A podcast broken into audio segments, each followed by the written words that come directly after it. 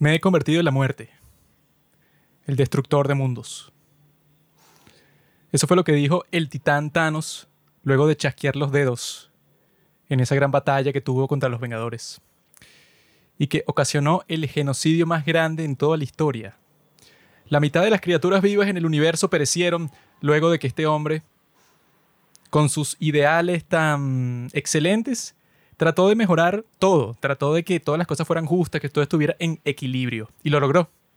Pero él mismo se dio cuenta, él mismo estaba tenía un conflicto dentro de sí, él no podía averiguar qué era lo que en realidad estaba sintiendo, porque él logró su objetivo, pero sentía que al mismo tiempo había traicionado a las criaturas vivas, ni siquiera a la humanidad, porque él, él ni siquiera era humano, él era un extraterrestre púrpura. Pero él se sintió mal hasta que lo mataron los Vengadores, que eran los verdaderos terroristas de la historia. Eso es lo que no se cuenta. Que el verdadero héroe de la historia, como en Infinity War y en Endgame, la cuestión de esas películas es que el héroe es Thanos. La película es desde la perspectiva de Thanos. Como esta película, Oppenheimer, que se habrá convertido en la mejor película de Christopher Nolan, la mejor película del 2023 y la mejor película biográfica de toda la historia, es desde la perspectiva del villano, desde Oppenheimer. El tipo que creó la bomba atómica sin razón, simplemente porque quería vengarse del resentimiento que él le tenía a los nazis por lo que le estaban haciendo a su pueblo judío y todas esas cosas. Bueno, quizá está justificado, quizá no. Pero el punto es que el tipo hizo todo por un deseo de venganza contra Hitler. Yo dije esa frase después de tener relaciones carnales con tu madre. Eh, pero estás bien equivocado, Juanqui. Oppenheimer no tenía ningún resentimiento contra los nazis. Oppenheimer era uno de, bueno, nuestros compatriotas así. Eh, bueno, nosotros somos más coreabú, nos gusta Corea. Pero considerando que Japón prácticamente había conquistado Corea, ¿no? Por esas épocas un poco más atrás, y había absorbido completamente Corea, el tipo era un whip, pues un otaku. Y estaba tan resentido porque vi un video en YouTube donde decían que las japonesas discriminan a los latinos y supo que nunca podía estar con una japonesa, entonces bueno, prácticamente cambió todo el mundo para vengarse de los japoneses. Oppenheimer no es latino, inculto. Latino eres tú y eres sucio y, Mm. eres, y eres estúpido. Esas tres cosas. Es americano, Entonces, lo mismo. los americanos, cualquier americano que dicen que va para, Ja- para Japón o para Corea, dicen que lo tratan como un rey. Porque esas muchachas allá quieren, claro, quieren la nacionalidad, quieren todo. Pero yo vi un video en estos días de un tipo que estaba haciendo unas entrevistas en Corea. Y le estaba preguntando a un montón de viejos ahí que, mira, si tu hija viene a casa con un extranjero, ¿cuál es tu reacción? Y los tipos decían, no, no importa, vale, no, tal. Y el que le estaba preguntando er- era negro, o sea, un negro que vive en Corea y sabe coreano fluido. Y el negro luego les pregunta y que, ajá, pero si el extranjero es negro. Y todos esos coreanos viejos, tanto hombres como mujeres, decían y que, bueno, con tal de que sea de los Estados Unidos y negro, no hay problema. Si es de África y negro, ahí sí hay un gran problema. Y lo decían así abiertamente. Y que a nosotros no nos preocupa el hecho, bueno, ajá, es negro, Maldito. pero con tal que es gringo, perfecto. Si es de África, coño, así, pero lo decían y que está difícil. Yo creo que no, que no va a poder ser. Y coño, por lo menos son honestos allá. Acabamos de presenciar una de las grandes revoluciones cinematográficas de este siglo. Y bueno, nada, fue una cosa que se anticipó muchísimo. Por alguna razón extraña, en nuestro país se estrenó un día antes que en Estados Unidos. Yo vi que en otros países de Latinoamérica pasó lo mismo, que fue el 20 de julio en vez del 21, que se estrenó Barbieheimer, que se convirtió en el fenómeno cinematográfico más famoso, exitoso y prestigioso y masivo de toda la historia. Ha superado todos los números, gracias en parte a nosotros, que estábamos así pendientes de Gracias a nuestro concurso. hacerle difusión, exacto. Nosotros hicimos un concurso y la gente dijo que no, si estos tipos están haciendo un concurso, ahora sí me tengo que tomar en serio todo esto, ya es real, no es así un meme, no, ya es real. Nosotros estuvimos el jueves con las ganadoras del concurso. Vimos Barbie, después vimos Oppenheimer.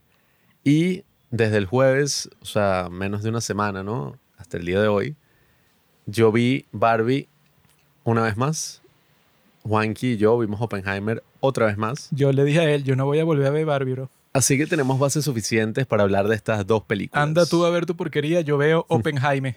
Por eso es que yo voy a llamar a mi primer hijo, yo lo voy a llamar en honor a Oppenheimer, lo voy a llamar Jaime.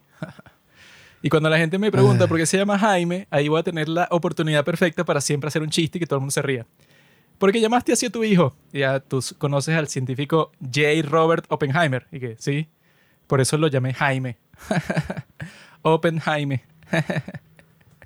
Bueno, damos por concluido Ay, este gracioso. podcast para siempre. Y así le pueden hacer bullying. Yo quiero que a mi hijo desde que es niño le hagan bullying. Para que su carácter crezca así fuerte. Si, si tú ves las historias de los grandes hombres de eso, de todo el mundo, siempre es que no, cuando era niño que le hacían bullying y lo fastidiaban, entonces él se metió en artes marciales y así con la disciplina aprendió cómo es que se tiene éxito en la vida. Y con el tiempo, bueno, se convirtió, no sé, en el presidente Barack Obama. Artes marciales no, probablemente se convirtió eso, pues en un programador exitoso, Bill Gates. creo así, no sé. A Elon Musk le hacían bullying en el colegio. Ahí tiene todo. El hombre más rico del mundo. Si al hombre más rico del mundo le hacían bullying, a tu hijo también le tienen que hacer bullying para que... No, y que claro, eso es lo que yo me doy cuenta en estos días viendo muchos jóvenes que veo por ahí que hacen cosas extrañas, ¿no? Y lo que me pregunto es, bueno, ¿por qué el bullying dejó de existir? Si el bullying existía como una herramienta para regular a la gente extraña, a la gente otaku, a la gente furry, a la gente que va para las Comic Con, existía para que todas esas personas supieran su lugar en la sociedad, que es en el último peldaño de la escalera. ¿A ti te hacían bullying? No. A mí nunca me hicieron bullying. te harían ahorita. A mí nunca me hicieron bullying principalmente porque soy muy alto. Entonces, normalmente le hacen bullying a los que son pequeños y a los que son gordos. Pero como yo era alto y, es- y es- es- esbelto, flaco así, sexy, entonces no es que no me hacían bullying porque no tengo nada para que se burlen de mí, tengo muchas cosas. Pero como soy alto, yo creo que la gente decía, coño, o sea, si me meto con él, vamos a tener problemas. Aunque no era así, porque yo tampoco sí que, o sea, no soy eh, Bruce Lee. Pero la gente lo piensa así, simplemente ven el tamaño y dicen, mejor no me meto con este, me meto con otro. El problema del bullying es que eso, pues los americanos lo llevaron hasta otro nivel, como hacen con todo. No pueden simplemente luchar una guerra, no. Tienen que crear un arma de destrucción masiva que pone en riesgo todo el mundo. Lo mismo pasa con los adolescentes en el bachillerato, en la secundaria. No pueden simplemente, no sé, le devolvieron el golpe a su bully o algo así, sino que no, ajá, o sea, agarraron el rifle de su padre y bueno, no contaré lo que pasa después, todos lo saben. Pero prácticamente eso es lo que vemos reflejado, ¿no? La cultura americana a través de esta película. Estas dos películas. Oppenheimer, que es la cultura americana tradicional. Barbie, que es la cultura eh, la liberal, contracultura, La cultura la que quiere destruir todos los Estados Unidos, porque dice que las mujeres siguen esclavizadas hasta el día de hoy. Nosotros vamos a conversar así a fondo con esas dos películas porque, bueno, yo cuando me preguntaron, al salir de la película, todos los paparazzi afuera están y que, no, ¿qué te pareció, bro?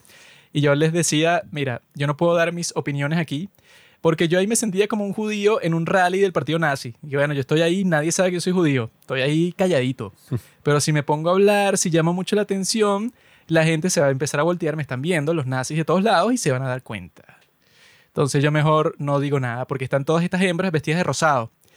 Y las chicas que fueron al, al- a las que ganaron el concurso, las que fueron al cine con nosotros, estaban y que no, yo lloré que si desde la mitad de la película y dije, bueno, no voy a romper la fiesta, no voy a dañar el mood, simplemente me voy a guardar mis opiniones hasta el día de hoy, que es martes. Y les voy a contar. Bueno, hoy es martes que lo estoy grabando, pero ustedes lo van a escuchar el miércoles. Y la cuestión es que, primero, o sea, ustedes pueden ver ahí en la descripción, dice en qué momento del podcast vamos a hablar de cada cosa, así que no me molesten. O sea, ahí, ahí lo tienen. No me, da igual si quieren escuchar primero el final, después el principio, me da igual, pero ahí está. Primero vamos a hablar de los eventos que hemos cubierto esta semana que estaba Barbienheimer, pero antes de hablar de Barbienheimer, porque ya hablando de eso, bueno, ya pasamos a las películas, fuimos a un evento que se llama el Festival Hallyu. Y el Festival Hallyu se llama así porque Hallyu significa hola en Corea. En coreano, creo que, que significa hola, Hallyu. La ola coreana que es conocida como, bueno, el gran asalto cultural que ha tenido Corea del Sur en todo el continente occidental, en todo el hemisferio, perdón. Y si hay personas que están surfeando esa ola coreana, creo que somos nosotros dos, así que teníamos que ir sí o sí. Yo les pasé un correo, bueno, un, me- un mensaje por Instagram, creo, que les dije que mira, yo tengo un podcast eh, en donde de vez en cuando conversamos sobre conte- contenido coreano y tal, y queríamos saber si podemos asistir para su evento, y nos dijeron que sí. Y que, jaja, vamos como prensa a cubrir y ver qué está pasando por ahí. Sería interesante ver a las personas que también les gusta la cultura coreana, que viven en nuestra ciudad y en nuestro país, que al parecer no se ha generalizado tanto todavía, a diferencia de sitios como Perú, que en Perú sí hemos visto que, bueno, que cada tres días tienen un evento como este. O sea, que este es una, ve- una vez al año, este del Hallyu Venezuela, el festival. Mientras que en Perú, al parecer, de los que vemos de las stories y por el Instagram de nuestras amigas de Más que K-Drama y de muchas chicas de Perú que nos siguen, yo veo de vez en cuando cuando suben cosas así, ¿no? Aquí en el festival de, que hizo la embajada de, de Corea, de, no sé, de solo de la comida. Y ayer hicieron un festival de las películas. Y anteayer fue uno de la música. Y ¿qué, eh, qué es esto? O sea que sí, cada mes tienen algo nuevo. Mientras aquí, como no se ha esparcido al parecer generalmente la cultura de entretenimiento eh, más excelente del día de hoy, aquí solo hacen eso. Bueno, hacen eso que una vez al año y el mes próximo hay otro evento que tiene que ver con Corea que se llama la K-Pop Night, que para sorpresa de nadie es una noche en donde pasan K-Pop en un restaurante sushi, lo cual creo que es un poco problemático culturalmente. No. Es que un restaurante sushi, pero claro, cuando tú vas para allá, como que tienen un espacio para que la gente vacile, ¿no? Que si la pista de baile, vaina. Y es extraño, ¿no? La cultura coreana en Japón, cuando Japón y Corea son los dos países que más se odian en todo el mundo, creo que hay que hablar con la embajada para que ese evento en particular sea reevaluado, o sea, que no tiene que ver la embajada ahí, o sea, la, lo hicieron independientemente.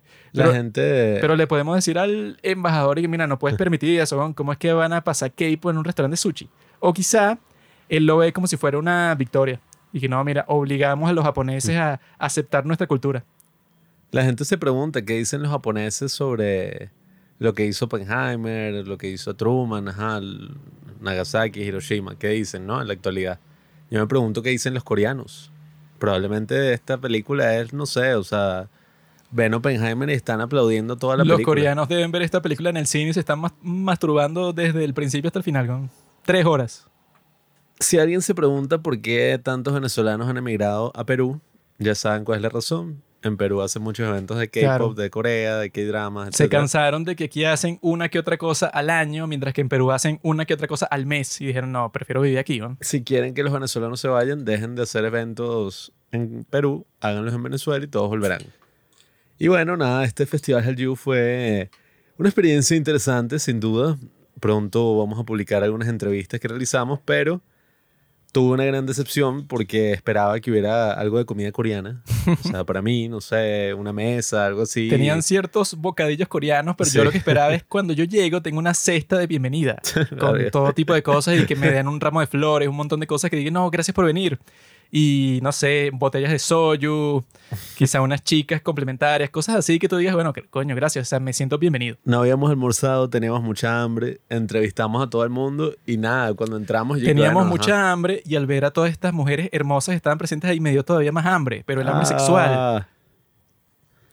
Juanqui es un depredador eh, de la comida, no de las mujeres. Yo Con las soy mujeres un no he hablado en años. depredador sexual, pero yo soy como eso, ¿sabes? Que dicen que a, tú, a los gatos domésticos, si tú le cortas las garras, como que se deprimen, porque ya sienten que su propósito no, no, no está cumplido, pues, o sea, le cortaste como que el instinto que tienen de cazar y de hacer todas estas cosas de animal salvaje. Si tú les cortas las garras, están ahí como que, bueno, estériles, pues. Sí, te castraban químicamente. Y así estoy yo, o sea, yo soy cazador, pero en realidad eso, cuando yo ataco a las féminas, como que no les hago nada, pues no las puedo rasguñar. Yo intento, pero no funciona. Porque alguien me cortó las garras.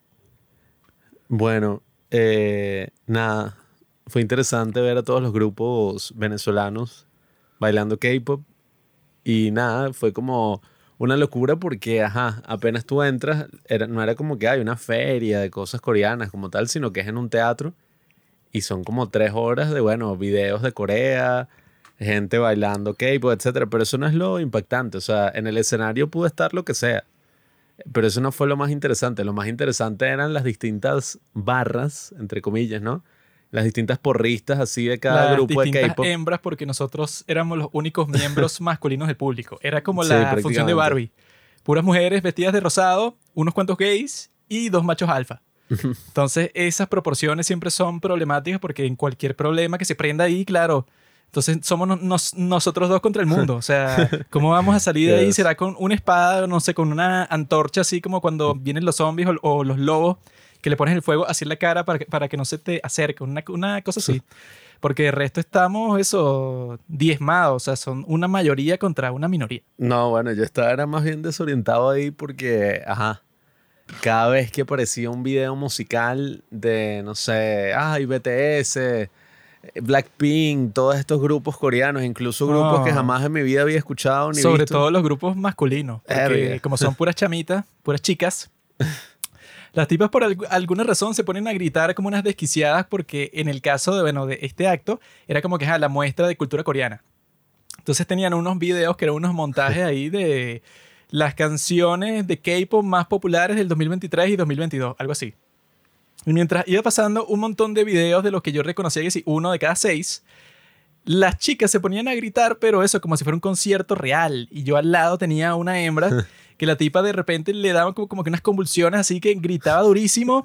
Cuando salió un nuevo gru- grupo, la tipa no es que gritaba y que, ¡uh! Sino que la tipa hacía, No, y se ponía a gemir ah. así a mi lado. Y a mí que normalmente me gusta eso, en este caso no. En este caso estaba un poco perturbado porque estaba haciendo todos esos sonidos, pero al ver a estos chinitos, ¿verdad? Que son un poco andrógenos, son así como Ladyboy. Son unos tipos que son hombres, pero ajá, o sea, son como que ma- maquillados así, con el pelo pintado de rosado. O sea, un poco ex- extraño, ¿no? Pero estas chicas, bueno, claro, los aman hasta la muerte.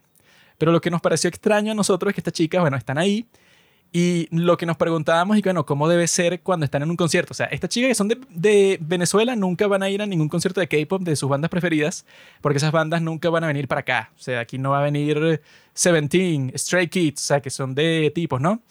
Esas chicas son fan de todos esos y bueno, de BTS ni hablar. O sea, cada vez que salía un video de BTS, que fue el único grupo del que pusieron múltiples videos, las chicas gritaban, pero bueno, eso pues, o sea, un pandemonio. Una cosa así, yo estaba, bueno, ya cálmense.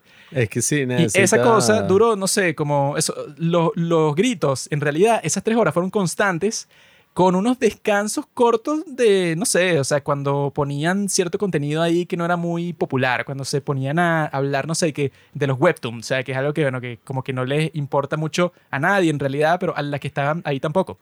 Pero la cosa es que nosotros al final de eso salimos todos aturdidos así, yo estaba de que, bueno, quedé un poco cansado al final y bueno, no hice nada, estaba sentado ahí nada más, pero quedé cansado porque me estaban aturdiendo con sus gritos. Y yo solo grité cuando salió en, eh, NG, eh, New Jeans, NJ. Porque, bueno, me falta, o sea, no, no, no sé por qué en el caso de New Jeans los anfitriones al principio decían algo así que ¿dónde están los fans de BTS? Y todos, ah, ¿dónde están los fans de Twice? ¿Dónde están los fans de tal? Y de New Jeans no decían nada. Y que este hijo de puta. Así, pero eso, que no le daban mucha importancia. Yo dije, mira, este es el grupo más popular del día de hoy y va a ser el más popular de toda la historia del K-pop, cabroncito. Así que no sé por qué no lo mencionas. Y porque solo pusieron el video de Oh My God de New Jeans, pero en realidad fue una experiencia así, pues que yo estaba como que, bueno, chicas, está muy, está muy divertido. Supongo que la razón principal por la que gritan es porque se encuentran en comunidad, o sea, la están pasando bien. Y yo al gritar es la forma que yo tengo de eso, pues, o sea, como que de disfrutar de que estoy en el mismo sitio con muchas personas que son fanáticas de lo mismo como yo.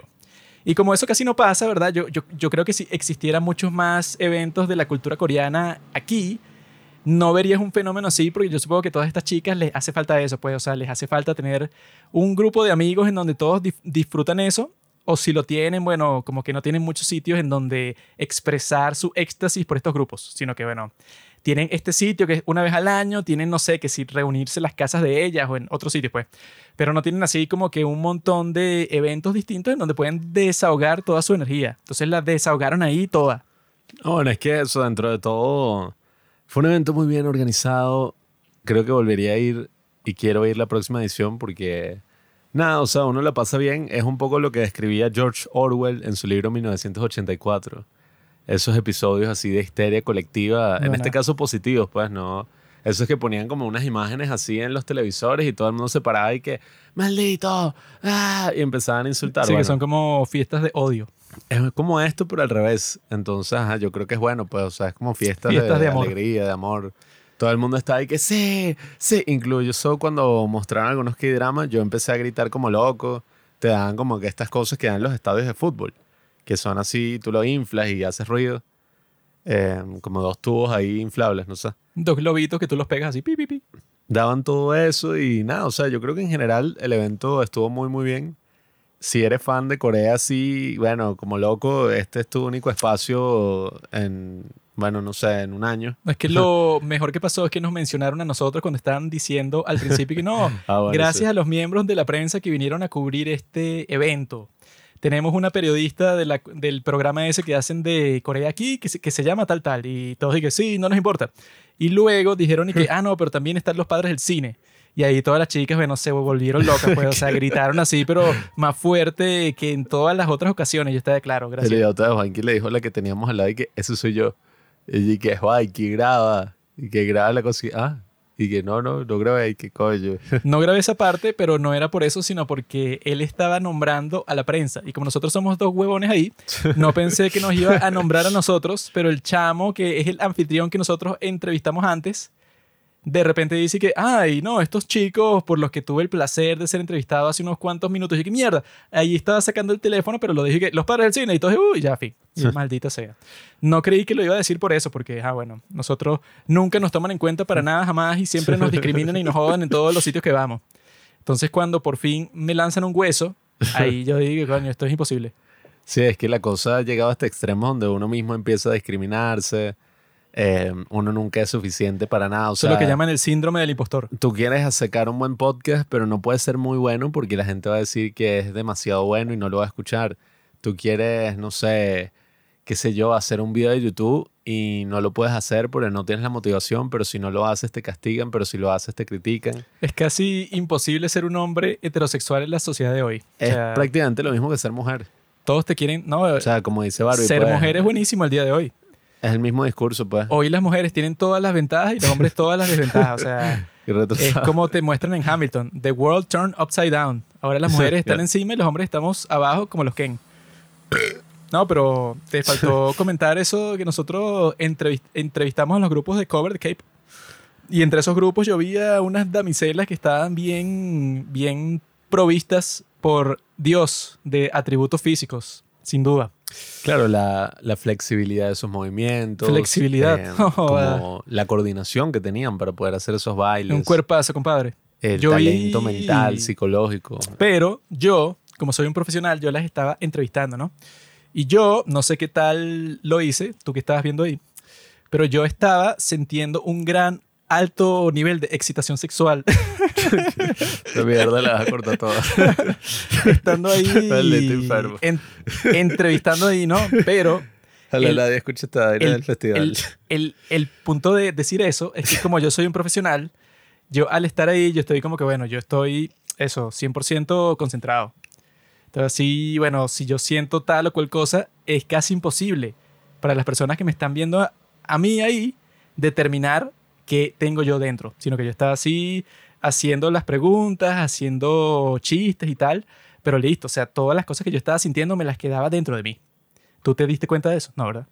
Ja. Me di cuenta cuando saliste y le metiste un golpe a la pared tan fuerte que no le abriste un hueco por la frustración sexual. Claro, ¿eh? después te diste cuenta. Pero en el momento es lo que importa.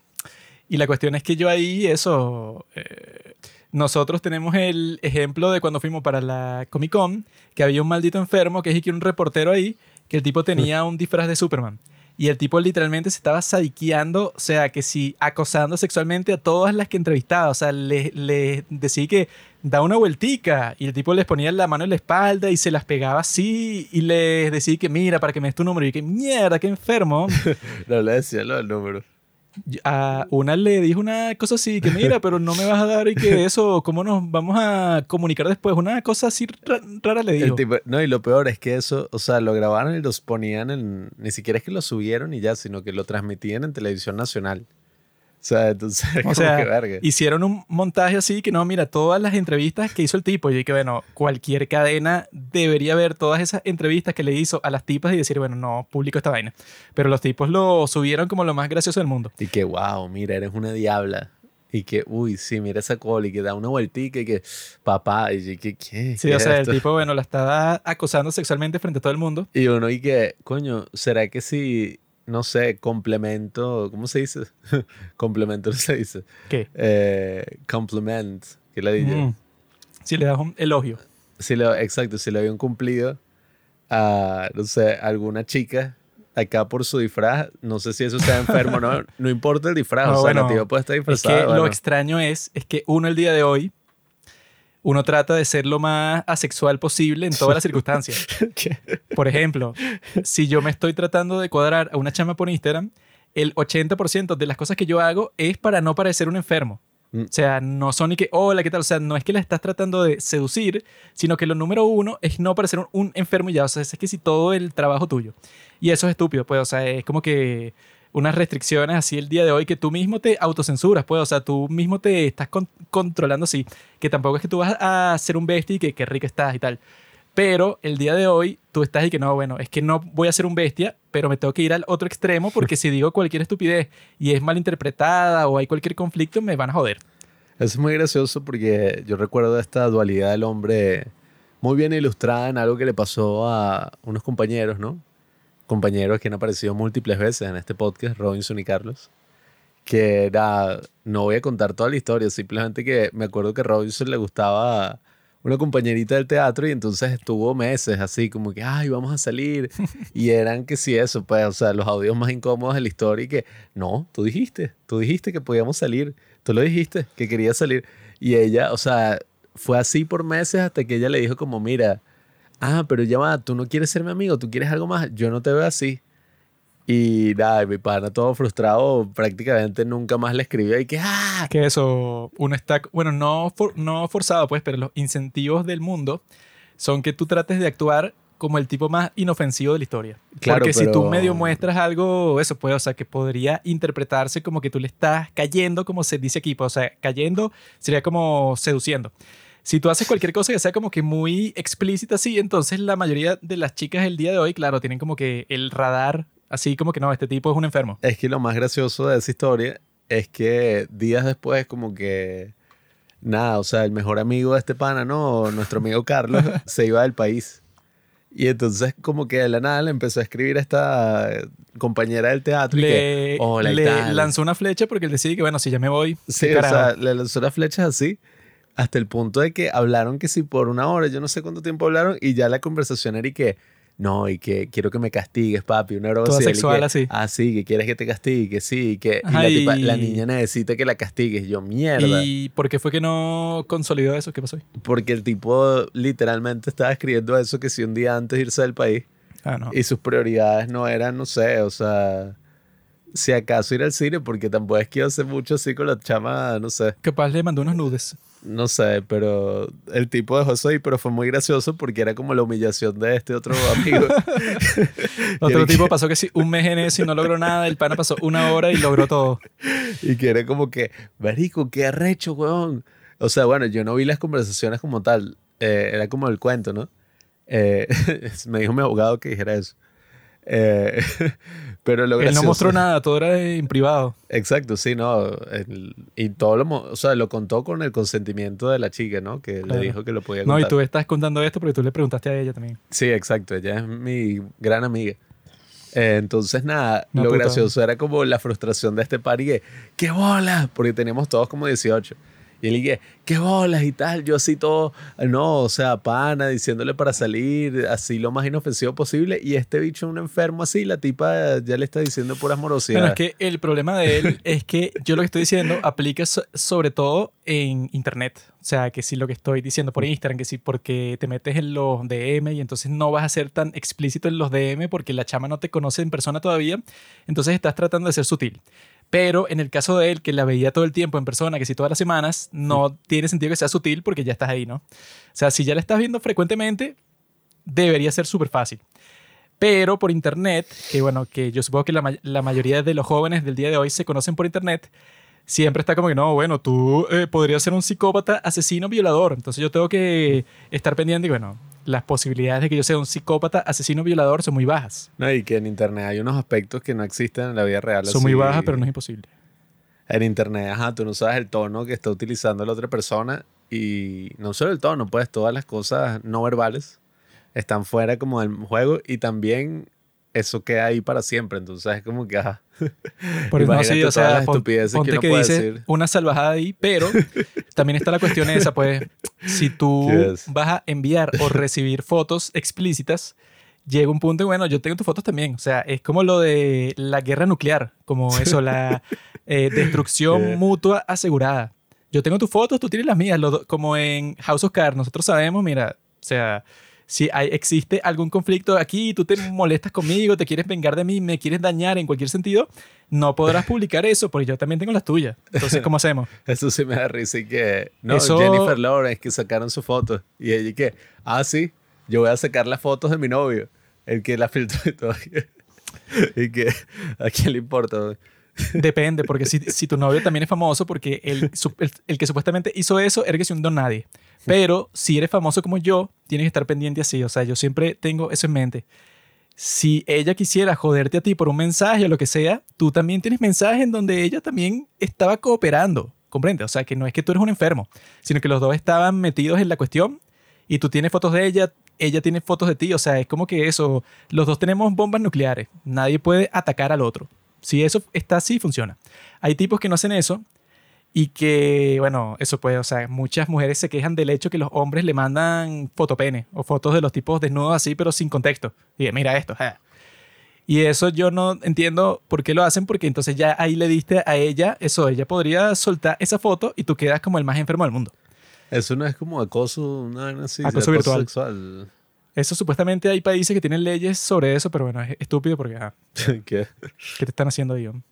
O sea, es, es bestial, pero bueno, no vas a, a poner una cosa, una corte por una estupidez así.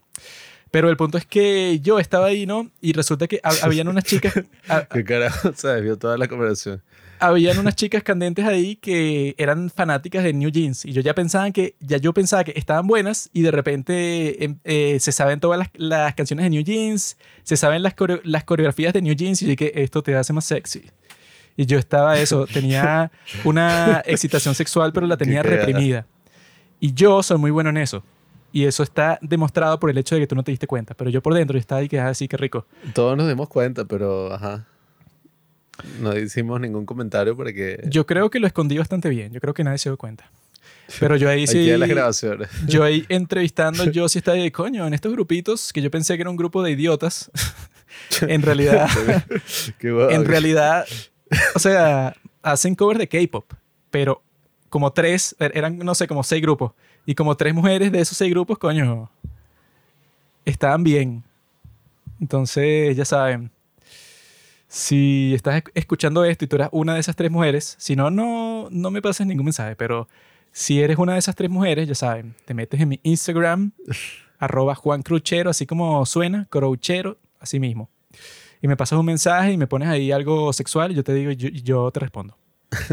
Ese fue el plan de Juanqui todo este tiempo. Y no, voy a abrir un podcast, voy a crear un podcast para que lo que no le puedo decir a las personas así a la cara, lo digo en el podcast.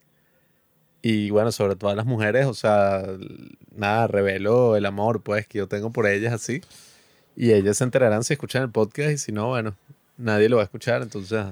Es que la cuestión es que el día de hoy la seducción es un juego, como dicen, de espejos y sombras, así. Como que una cosa de ilusiones, de magia, indirecto. Que tú no puedes ser directo porque por al- alguna razón, no sé cuándo pasó eso, quizá, no sé, por el internet, o sea, debe haber una razón por la cual eso es así. Pero uno no puede ser directo completamente porque eso, así tú seas un tipo muy cool, así incluso ponte que tú le gustes ya a la chama, a la chica. Y tú eres súper directo y le dices de una que no, me, pare- me pareciste muy atractiva cuando te vi este día por esta y esta razón y bueno, y quiero salir contigo. Yo creo que si tú haces eso, siendo 100% directo y ponte que ya la chica gustaba de ti y todo, yo creo que tiene una gran probabilidad de no funcionar porque, no sé, pues, o sea, porque es como que ahí pierdes como la intriga. Entonces, si vas directo con todo, entonces eso no funciona. Tienes que hacer como que una espera, tienes que hacer, hacerte el misterioso así, hacer que no, que no te gusta, pero que sí te gusta, así. Pasan todas esas cosas, ¿no? Pero sí, o sea, yo sí pienso eso, que si estás buena ya y te gusta New Jeans, es muy genial. Y la cuestión es que era lo que yo le estaba diciendo a Arsenio, que ahí en ese evento, la cuestión es que ahí te das cuenta, bueno, claro, las chicas que estaban viendo ese show son fans de K-pop. Y ser, fa- ser fans del K-pop en general es terrible. Mm. Yo digo que tú tienes que ser fan de un grupo ya. Porque ahí, o sea, era un grito, eso, un gemido así general que hacían que sí por cualquier grupo. O sea, como que las chicas que estaban ahí en general conocían, no sé, el 95% de todos los grupos. Y nunca repitieron, bueno, eso solo con BTS. Pero de, pero de restos, nunca repitieron ningún video musical que te estaba mostrando ahí como la muestra de la música coreana, ¿no? Y al final pasaron, no sé, como 30 videos. Y de los 30 videos, el 95% de la audiencia estaba gritando como locas. Y eso lo que implica es que eso, que son fan del K-pop. Y eso es terrible porque si tú eres fan del K-pop, eres una persona, bueno, que no tiene vida. Porque eso significa que tú estás siguiendo, no sé, ponte a seis grupos distintos. Y si tú estás siguiendo a seis grupos de K-pop distintos, significa que estás gastando demasiado tiempo en eso. Porque yo le estaba contando a Arsenio que New Jeans nada más a la semana, entre los lives que sacan en su aplicación, videos de YouTube, canciones, si está el comeback o lo que sea, pues, o sea, que si cualquier cosa que tú ves eh, que produce el grupo. Por semana deben ser como, no sé, como una hora, hora y media, quizás dos horas de contenido de YouTube o, de, o de música o de en vivos, ¿no? Y si tú eres un fan del grupo, tú quieres ver todo eso, ¿no? Entonces como que siempre tienes que estar viendo algo nuevo. Ahora, si tú eres fan de seis grupos distintos, no creo que te dé tiempo para ver todas las cosas que saquen esos grupos, pero yo supongo que muchas de ellas hacen un esfuerzo en ver que si la mayoría del contenido que sacan sus ídolos, ¿no? Y entonces vas a pasar toda tu vida en eso, pues, o sea, tiene sentido cuando son chicas, pues, o sea, porque sí había varias niñas en ese evento, pues, o sea, que, si tienes 10 años, 12, 15 años, ¿qué más vas a hacer? Pues, o sea, pasas todo el día o, o en el colegio o viendo cosas de K-pop. En ese caso sí está bien. Pero también hay varias tipas que ya tenían, no sé, 22 años, 25, 30 años y dije, ay, ¿ustedes qué es? O sea, siguen siendo, siguiendo todo lo que tiene que ver con K-pop. O sea, eso es una gran pérdida de tiempo. O sea, qué carajo. Tienes que ser como yo, que no es que eres fan del K-pop, eres fan de un grupo. O sea, para mí tiene sentido si tú eres fan de Twice. Entonces tú ves todas las cosas que saca Twice que a la semana deben ser eso, pues como una o dos horas de contenido en YouTube o en música o en, en vivo. Y pasa lo mismo con todos los grupos. Pues en el caso de New Jeans es así. Ponte que tú eres fan de ITZY o de BTS o lo que sea. BTS acaba de sacar un libro y todo de las historias de detrás de escena, de toda su música y tal. En ese caso, yo creo que tiene sentido. Pues, o sea, si, si tú eres una ARMY y te ves todo lo que hace BTS, me parece bien porque entonces tú conoces muy bien al grupo y eso, disfrutas a la semana, no sé, ponte, yo creo que podría ser como hasta tres horas de contenido. Pero si tú eres fan del K-pop en general y te sabes toda la historia y todos los miembros de los grupos y te sabes como 10 grupos, yo asumo que eres un sin oficio que eres un tipo que, o una tipa, que bueno, que va a pasar, no sé, el 100% de su tiempo libre, libre en eso y se obsesiona con todo, o sea, porque eso es lo que yo juzgo de las personas como estaban reaccionando ahí ese día, que estaban obsesionadas, no sé, como con seis grupos distintos.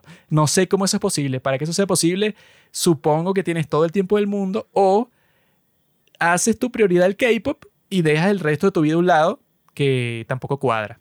Entonces yo, les, yo, yo les recomendaría a todas esas chicas, bueno, háganse fan de un grupo. Yo soy fan de New Jeans, a mí me da igual el resto del K-pop. Se puede morir el día de hoy todos los artistas de los otros grupos de K-pop y me da completamente igual. Yo apoyo a New Jeans, no me importa más nada. El significado de la palabra otaku era, bueno, originariamente, ¿no? La persona que se deja llevar por sus hobbies. O sea, como que alguien que, bueno, tiene un hobby, pero ese hobby ahora es su interés principal en la vida y marca absolutamente todo. Que a ver, bueno, ajá, hay gente que tiene eso y puede hacer lo que sea.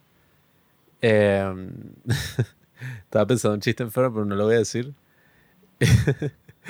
Eh, pero nada, pues, o sea, yo creo que con el K-pop y después de ver esta experiencia, no sé, tiene algo interesante, tiene algo interesante ver a la gente así como tan apasionada por estos grupos y todo, o sea, lo que me da risa y era lo que resonaba en mi cabeza era como que, bueno, ajá, si así es con un video, imagínate en un concierto. O sea, no, bueno, nada.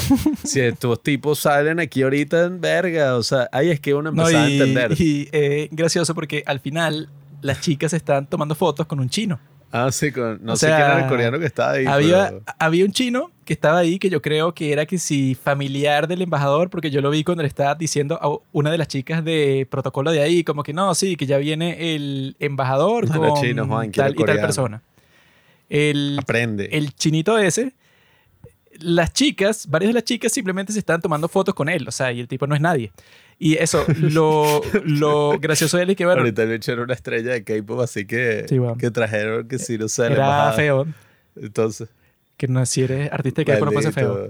Pero el, pero el punto de eso es que, o sea... Tú sabes con quién te estás metiendo. Ahí... Em, o sea, no es que tienen que llegar los de BTS para que hagan un escándalo. Yo creo que simplemente suben la pantallita de esa y detrás hay simplemente cinco chinos con el pelo pintado y ya bailando lo que sea. O sea, nadie sabe qué grupo es. Simplemente son cinco chinos chiquitos con ropa cool así y con el pelo pintado y bailan bien. Listo. O sea, tú subes unos tipos así, nadie sabe quiénes son. Puede ser unos tipos, esos como los de ¿Dónde está la rubia? O sea, no son, Eso es lo que vamos a hacer el próximo. no son chinos, sino que simplemente están vestidos así y bueno, pareciera. Y yo creo que esas chamas ahí se vuelven, pero, o sea, que se desmayan y todo.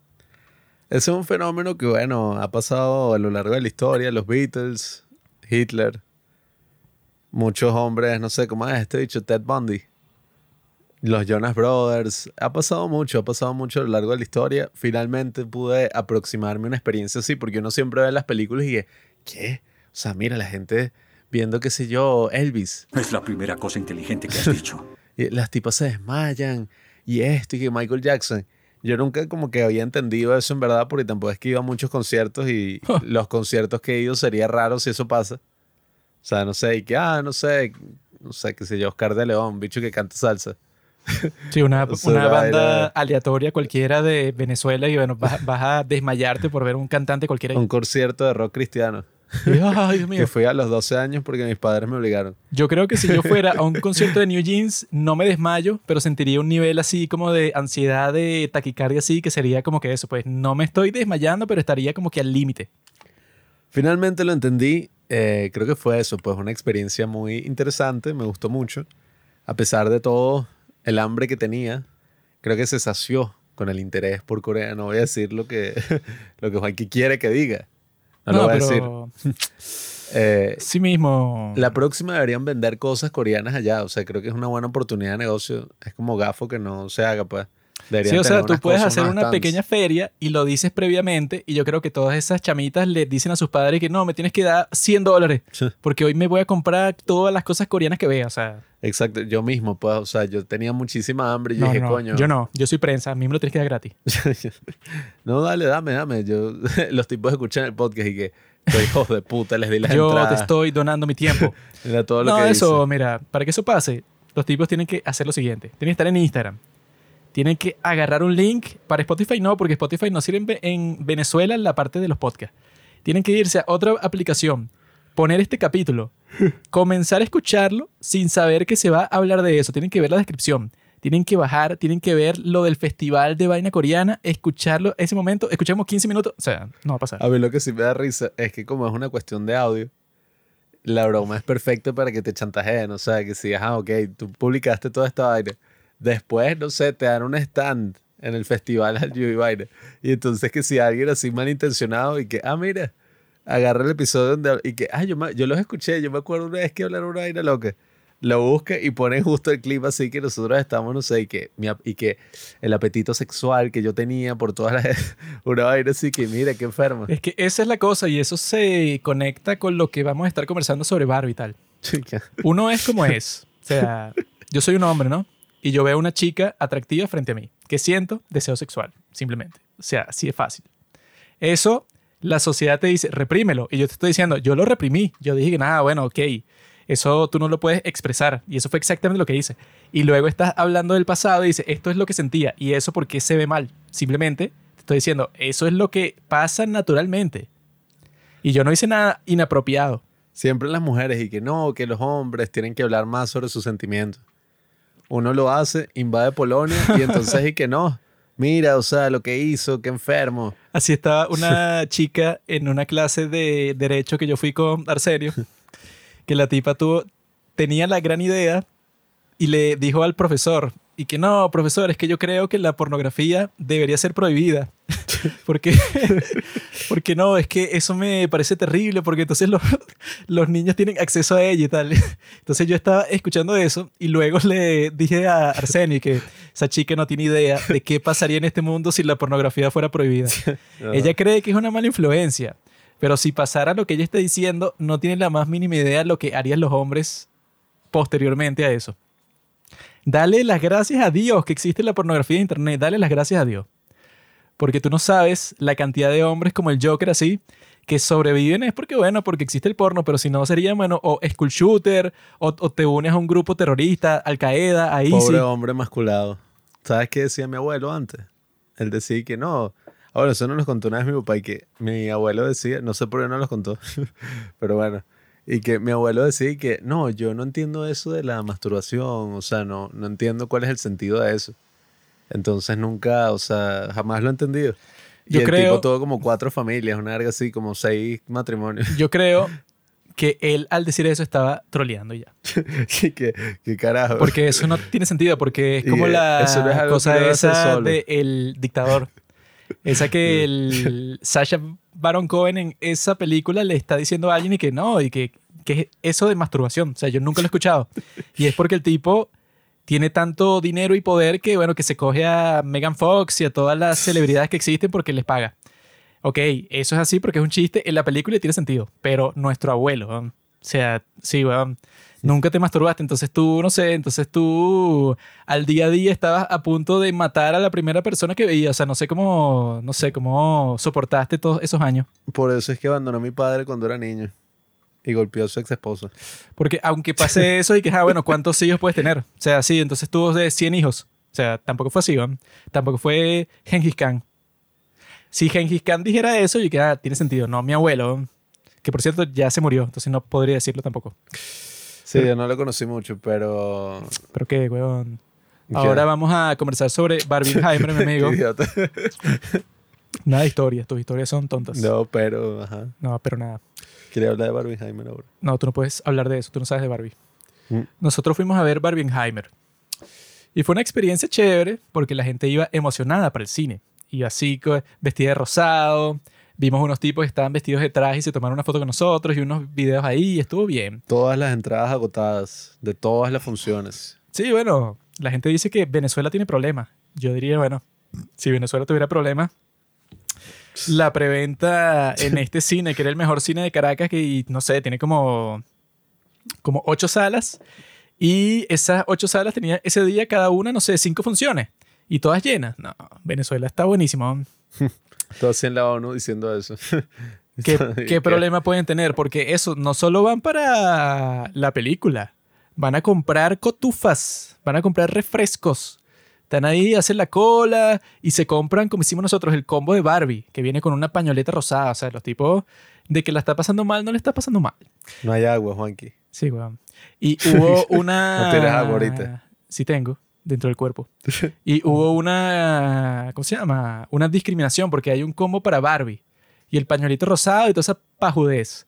Y el combo para Oppenheimer. Ahí es que uno ve en la sociedad del día de hoy que esa peliculita de porquería Barbie, entonces te está diciendo, no, sí, que la mujer. Bueno, ahí nosotros estamos viendo la discriminación en vivo y en directo.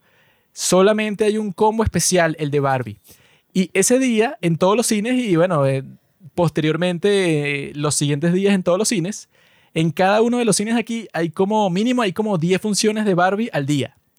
Y de Oppenheimer, lo máximo que vi en un cine fueron 3. De resto, el máximo para Barbie que vi en otro cine fueron 15 funciones. Y en ese, en ese cine en particular habían 15 funciones de Barbie y una de Oppenheimer. ¿Qué te está diciendo con eso? Pues, o sea, ¿cuál es el incentivo económico del capitalismo, de la sociedad ahí? Es que las mujeres dominan todo, dominan la economía, dominan las artes, porque si tú estás haciendo un negocio que es un cine, entonces tú estás viendo, ah, bueno, ¿cuál es más probable que la gente venga a ver? Y si es más probable que la gente vaya a ver Barbie, significa que las mujeres tienen más dinero, porque solo las mujeres van a ir a ver Barbie. Y tú estás diciendo, bueno, casi nadie va a ver Oppenheimer porque es una película de hombres. Y los hombres en Venezuela y en el resto del mundo, pues, o sea, porque esto es un problema global, no tienen dinero. Mm. Las mujeres tienen dinero y lo gastan en Barbie y no solo eso, van vestidas de rosado con cosas que se compraron exactamente para la película. En cambio, los hombres no van, están en la casa viendo porno. Lo de Barbenheimer en nuestro país fue un mito. Porque para Oppenheimer, ajá, se agotaron las funciones y tal. Pero ah, yo no veía casi nadie así que estaba. Éramos como tres pendejos que estaban así vestidos para la ocasión. Nadie usaba traje, todo el mundo estaba ahí que. No, Barbie, Barbie. Todos los negocios, o sea, empezaron a sacar cosas rosadas. Como que nadie, incluso, bueno, me dio risa. Eso quedó grabado, pero lastimosamente el micrófono no, o sea, como que dejó de funcionar y no se grabó bien. Pero me dio risa que estábamos hablando y como que no, Barbie, Oppenheimer, tal.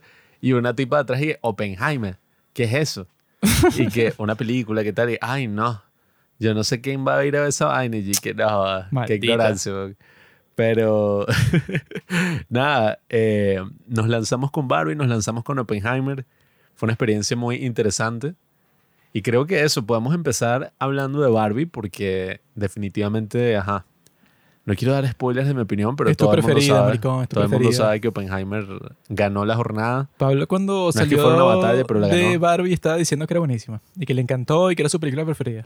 Yo voy a dar mi perspectiva rápida de Barbie porque, ajá, Juanqui está lleno de odio.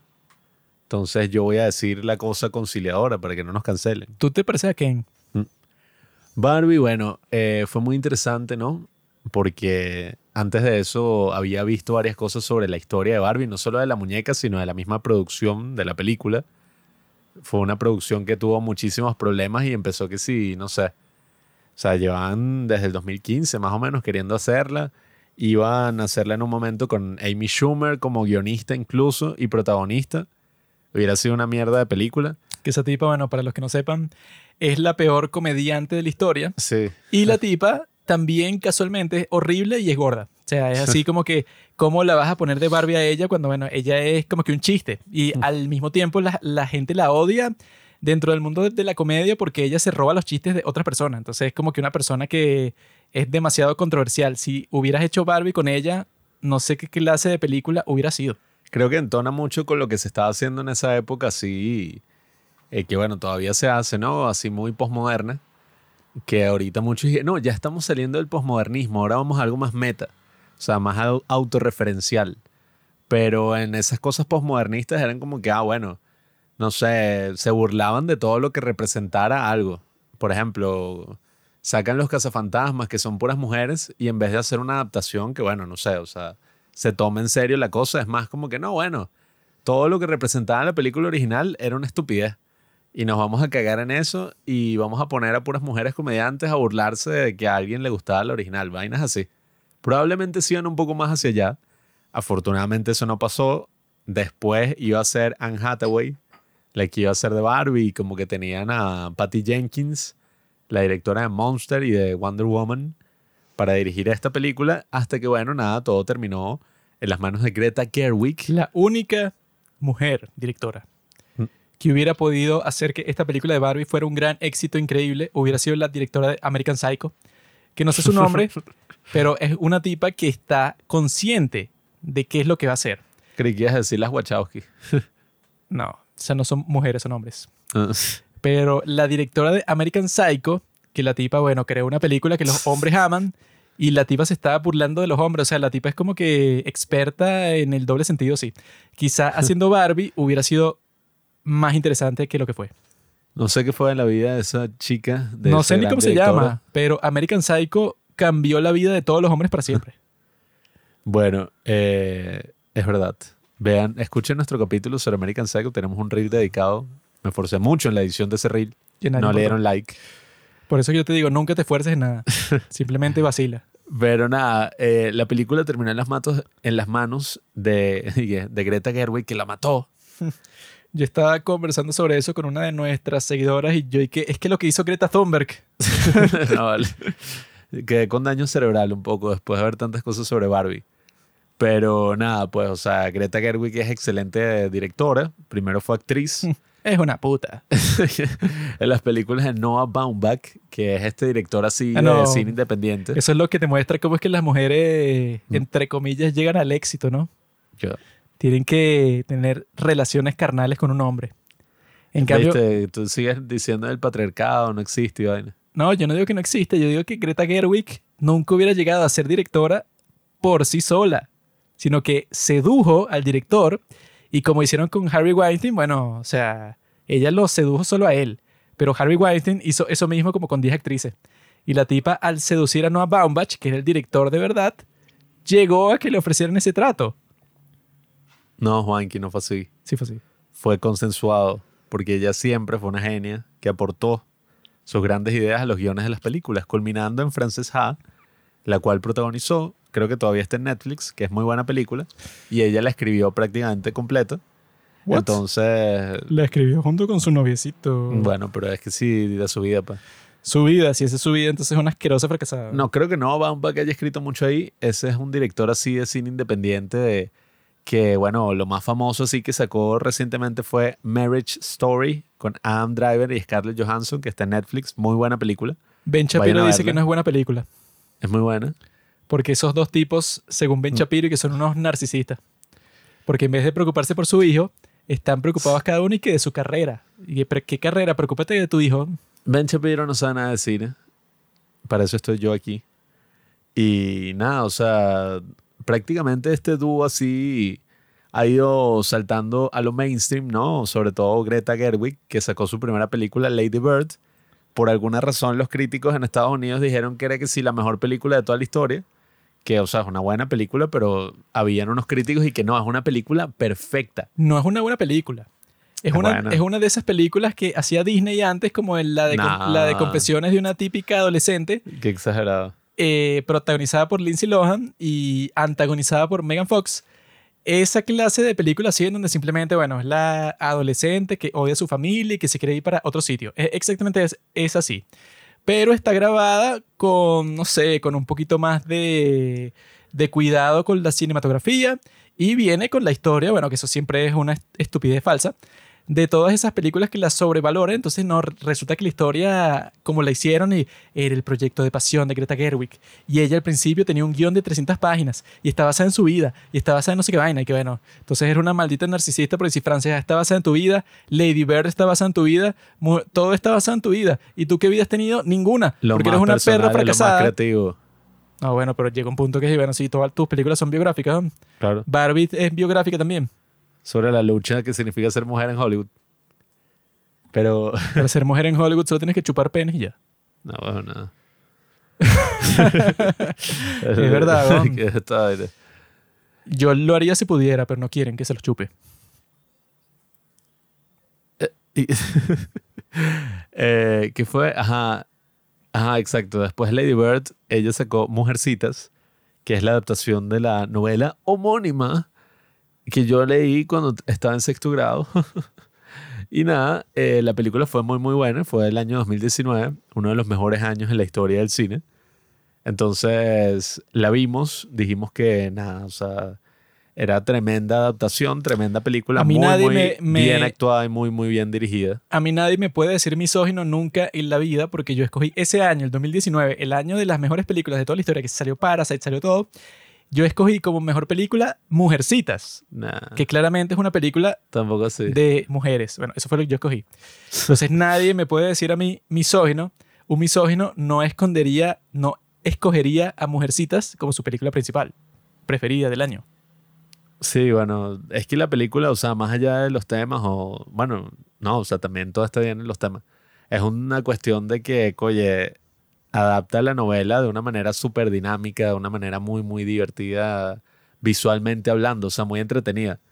Que uno nunca está como que, coño, la adaptación fastidiosa de esta novela, sino que nada, o sea, incluso comenta algunos temas actuales así y tiene un elenco Sale súper, Timothy cool. Chalamet. Sí, o sea, tiene que ser todos los actores así del momento y tal. Sale, ¿cómo es que se llama? Bob Odenkirk, el pana este de Better Call Saul. Y bueno, nada, pasaron los años, pasaron muchos rumores, mucho hype detrás de esta película Barbie. Y nada, resulta que Greta Gerwig finalmente había escrito, que había dirigido una adaptación que había sido considerada como una adaptación maldita, estaba en lo que llaman el infierno del desarrollo. Y nada, finalmente lo logró consiguiendo que sea los mejores actores para los papeles, que eran Margot Robbie y Ryan Gosling, que prácticamente son perfectos para los papeles, porque, ajá, o sea, Margot Robbie es que si la Marilyn Monroe de nuestra época, Bueno, y Ryan Era. Gosling es un papucho. Margot Robbie ya tiene 32 años, ya es momento de que pase a hacer papeles así como los de Meryl Streep, que son y que no, la esposa divorciada, no que todo el es la esposo le industria pega. porno, Juanqui. Hollywood no es como la industria porno, que a los 25 ya hay que madrar. Hollywood es exactamente igual que la industria porno, estás loco. No, Ese es el peor comentario que has hecho en tu vida. es un poco más refinada. Pinché el globo de todo tu argumento con un solo alfiler y... ¿Tú no lo sabes? Y nada, eh, Ryan Gosling es tremendo, tremendo papi. Que no sé cómo está tan musculoso para esta película, pero bueno, ese no es el punto.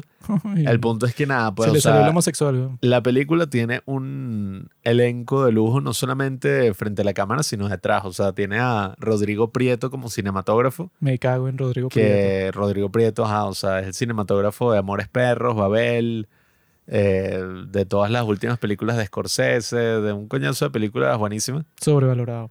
Mm, ¿qué? y nada, pues, o sea, todos, incluso el que hace el soundtrack, la que es diseñadora de producción, también ha hecho muchos dramas así históricos, todo show. Y nada, o sea, a ver, la película en general es una comedia, ¿no? Y a lo largo de la película, o sea, yo sí me estuve eh, riendo muchísimo. O sea, creo que tuvo muchos chistes graciosos, sobre todo la primera vez que la vi. Eso, pues, o sea, estuve riéndome mucho a lo largo de la película. Creo que la ¿Crees trama hay fue muy entretenida. para el que no tenga una respuesta? La trama fue súper entretenida, o sea, pasó súper rápido la película. Y yo creo que sobre todo era un tema de que tú veías, oye, el diseño de producción, el- las coreografías y como que todos estos pequeños detalles que hacían alusión que decía Barbie, a todas las supuestas dinámicas, ¿no? De, eh, mecánicas de todo ese mundo de muñecas. Era como súper interesante, ¿no? Así, viéndolo una primera vez. Pero bueno, nada, yo la volví a ver y esa, no sé, o sea, ese sentimiento que ya de por sí estaba un poquito, ajá, un poquito decaído por todo el mensaje feminista que bueno, uno puede estar a favor o en contra del mensaje, pero la es la película, cosa inteligente que has ¿no? dicho. la película sencillamente, o sea, se desvía de su trama completamente y te empieza a mostrar una serie como de discursos políticos que más allá de si son verdades, si son mentiras, de lo que tú opines personalmente, cualquier discurso político así, o sea, era como nada, o sea, empezaba a despreciar a los personajes porque no estaba agarrando lo que significa como que el viaje de un personaje y el hecho de que nosotros nos demos cuenta, ¿no? De, de todos esos sentimientos que ellos puedan tener, de todas esas cosas, sino que literalmente te lo arrojaban en la cara y te lo decían en unos monólogos largos y bueno, un poco, ajá, o sea, no sé, ya comentaremos sobre todo el contenido de esta película, pero eso, pues, o sea, cuando la vi una segunda vez me di cuenta que la película, después de la segunda mitad, o sea, no sé, el último cuarto ya era una atrocidad. O sea, literalmente como que mandó todo lo que había construido en la primera mitad a la mierda.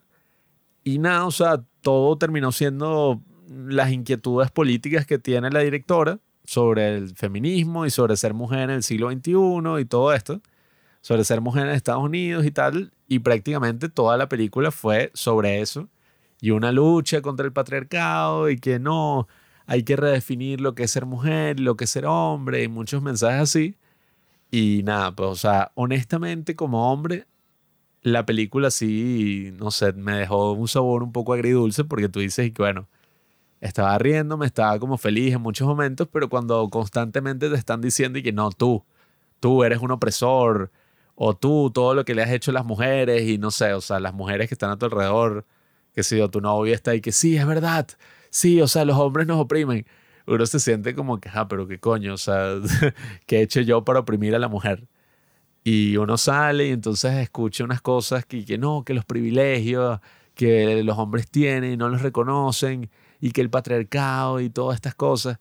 No sé, es un poco incómodo, o sea, que se aliene casi que al 50% de, de la población, ¿no?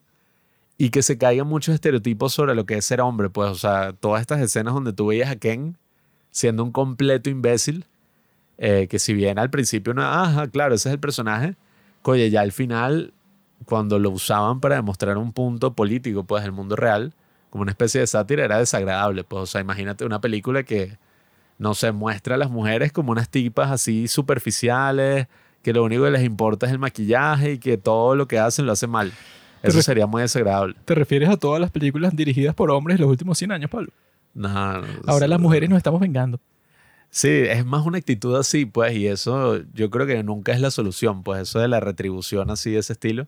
Terminas repitiendo los mismos errores y no sé, o sea, en general es eso, pues, una buena comedia en un principio que terminó afincando demasiado en un mensaje político y bueno, todo lo que había construido, como esta trama así de superación personal, o sea, como que, ah, bueno, la Barbie está perturbada y tiene pensamientos sobre la muerte, porque eso es lo que siente su dueña. y eso nunca lo resuelven. Pues es como que no, bueno, es que ella simplemente tenía que lanzarse un discurso sobre lo difícil que es ser mujer y luchar al patriarcado en el mundo de Barbie y listo, pues todo se arregló. O sea, su situación laboral, sentimental, familiar, todo se arregló, pues listo. Yo no soy como tú. Yo si me voy a comer una salchicha, me la como completa. Upa.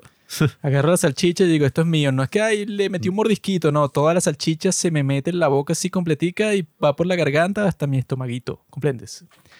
Yo me la como completica como me gusta. Por eso yo puedo decir que esta película es un 0 de 10. Una de las peores películas que han existido en la historia. Ah. Real talk. Y yo creo eso porque la maldita de Greta Gerwig es una desgraciada miembro de un culto satánico contra los hombres. Esta tipa, al hacer su porquería de película, ¿verdad? Que bueno, que le doy un 0 de 10, pues, o sea, a todos los que le gustó, tienes una falla así como que fundamental en tu persona, pues tienes que ir a terapia, ¿Tú no tienes que separas al revisarte. artista de su obra, Juanqui? No, Solo cuando es violador. ¿sí tienes lo que, cuando es violador sí, porque eso no tiene nada que ver con la obra, pero cuando, ponte que la religión de alguien sea violar y haces una película sobre violación, sería un poco incómodo, ¿no? El caso de Greta Gerwig es que su religión es el feminacismo. Y eso es así porque la tipa dijo en una entrevista que ella, para hacer su porquería de película eh, misándrica, que es bueno, que odia a los hombres, la tipa, bueno, y que escribió un poema abstracto sobre Barbie. Bueno, que eso, si tú dices eso con una cara seria, o sea, no, no lo estás diciendo irónicamente, ya me dice quién eres tú como persona. Si tú puedes decir que escribiste un poema ab- abstracto sobre Barbie, que tú eres una ridícula, que te crees la gran artista del mundo, cuando solo tienes éxito porque tu esposo te salvó tu vida de artista. Pero la cuestión es esa, que esta tipa Ay, dice que no, es que ella hizo lo que es comparable al y que el credo de los apóstoles, que es lo que dicen los católicos en la iglesia. Eso y que creo en Dios Todopoderoso, Creador del cielo y de la tierra, creo en Jesucristo, su único Hijo, nuestro Señor. Ese es el credo de los apóstoles, ¿no? En donde están como que todos los principios de la religión cristiana. Y tú lo dices constantemente para eso, pues como que para justificar y fundamentar constantemente tu religión.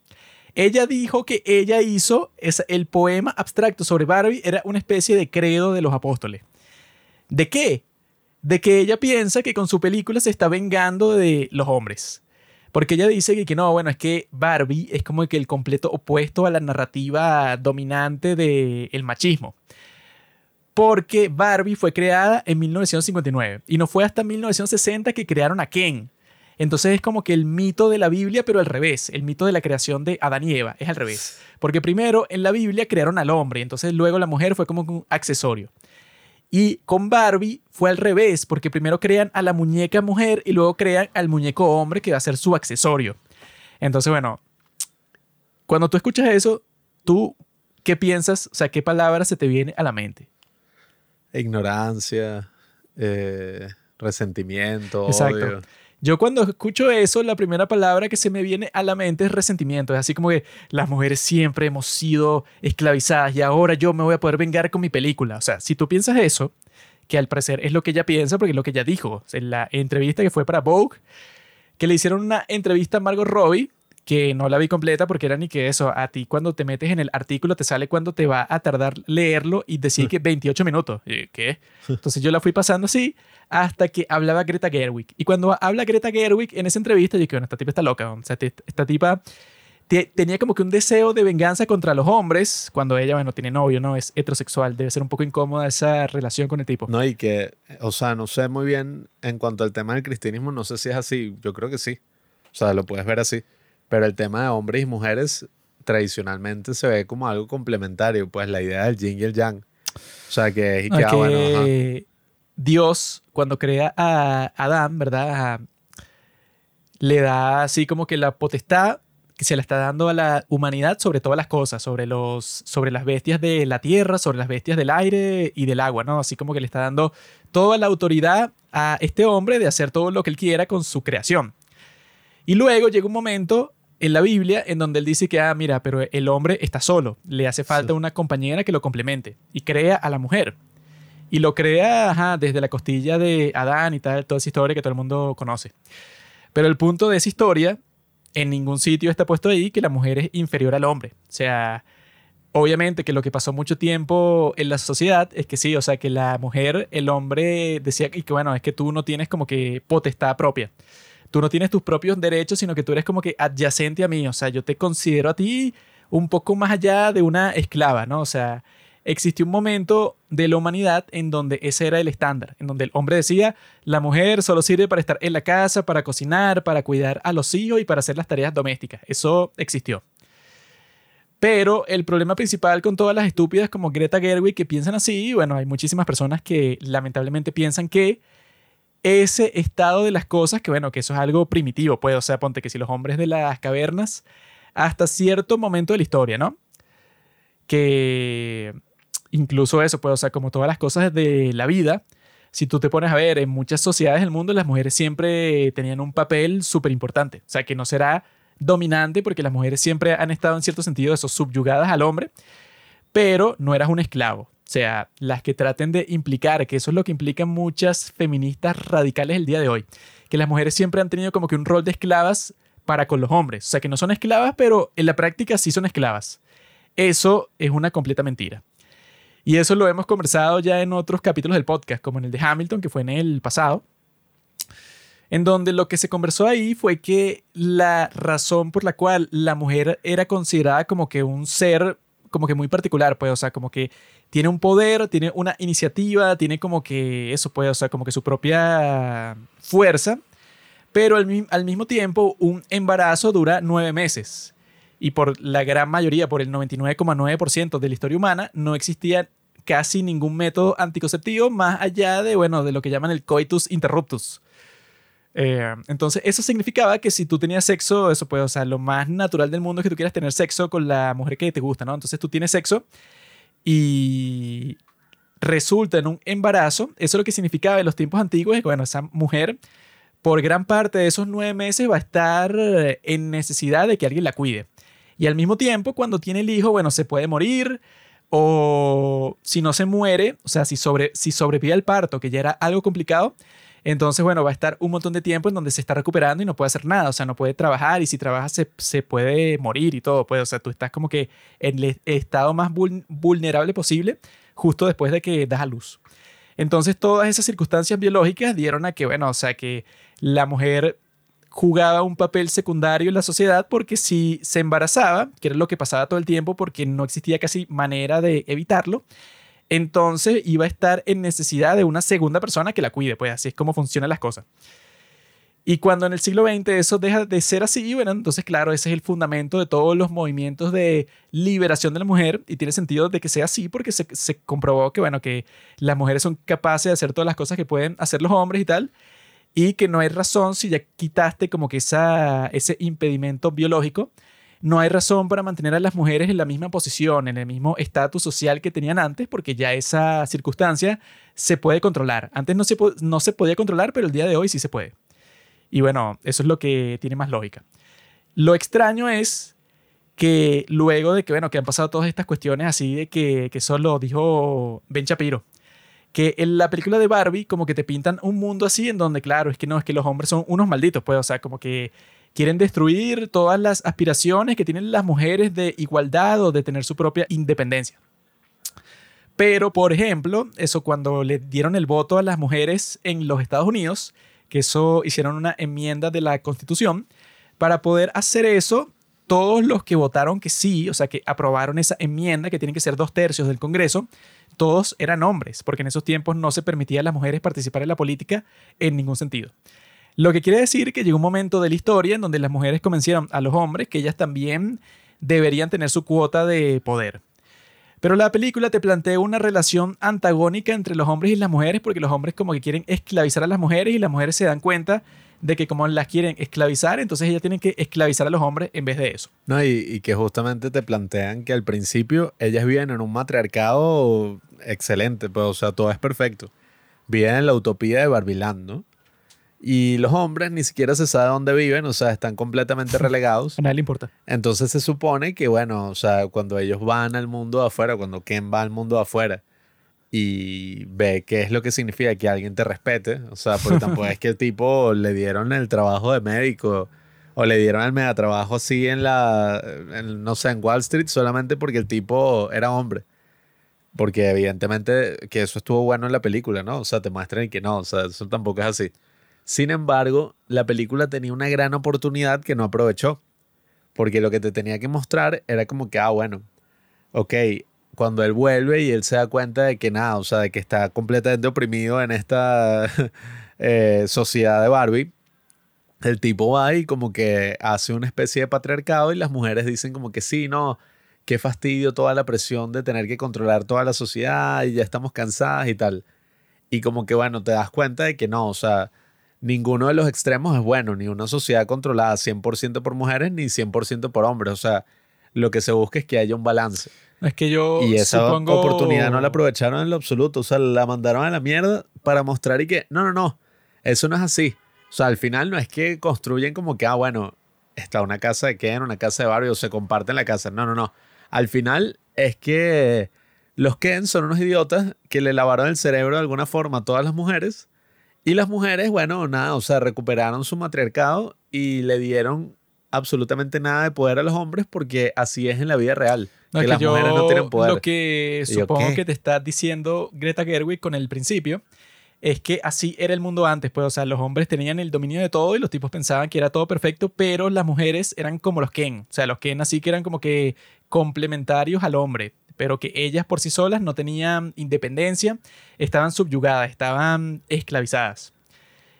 Te está tratando de voltear el estándar, o sea, el contexto de cómo ha sido el mundo por mucho tiempo, para que tú lo veas desde el otro lado y pienses que no, esto es injusto para el Ken pero es porque yo soy hombre y yo lo veo desde la perspectiva de él, pero en realidad no me había dado cuenta que ese era el estado en que vivían las mujeres hace, no sé, décadas. Y la cuestión es que, sea, yo cuando estaba viendo esta película, que obviamente es una comedia, yo lo que pensaba es que, bueno, claro, si tú te quieres burlar de los hombres y decir que las mujeres son lo mejor del mundo y los hombres son la peor porquería de la historia, y tú haces puros chistes, pues, o sea, es una comedia 100% y ya. A mí eso no me molesta porque yo digo, bueno, tú puedes hacer una comedia o chiste sobre lo que tú quieras, entonces no es en serio. Así tú pienses eso en serio, no importa porque tú lo que estarías diciendo, que ah, e, e, eso era lo principal que yo pensaba, pues, o sea, cuando quería conversar sobre cuál era mi opinión, pero no lo quería decir, era que existe lo que llaman el feminismo que empodera a la mujer, ¿verdad? Ese es un tipo de feminismo que existe. Y existe otro feminismo que se encarga de revisar como de cuáles son todas las injusticias por las que han sufrido, por, las que han pasado y que han superado las mujeres en la historia. Entonces tienen como que distintos lugares, distintos contextos, distintas funciones esos dos, tipos de feminismo. Hay como que un sonido raro de fondo, pero bueno, no suena muy duro. Y la cuestión es que yo lo que pensé es que esta película comienza así, o sea, comienza con el feminismo de empoderamiento, como que mostrándote que en Barbieland, cuando todas las mujeres son líderes y cuando las tipas son las principales de la sociedad, cuando ocupan todos los puestos de poder, cuando las tipas tienen el control de todo, pues y viven muy felices todas ellas. Entonces, cuando tienen el matriarcado y demuestran que puede tener como que eso, pueden tener un, un poder importante y pueden hacer la sociedad un lugar mejor y ellas la pasan bien, todas esas cosas. Eso es un mensaje de empoderamiento femenino. Está diciendo, no, es que las mujeres son capaces de todo esto, incluso la sociedad sería mejor. Y eso a mí no me importa porque la, primera mitad, la mayoría de los chistes era que, bueno, las mujeres son geniales y los hombres son todos unos grupos estúpidos.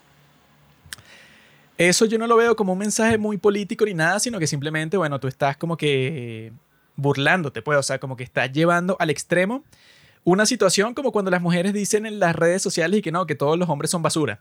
Yo veo eso y obviamente no pienso que se refieren a que todos los hombres son basura, sino que están exagerando para hacer un punto. Y lo mismo pasa en esta película al principio, que bueno, dicen como que todos los hombres son porquería. Que ese es el punto de la sátira, ¿no? O sea, como exagerar una situación al máximo para que tú veas lo estúpido. Sí, o, sea, si tú te quieres burlar de eso, no me importa, pues, o sea, porque sí me daba risa los chistes del, del, principio, así que los Ken eran un grupo de estúpidos. Pues, o sea, yo veo eso y yo no pienso que, no, es que tú no puedes hacer eso porque estás poniendo todos los hombres como estúpidos, porque en realidad los hombres no somos estúpidos como esos Ken, los hombres somos inteligentes. Yo no pienso eso, yo estoy que, bueno, búrlate de los hombres si quieres. No, bueno, yo lo pensé, fue cuando la broma exagera así. Y no es que, no sé, hay estúpidos en mujeres y hombres, sino que no, o sea, al final Todas las mujeres son una, una Sí, o sea, ahí. todas son genias ganadoras de premio Nobel y todos los hombres son estúpidos. No, es Ahí que es, es- que yo dije que se exagera un poco la Luego cosa. cuando Ken va para el mundo real y le ponen como que el montaje así del patriarcado y el tipo piensa que es lo más genial del mundo porque ponen que sea a los presidentes de los Estados Unidos y a los soldados y todos estos tipos y el tipo piensa que mira, aquí respetan a los hombres, qué genial. Eso estaba gracioso porque como que se estaba burlando de los hombres así de que bueno, que esto es lo que ellos consideran cool y en cierto sentido sí es cool, pero también es gracioso que este tipo nunca ha tenido contacto con eso y bueno, cuando tiene contacto le encanta. Todo eso estaba muy bien, todo eso estaba gracioso. Yo estaba de que, ah, bueno, esta película quizás es como que muy feminista, pero hasta el momento por lo menos da risa, porque yo lo que pensé es que eso, pues ese feminismo de empoderamiento femenino es genial porque le está diciendo a las mujeres y que mira, tú puedes, tú eres muy buena, tú eres tan buena como los hombres, o incluso puedes ser mejor y tú puedes llegar a ganar el premio Nobel, que eso es lo que te muestran al principio, que las mujeres son todas las que ganan los premios Nobel y las que están en la Corte Suprema y la presidenta, todo. Si yo hago eso, que obviamente estoy exagerando eso, que las mujeres son lo mejor que ha existido en todo el mundo y son mucho mejores que los hombres. Si tú haces todo eso, yo digo, bueno, ok, está gracioso y ya. Y hasta el momento no estaba pensando que era la mejor película de la historia, pero me estaba gustando. Pero luego llega el momento en que para mí todo se da para la mierda, que es cuando cambia de tipo de feminismo. O sea, tú estás en ese feminismo de empoderamiento que yo creo que es bueno para todas las mujeres. O sea, que tú pienses eh, que eso incluso como que como que se concentran en eso particularmente, porque cuando le dan el premio Nobel a una de las mujeres, uno espera, como siempre, pues, o sea, que todos los discursos son y que no, bueno, yo le doy gracias a tal y en realidad yo no merezco esto por no sé qué Sí. cosa. Pero cuando le dan el premio, la tipa dice que muchas gracias, me lo merezco porque yo soy muy buena escribiendo y yo soy competente. Como que se lo cree, pues, o sea, tiene una alta autoestima. Y el punto de ese feminismo de empoderamiento es que muchas mujeres, quizá por razones sociales, puedes tener una baja autoestima por ser mujer. Y este tipo de feminismo te dice, no, tú eres genial, tú eres lo mejor del mundo, así que ten confianza. Eso es bueno. Pero cuando se ponen con el otro tipo de feminismo que lo llaman en inglés y que grievance feminism, o sea, que es el feminismo que tú estás y que no, es que la vida para ser mujer es tan difícil y entonces quieren que tú hagas esto y hagas lo otro y quieres que complazcas a los hombres, pero no puedes hacerlo. Es como que, ok, también hay lugar para que tú pongas como que todas las quejas del mundo, pues, o sea, pero la segunda mitad de la película se pone con eso, pues, o sea, se pone que cuando las tipas vuelven a Barbie Land, ya no es Barbie Land, sino que Ken en un día supuestamente les lav- lavó el cerebro a todas las mujeres del sitio, que eran unas mega genias, la presidenta, las de la Corte Suprema, todas le lavó el cerebro para que se conviertan literalmente en las esclavas de los hombres. O sea, eso es li- literalmente lo que pasa en la película. No, y que te dicen y que no, en una escena sale la presidenta y, ay, no, esto es mucho mejor que ser presidenta. Pero en otra escena, no, o sea, literalmente le lavaron el cerebro a todas y nadie se acuerda de lo que eran antes de que no sé qué coño hizo Ken en ese día. No, es que eso. Pero, Ese es el, el contraste que no tiene sentido. Porque una mujer súper inteligente que es presidenta o que ganó el premio Nobel o lo que sea, te están poniendo que no, pero al mismo tiempo es una víctima estúpida. Que si Ken, que ya de por sí es un estúpido, o sea, que nadie sabe cómo ese tipo es capaz de algo. O sea, todo el punto de ese personaje es que es un imbécil. Y el tipo le lava el cerebro a todas las mujeres que son unas genias. Que lo que yo pensé fue eso, pues, o sea, el ejemplo que yo pensé es que eso lo puedes ver en distintas películas porque existen películas que pueden ser de empoderamiento y películas que es para mostrarte lo terrible que es formar parte de cierto grupo, ¿no? Entonces yo pensé que la de empoderamiento, por ejemplo, es que si Black Panther, o sea, que no, el superhéroe negro y el tipo que es, buen, es buenísimo y es el líder de su propio país, de Wakanda, y bueno, el tipo, bueno, es el héroe de la película, o sea, es el tipo, el protagonista, es el tipo que triunfa y hace todas estas cosas, es el mejor peleando, es el mejor haciendo todo, y el tipo, eso, pues, el elenco de esa película, todos son negros y todos son poderosos y todos son buenos e- inteligentes. Eso es una película de empoderamiento para que los negros que quizá por razones sociales tienen baja autoestima, cuando vean la película digan que no, los negros somos iguales que todos los demás, incluso podemos ser mejores, pues, o sea, ese es el punto de ese tipo de película. También existen las películas como 12 Years a Slave, que en 12 Years a Slave, obviamente que no es de empoderamiento para nada, porque la cosa es que el protagonista lo, lo torturan toda la película, le quitan su libertad, lo torturan, lo tratan mal, su vida se va a la mierda de eso por 12 años. Y eso, bueno, son tipos distintos de películas que existen y cada uno tiene su propósito. Pero lo que pasa en esta película, la razón por la que es un 0 de 10, es porque tienes los dos tipos de feminismo en la misma película. El de empoderamiento y el feminismo que existe para mostrarte qué difícil es ser mujer el día de hoy.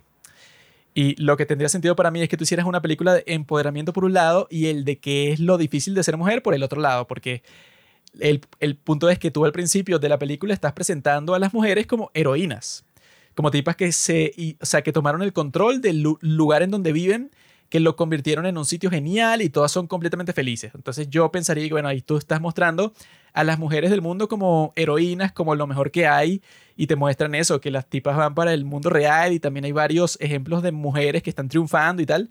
Es como que te, te está diciendo que no, bueno, que las mujeres sí tienen un papel importante y que son buenísimas en todo lo que hacen y tal, o sea, te están empoderando. Pero la película se va para la completa mierda de eso. Es como que, o sea, es como que tú estés viendo Black Panther y a la mitad de la película se dice que no, es que llegaron unos blancos a Wakanda.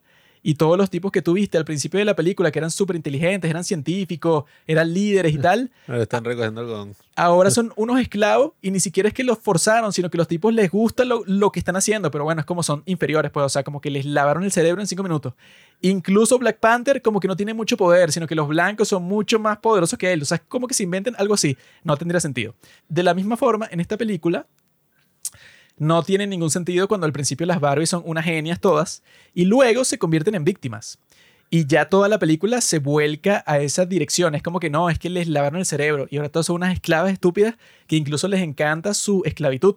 Y entonces se tiene que poner todas en grupo para ver cómo le, le cambian la mentalidad, porque los Ken le lavaron el cerebro completamente. Entonces es una dicotomía que es una contradicción, que no tiene sentido. Y que se ve completamente El Paran se puso lógico filosófico. se ve completamente en ese discurso que hace la pajúa esa, la Betty la Fea, América Ferrera. Que la tipa da, yo creo que es el peor discurso de, de la historia, en donde la tipa dice, y que no, es que es imposible ser mujer en la sociedad de hoy. No, y que, ah, al expresar la disonancia cognitiva que significa ser una mujer en el patriarcado, la, bueno, les quitó el lavado de cerebro, pues. O sea, solo Sí, con que esa es la eso que, ah, técnica, porque eso comienza el discurso así que qué difícil es ser mujer en la sociedad de hoy.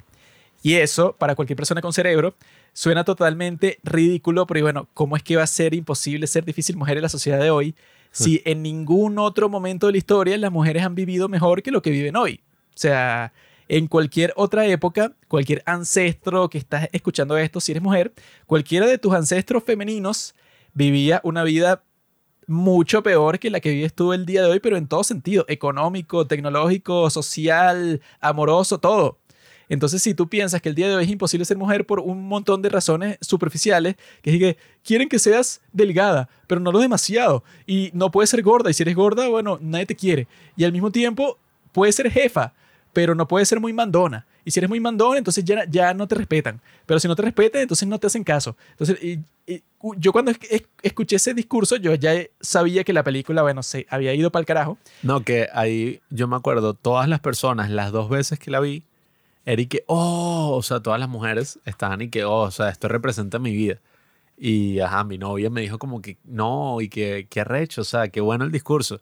Y estábamos como discutiendo que yo y que, ajá, pero a ver, ese discurso lo puede tener un hombre también o lo puede tener cualquier persona porque todo el mundo tiene ciertos sufrimientos, pues, porque así es el mundo, pues, o sea, la vida en general tiene mucho sufrimiento y muchas alegrías, muchas cosas. Entonces ella que no vale, los hombres, los hombres no tienen ninguna dificultad y tal. Y que, ah, o sea, no me voy a poner aquí a hacer un discurso similar porque creo que esa noción es estúpida.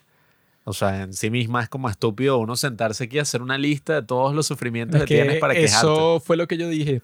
O sea, eso no- Quejarse en sí es una característica femenina. El tonto de Pablo, Ah, como él no tiene mucho conocimiento filosófico, no comprendió qué me refería yo con eso. sexismo. El punto es que machismo. tú cuando dices que quejarte es una característica femenina, eso no es y que no, es que las mujeres se quejan. No. El mundo ha conceptualizado, pues, o sea, no sé, desde hace 5.000 años, cuáles son las características que tiene, suele tener un carácter femenino y cuáles son las características que suele tener un carácter masculino. Y una mujer puede tener características masculinas y femeninas y un hombre puede tener características femeninas y masculinas al mismo tiempo. Entonces tú puedes identificar fácilmente de las tradiciones de las culturas del mundo qué es femenino y qué es masculino, qué es yin y el yang. Y eso, o sea, coinciden que si las culturas más viejas del mundo, que si la egipcia, la india y la china, todos tienen así como que, bueno, que si los mismos parámetros exactamente igual. Y yo le dije que, bueno, por algo, en inglés, por ejemplo, existen palabras que solo se usan para denominar cuando una mu- mujer se queja, porque es como que un comportamiento eh, propio de una mujer, porque es un comportamiento emocional, o sea, no tiene nada de racional. Y no es que lo emocional sea malo, sino que simplemente es así. En inglés, por ejemplo, existen las palabras nagging o la palabra bitching. O sea, la palabra bitching, o sea, que es como que el verbo de bitch, o sea, de ser una perra, bitching significa eso, pues, o sea, que te estás quejando o que estás fastidiando a alguien, que le estás recriminando algo a alguien, pero así, pues, o sea, como que, como queja. Y la cuestión es que, es, o sea, dentro del contexto de la película no tiene sentido. Porque el punto es que ella se saca ese discurso con todas las quejas del mundo. Y las quejas que está diciendo, eso, ella está haciendo ese discurso como si fuera Martin Luther King. Que las quejas de Martin Luther King es que, mira, no nos deja sentarnos en el mismo restaurante. No nos dejan votar. No nos dejan trabajar. O sea, son cosas que, mira, si no puedo hacer eso, eso fundamentalmente me jode. O sea, eso es como que cosas que yo necesito hacer. Mientras que las quejas de esta tipa son y que la gente me ve y me está juzgando. Yo tengo que ser flaca. Y que todo eso que tú estás diciendo podría desaparecer si tú dices, mira, a mí no me importa lo que piensen los demás. Y eso, eso podría quizá hacer tu vida más difícil o lo que sea, pero no puedes actuar como si esas quejas que tú tienes son las mismas como las que tenían los esclavos o las que tenían los negros en los tiempos No, de Martin Luther King. El O sea, mismo Martin Luther King nunca va a hacer un discurso que diga que no, el hombre blanco nos oprime y es muy difícil ser negro porque me han metido preso no, un pocotón de veces, no me dejan votar, no tengo derechos así, no puedo comprar propiedades aquí, esa, listo, pues, o sea, ese es el discurso. y, y la gente que sí, o sea, sí, bueno, es que eso no es un discurso inspirador. Todo el punto. O sea, eso que, es como que, ¿qué? ya en ese punto la película dije que, bueno, ya se acabó el empoderamiento. ¿Por qué? Porque si yo hago una película de empoderamiento y ya, entonces no puedo llorar. Y si no puedo llorar, entonces la película no es tan popular. Ese discurso estaba incompleto. Se supone que tenía que motivarte, pues al final no decir No, solo es todo lo que está mal y ya. Yo creo que a muchísimas personas le encanta eso ya. O sea, porque por eso es que con los negros en los Estados Unidos todo el tiempo es que no, pobrecito el negro, mira que él no puede hacer nada. Él está ahí como un pendejo. Y si yo no le doy un montón de plata, entonces él no hace nada. Pues él se queda como criminal porque él no es capaz de nada. Eso en inglés lo llaman de bigotry of low expectations. Que tú dices que no, es que coño, es que él, es negro, ¿no? él no es capaz de nada. Y lo mismo pueden hacer con las mujeres y que coño, es que es mujer, ¿no? o sea, todas las dificultades que ella tiene en su vida, que es lo que dice la estúpida esa, es porque ella es mujer. Ella, eso, está estresada, está pensando en la muerte, eso que es lo que da inicio a la película. Ella está haciendo todas esas cosas porque es mujer.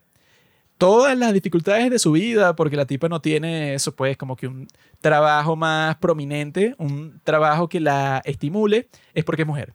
Y es gracioso porque te ponen esa, es- esa junta de Mattel y no, es que todos son hombres. Hacen productos para mujeres, pero todos son hombres. Mientras que la que creó Barbie, la tipa fue la directora, la CEO de Mattel por 30 años. Y al mismo tiempo, el día de hoy, en la junta directiva de Mattel, que ese, ese dato lo buscó Ben Shapiro. En la junta directiva de Mattel, que son nueve personas, hay cinco hombres y cuatro mujeres.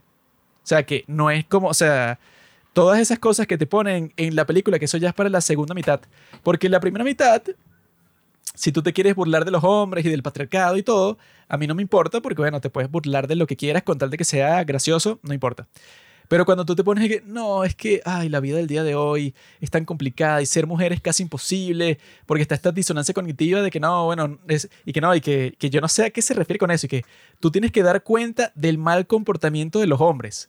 No sé a qué coño te refieres con eso, Sí. no sé No, en qué contexto aplica, no o sea, sé tú, de qué coño estás tú hablando. puedes hablar como de esas cuestiones sociales y esas presiones y tal, pero a ver, tú como hombre puedes decir, no, tienes que ser alto porque si eres bajo ninguna mujer te quiere y tienes que estar atlético, por ejemplo, tienes que ser atlético porque si no, eh, no estás cumpliendo con los estándares de lo que significa ser un hombre. Porque eso es muy gracioso, que- dicen los estándares de las mujeres Tienes que... que ser musculoso. Y que bueno, ser musculoso como hombre es mucho más difícil y requiere mucho más trabajo que no ser gorda como mujer. O No, sea, y, y que se habla mucho de esos estándares así de belleza, pero al final todas esas son industrias que han explotado hasta, bueno, al máximo todo lo que es eso de tema de la feminidad.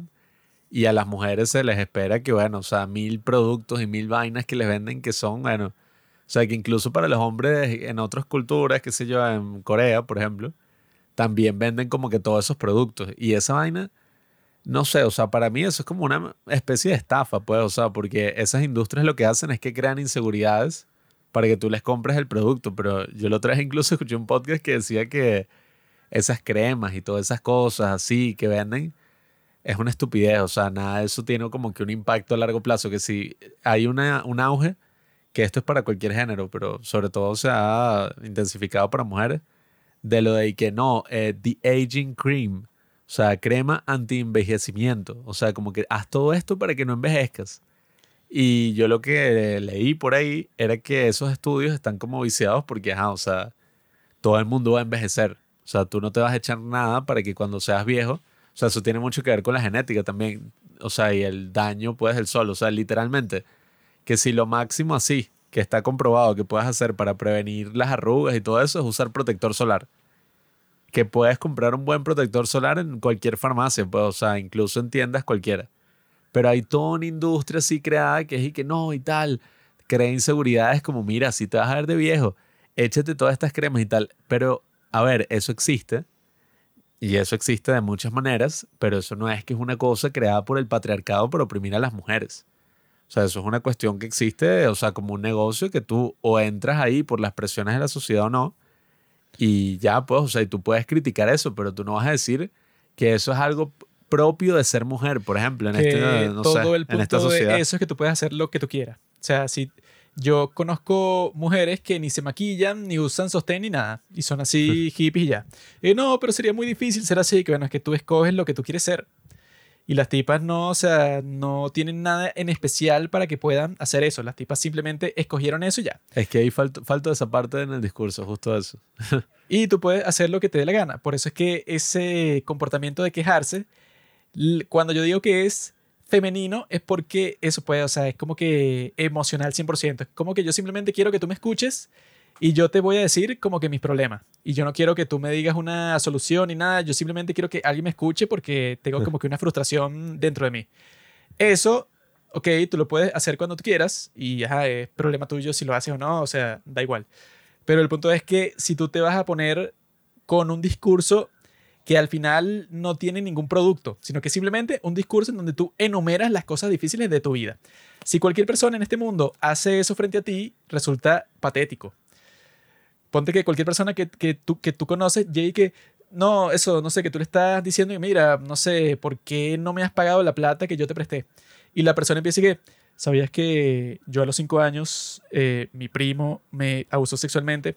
Y luego yo fui pobre por muchos años y después mi primo eh, me llamó y mi papá me abandonó y, me- y dije, ¿eso qué tiene que ver? Estamos hablando, te pregunté, ¿por qué no me has pagado la plata que te presté? Y tú te, te pusiste a contarme toda la historia de tu vida, ¿eso qué tiene que ver? O sea, como que a quejarte de todas las cosas que te han pasado. Eso no tiene nada que ver. Y lo mismo es con este discurso. ¿Eso qué tiene que ver contigo? O sea, ahí lo que tú estás haciendo es tratando de poner una excusa de por qué tú eres el pedazo de mierda que eres hoy. Y en el caso del personaje de América Ferrera, es que ella está insatisfecha con su vida y luego de toda esta vaina dice algo más estúpido todavía, que es que, eh, ¿por qué no crean una Barbie que sea simplemente una persona ordinaria? Porque, ah, no, bueno, que esa es la parte que, No, que también te meten en el otro discurso. Pero ahí te dicen y que no, es que, ¿por qué existe ese modelo tan inalcanzable de esa muñeca perfecta así? Porque, porque no hacen una muñeca que simplemente es una persona normal. Y esa es la misma estupidez que yo he escuchado a muchas feministas decir como mil veces. Y que no es que los modelos que te ponen la sociedad son inalcanzables, que si esta supermodelo súper super flaca, súper delgada, así que tú nunca vas a ser así de delgada, hagas lo que hagas. Y yo cuando escucho eso, yo pienso que, ay, no comprendes cómo funciona cualquier cosa. O sea, la supermodelo no está ahí para que tú pienses que tú vas a ser igual que la supermodelo.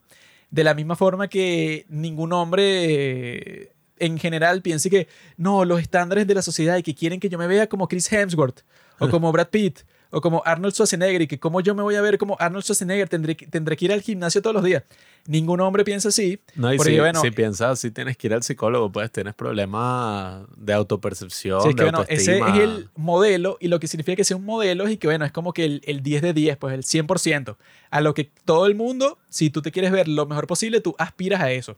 Pero en ningún momento está escrito ahí, que es lo que implica toda esta gente, que es que ¿acaso yo me tengo que ver como una supermodelo? No, porque todo el punto de una supermodelo es que es la más bella de todas.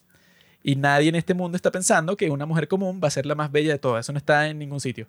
Y para los hombres es exactamente igual. Y ningún hombre está así que, no, porque ponen al muñeco de Batman musculoso. Eso significa que yo también tengo que ser... y que- Eso no tiene nada que ver. O sea, eso Sí, es que es una aspiración. yo jugaba con Superman, o sea, con el superhombre.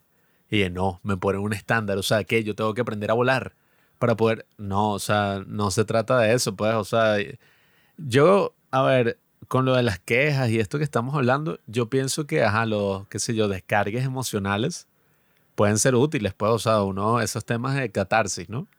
Sin embargo, aquí no pasó absolutamente ninguna catarsis porque nosotros no vimos ninguna de las dificultades de este personaje en la película. O sea, no vimos nada. Literalmente lo único que vimos es que ella estaba triste, tenía ideas sobre la celulitis, eh, cosas así. O sea, que tampoco es que son cosas muy locas. Pues, o sea, esas son cosas normales. O sea, quizás ella se sentía insatisfecha porque, no sé, tenía un trabajo de secretaria donde literalmente no hacía nada eh, y tenía una mala relación con su hija adolescente, que bueno, eso es normal, pues, o sea, eso es lo que pasa en esa época de la adolescencia, qué sé yo, si tenía problemas con el esposo, que por cierto, ese es el esposo de ella en la vida real, eh, una curiosidad. Y, y no sé, o sea, pueden ser muchos problemas de ese estilo, pues, que tienen más sentido, pero no. Es la culpa de la sociedad patriarcal. Y no solo eso, sino que ella te lo dice ya y no te muestran absolutamente nada que uno conecte emocionalmente y diga, ah, ok, porque ese es el problema también de esta película. Trató de abarcar demasiado y yo siento que al final no abarca nada, pues, o sea, es como una cosa ahí. Al principio era como que, ah, Barbie va a descubrir quién es y como va a reconectar con la niña que está jugando con ella y ambas van a lograr como eso, pues, o sea, eh, solventar sus problemas de la vida y quizás Barbie aprenda que, no sé, o sea, el mundo real es más interesante que el mundo Barbie. Podrías haber hecho una historia así. Esa historia la hicieron, no profundizaron en lo absoluto y al final como que ella quiere ser humana porque se sentó en una banca, vio una vieja y vio una gente jugando en el parque. Y ya, ahí ella tuvo una reflexión de que ella ya no quiere ser una idea, ella quiere ser la persona que tiene las ideas y todo termina yendo al ginecólogo. O sea, es como que, bueno, ajá. Fue como que el final más genérico de todo el mundo, que es que, bueno, que Sí. no vas a volver a lo que estabas antes porque entonces no existe historia. Exacto, sino que tienes que ir a otra cosa y esa otra cosa no hay razón por la que tú la quieras porque todo el punto es que tú desde el Sí, principio que estabas muy feliz. vaina. Tú estabas muy feliz a excepción de una cosita como que un pensamiento que tú tuviste y ya. Que ni siquiera era su pensamiento porque es, ellos no pueden pensar. Y ¿No? de repente fue que no, es que yo ahora quiero ser un ser humano por una explicación que me dio mi creadora y eso es todo una estupidez, a menos que tú seas una chica que jugaste con Barbie toda tu vida, entonces te lo tomas así personal. Sí, o, o eso, pues si querías hacer una crítica del patriarcado y una película feminista y todo esto, yo creo que también lo hacen mal porque eso, pues, o sea, de la nada toda la trama se va a ese tema de Ken, o sea, de que esa es toda la situación ahora y la oportunidad que tenían, pues, de dar un mensaje de unidad, o sea, dar un mensaje de igualdad, de empoderamiento, lo lanzaron completamente a la basura para hacer algunos chistes y bueno, si todo el mundo viera esta película como una sátira y ya y se riera al respecto, fino, o sea, felicidades, te la comiste, Greta Gerwig.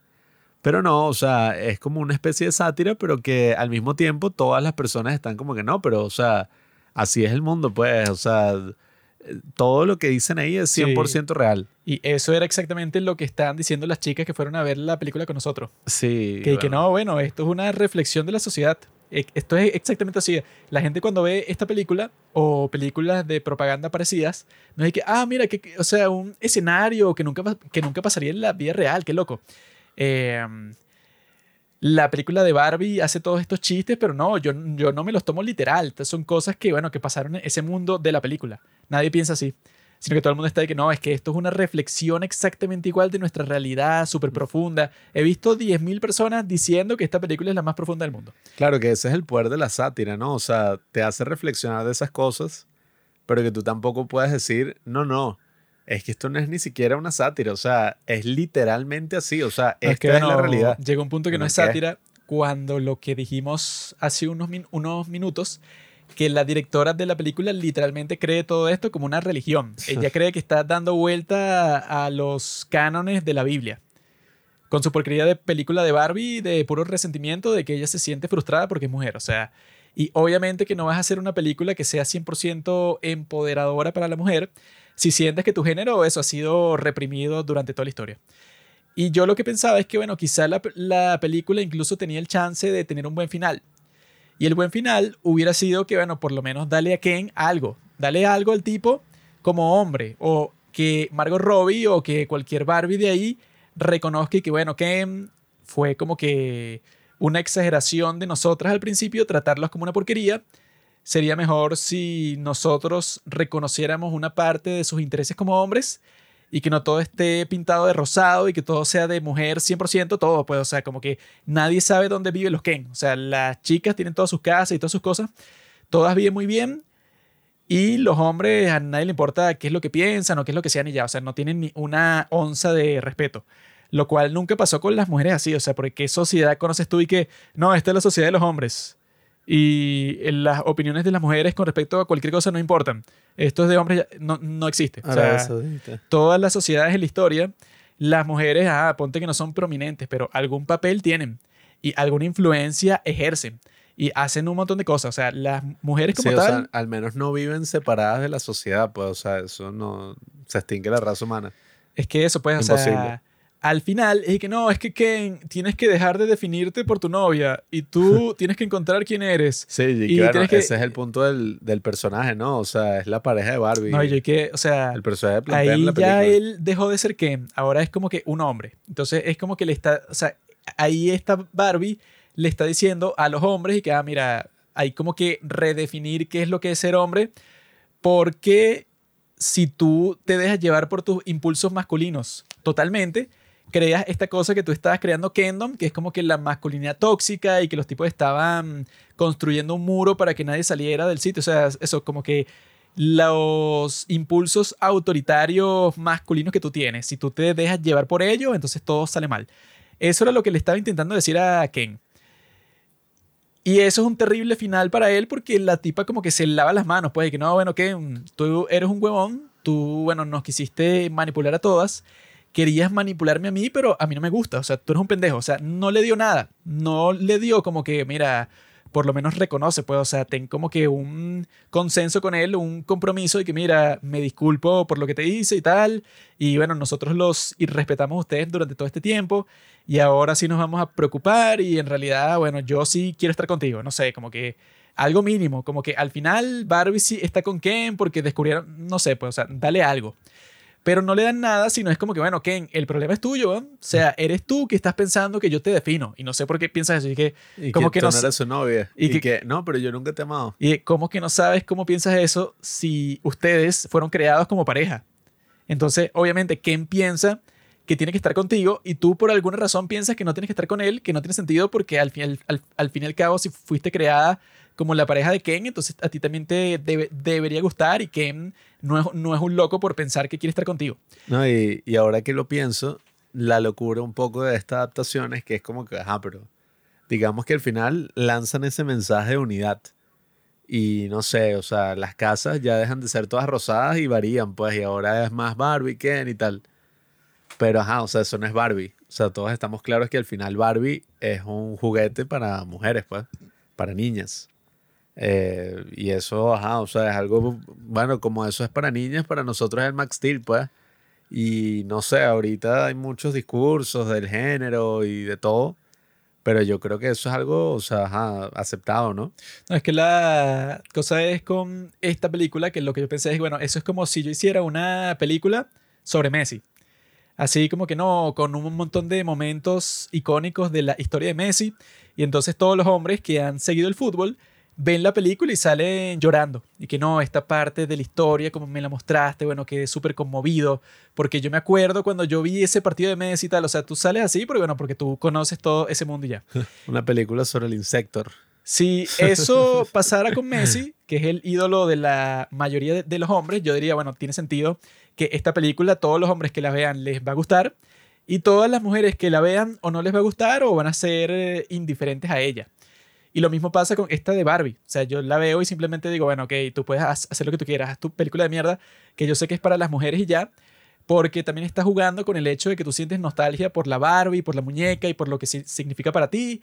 Y porque la muñeca fue creada, eso pues, como que para reemplazar a las muñecas de antes que solo te enseñaban a ser madre. Ah, bueno, que. Que yo no le veo nada malo a eso, pero te lo ponen como una opresión. No, pero yo he visto gente que estaba criticando a eso así con mucha fuerza.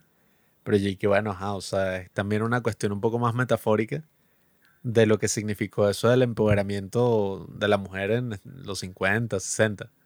Que era como que, ah, bueno, ya todo el rol no es que tú vas a ser madre ya y vas a jugar a, no sé, o sea, qué sé yo, la cocinita, limpiar, limpiar el, no sé, limpiar al bebé, todo eso que ajá, o sea, eso todavía existe, pues todavía existen juguetes así, chichoelo, no sé. eso todavía existe. Pero esto otro de las Barbies era como ese cambio de paradigma de que, bueno, tú puedes hacer eso y puedes hacer muchas otras cosas más. o sea, puedes hacer lo que quieras. Eso no es lo que dice al principio. Lo que dice al principio es que eso era una mega mierda que a ti te enseñen y que no, ser mujer limpiar. Tienes que ser independiente 100%. Y ese es el extremo. Y que bueno, si la película dijera y que, ah, no, eso era aburrido y ahora esto es más cool. No, pero lo que te muestran básicamente, no, bueno, hacer una esclavitud, pues, era y que, bueno, niñita, toma el bebé para que aprendas lo que vas a hacer toda tu vida. Y todas tienen como que unos vestidos todos feos, marrones así. Destruye eso y ahora eres independiente. Y esa es la mentira que le han vendido a las mujeres del mundo y se la han creído porque suena empoderada, ¿no? Así, así que te digan y que no, es que tú sola puedes hacer todo tú no necesitas a nadie, tú, bueno, si trabajas y tienes tu propio ingreso, entonces ya los hombres no te pueden controlar y tú puedes estar sola toda tu vida tomándote una champaña con tus amigas en el brunch. O sea, es como que el estereotipo estúpido sí. Y hay muchas mujeres que se han creído eso y que no, es que yo no necesito a nadie. Incluso mis propias amigas, si me dejan esa mierda, yo consigo otra. O sea, hay muchas mujeres que, claro, tienen esa reacción emocional a, bueno, no sé, como que a las dificultades de la vida. Pero esa es una reacción estúpida. Y que eso, es individualismo al 100%. Y eso es lo, lo, que te vende Greta Gerwig con su peliculita, de que, o sea, yo estoy, o sea, si la película fuera del empoderamiento 100%, eso siempre es bueno porque tú al final terminas sintiéndote bien, terminas sintiéndote, no, yo, yo puedo hacer, hacer todo. Yo soy una heroína. Sería muy bien y sería un buen mensaje para las niñas. Pero ¿qué le vas a estar diciendo tú a una niña y que, mira, tú eres mujer, ¿oíste? Toda tu vida va a ser más difícil. Y eso es por culpa de los hombres. O sea, eso es lo que básicamente dice la película. Que cuando ellas llegan al mundo real, que bueno, que es la parte más ridícula de la película, todos los tipos cuando ven a Barbie, que es Margot Robbie, todos dicen, qué rica, mira esa puta, uh. Y llega un tipo y le da una nalgada y como, eh, como Barbie le mete un golpe, ella va presa. o sea, eso es un chiste que quizás si yo lo veo en la película sin que luego te pongan toda esa agenda feminista, política, toda rara, yo digo y que, ah, mira, están exagerando el cliché de que los hombres, bueno, eso pues, le hacen catcalling, pues, o sea, le em, están acosando a las mujeres por la calle. Ese chiste en un vacío, bueno, está bien porque están exagerando una situación que existe. Pero, si lo ven desde la perspectiva de la tipa que hizo la película, que es una mega feminazi, entonces como que, ah, bueno, eso no es un chiste, que ese es todo el punto llega un momento de la película que tú estás ah, esto yo creo que ya no es comedia, sino que creo que simplemente me están tratando de decir algo un poco más profundo. Y eso es lo raro, pues, o sea, que ya no es que te estás divirtiendo y ya, sino que llega un punto que es que, o sea, que lo que más expresa eso es cuando dicen y que, no, es que todas estas mujeres ahora son esclavizadas porque les lavaron el cerebro, porque ellas no tenían la inmunidad, porque nunca han entrado en, en contacto con el patriarcado. Entonces cuando llegó Ken con todas estas ideas de la dominación masculina, las convenció a todas de ser unas esclavas. Cuando te pone eso, ya creo que deja de ser un chiste y que cualquier mujer que, bueno, cualquier niña que vea eso, el mensaje es que mira, los hombres te quieren joder y tú te tienes que proteger. Y si tú piensas eso, lo que está es fomentando una guerra toda rara entre los sexos que no tiene sentido. Así que, que no, los hombres están contra las mujeres, las mujeres están contra los hombres, que ese yo creo que es el mensaje final de la película, pues. Que, que no, los intereses de las mujeres y de los hombres son tan distintos que, bueno, que cada uno tiene que como, como que vivir por su lado. Y cuando interactúan, interactúan así como que con un muro entre ellos, porque se pueden lastimar. O sea, ese yo creo que es el mensaje final y bueno, es un poco perturbador que esta tipa, que, bueno, que tiene un novio, bueno, que no se han casado, viven en pecado.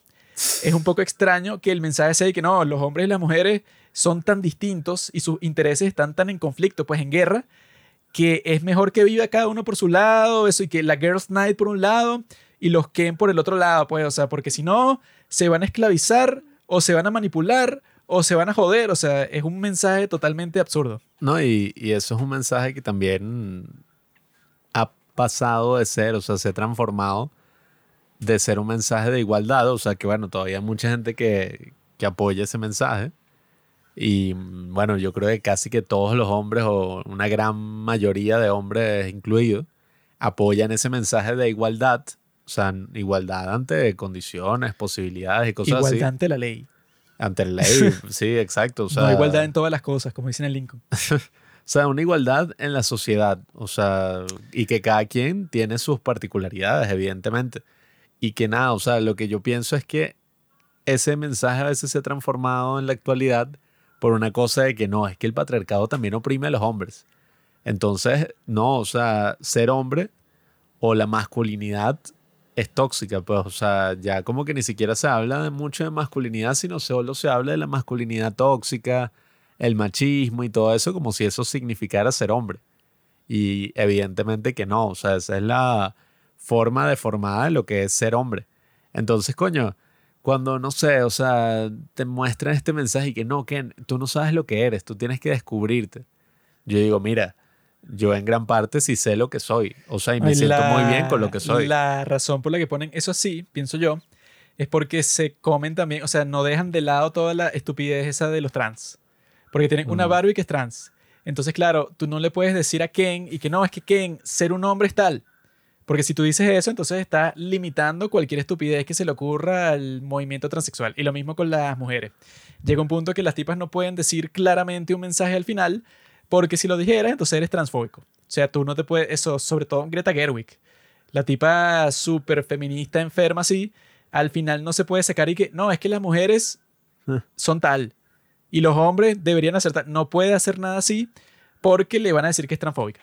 Sí, es que, a ver, yo pienso que ese tema y no, redefinir qué es el hombre, qué es la mujer, es en cuanto a la sociedad y los roles que, ajá, o sea, que se cumplen en la sociedad, pero las ideas, o sea, de, de qué es ser hombre, de qué es ser mujer, son cosas que están basadas en cosas físicas, pues biológicas, en muchísimas cosas. O sea, que van más allá de, de una realidad social. Eh, o una realidad contemporánea, sino que están basados en muchísimas cosas que uno no puede controlar. Entonces yo pienso que, o sea, en estos mensajes uno tiene que buscar más bien ese tema de la igualdad y dejar de ver todo eso del lado negativo y ya, o sea, que nada, por eso es que esta película, o sea, uno sale al menos como hombre, o sea, quizás una mujer se pueda ver más relacionada con todo esto. Como hombre sales sin pene, sales como si te castraron.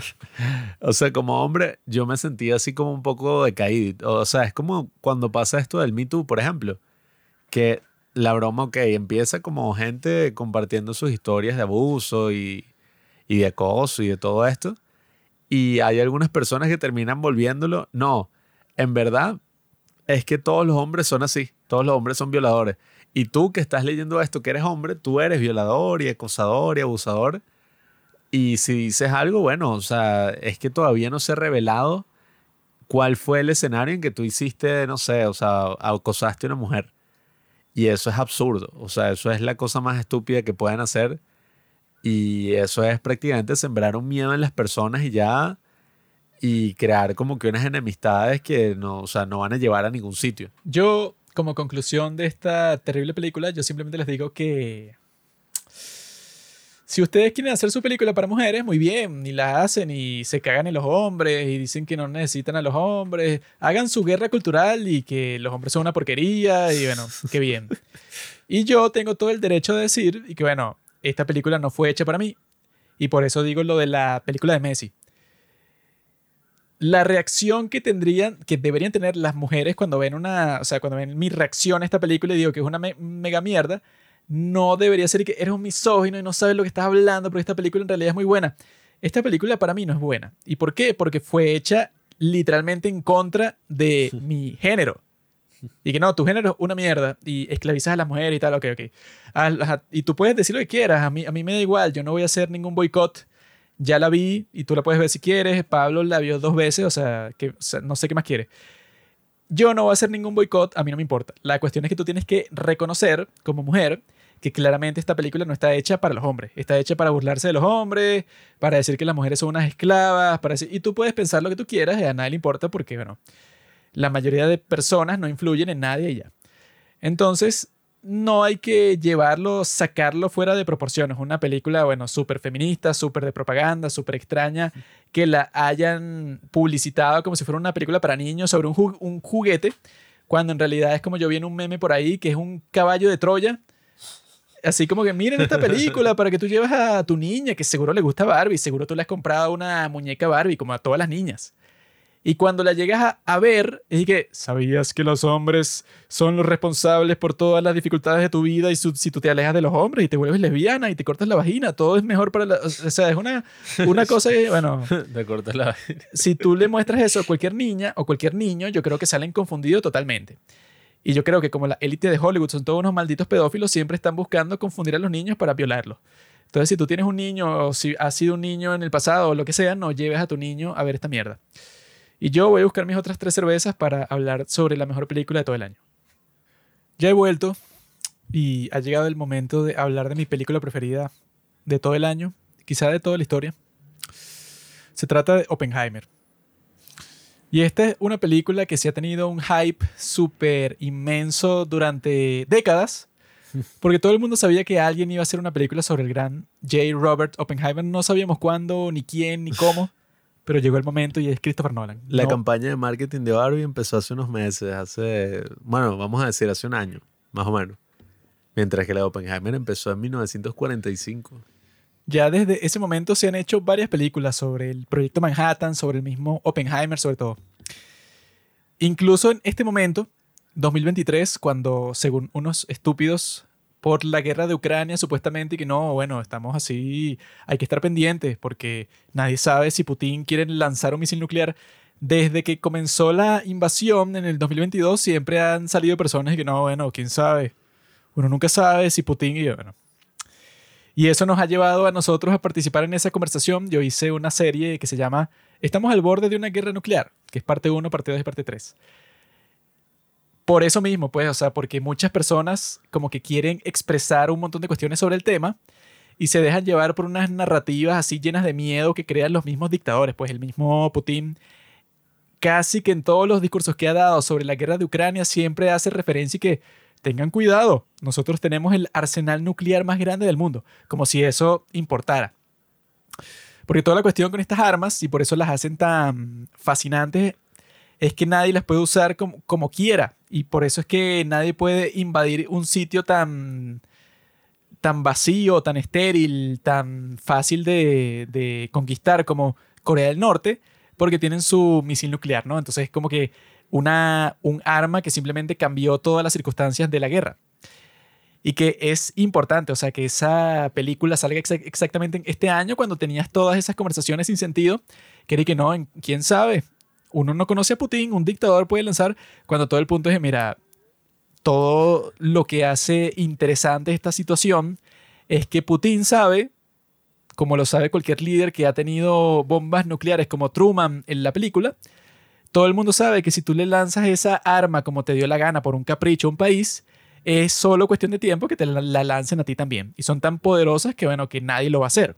Todo el mundo sabe que si aprieta ese botón rojo, es un acto suicida, como lo que te muestran en esa de Doctor Strange Love, que, bueno, los tipos tienen el malentendido más catastrófico del mundo y destruyen el mundo. Entonces yo, viendo esa película desde esta perspectiva de eso, pues, de que muchas personas dijeron sobre Oppenheimer, sobre esta película nueva, que es que no, es que no solo es una buena película, sino que también es una película indispensable para la época de hoy, para que la gente tome conciencia de lo peligrosas que pueden ser las bombas nucleares. Y yo creo que todo eso es, es verdad.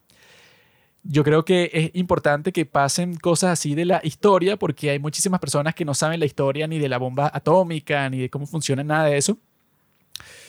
Cuando, como te muestran en la película muchas veces, bueno, los líderes hablan casualmente sobre destruir ciudades, así como que no, bueno, yo puedo destruir esta, destruir la otra, no sé, como que juzgan por cientos de miles de personas que pueden matar en un sitio o en otro como, como si fuera nada, ¿no? Entonces, como eso es real, el público como tal tiene que estar consciente de que esa cuestión siempre va a ser un peligro. Y como película, esta película sí me impactó completamente porque como película biográfica, yo siempre he pensado cuando veo una película biográfica que me parece estúpido cuando dije que este muchacho nació en tal momento y entonces cuando era niño pasó por esta experiencia y luego como adulto. Así que hay películas como esa, bueno, la más infame de que se comporta así es la de Gandhi. Que esa película dura como, como cinco horas y que, bueno, es que toda la vida del tipo, hasta el momento más eh, insignificante, te van a mostrar la vida de Gandhi porque es el tipo más importante. Y casi todas las películas biográficas, bueno, la mayoría, Bohemian Rhapsody. escogen esa cuestión, esa cuestión cronológica porque es la más simple, pues, o sea, es la que la mayoría de las personas va a comprender y quizás disfrutar porque el incentivo principal de si tú quieres ver una película biográfica es que tú conoces al tipo que le hicieron la biografía. En este caso, obviamente no es así porque nadie idoliza a Oppenheimer el día de hoy, a un científico de los años 40. No, y muchas veces te quieren mostrar como a esta celebridad de la cual están haciendo la biografía cuando era joven o cuál es la historia de origen o todas estas cosas. Y aquí evidentemente con alguien que tampoco es tan conocido, eh, o sea, va muchísimo más allá. O sea, la estructura narrativa yo creo que se relaciona más con la forma en que nosotros recordamos y la forma en que, bueno, ocurren, pues, o sea, podemos ver en retrospectiva la historia, que en una cosa sí que es como, ay, bueno, hay muchas películas que, mm, por ejemplo, tienen esa fórmula y se vuelve aburridísimo, o sea, todas las musicales, Bohemian Rhapsody, está la otra que es como Elton John, dicen que todas esas películas así musicales tienen como que esa misma fórmula. Y al final, bueno, la misma Elvis y es muy aburrido. O sea, no, incluso hay unos intentos de hacer algo distinto, como en la de Bob Dylan, que sacaron, que es como toda loca. Y creo que no es muy buena. No, es que eso, como que lo más concreto que tú puedes hacer de una así, bueno, vamos a empezar por el principio. Uf. Y entonces este tal. Y bueno, esta también es así en el sentido de que comienza cuando Oppenheimer es joven, pero tiene una estructura narrativa que es una locura, que es lo que yo siempre he pensado de que yo siempre he querido hacer una película biográfica sobre el compositor Franz Liszt, porque es el mejor músico de toda la historia. Y yo lo que he pensado es que si tú vas a hacer una película así, bueno, tienes que hacer un ritmo caótico, pues, o sea, que sea como un recuerdo de la vida del tipo. Y entonces tiene que ser como que los momentos más destacados, pero es increíble, pues, o sea, la forma en que lo ponen en Oppenheimer, porque no es como que vamos a detenernos en este premio que le dieron a él y bueno, la historia de cómo se lo dieron es muy curiosa. No, o sea, es que, mira, bro, o sea, le dieron un premio y al minuto ya estás viendo como el tipo se coge a, a su novia. Y a los dos minutos ya está, ya está construyendo la bomba. Y un minuto después, bueno, ya está en otra controversia que él tuvo eh, 10 a- años luego porque pensaban que era un comunista. Está constantemente en ese ritmo vertiginoso que desde el principio es lo más rápido del mundo. O sea que nosotros cuando la vimos por primera vez el día de Barbenheimer nos perdimos el principio porque estábamos comiendo. Pero la volvimos a ver y ahí sí pudimos ver eso, pues que si los primeros 10 minutos que nos perdimos la primera vez. Y ahí te muestran eso, toda la cosa de que el tipo quería envenenar a su profesor porque estaba frustrado. Como que eso puede, o sea, que el tipo Oppenheimer como tal que un joven todo extraño. Lo que te muestran ahí que sí, o sea, que él envenenó la manzana del profesor y al mismo tiempo él tenía y que un poema todo raro, o sea, que... O sea, está público, sí, en donde el tipo está como que eh, escribiéndole un poema a una tipa que a él le gustaba de la universidad, pero con la que nunca conversó. Y al, al mismo tiempo tiene una historia que el tipo como que una pareja estaba frente a él y como que a él le gustó la chica y el novio de la chica como que se fue un minuto que se a comprar un cigarro y el tipo se le lanzó a la chica esta y la comenzó a, a besar y la chica obviamente lo empujó a él a un lado y el tipo se cayó al piso y se puso a llorar. O sea, tiene como Estaba que una historias raras así, ¿no? Y no hizo eso una sola vez. O sea, era, era un tipo así que todo el mundo está ahí, que bueno, ese es el rarito. No te le acerques mucho a Oppenheimer porque es un tipo que está como que, no sé, no sé qué tiene en la cabeza. O sea, que le decían que estaba deprimido y las personas le decían y que, bueno, no sé si tienes que buscar terapia psicológica, algo así. Pero que este tipo no tuvo una vida, no sé, que sea como que tan interesante o emocionante. No era como que la vida de un soldado, así como que no, es que tantas cosas por las que él pasó, tú puedes hacer una película súper emocionante, divertida y tal.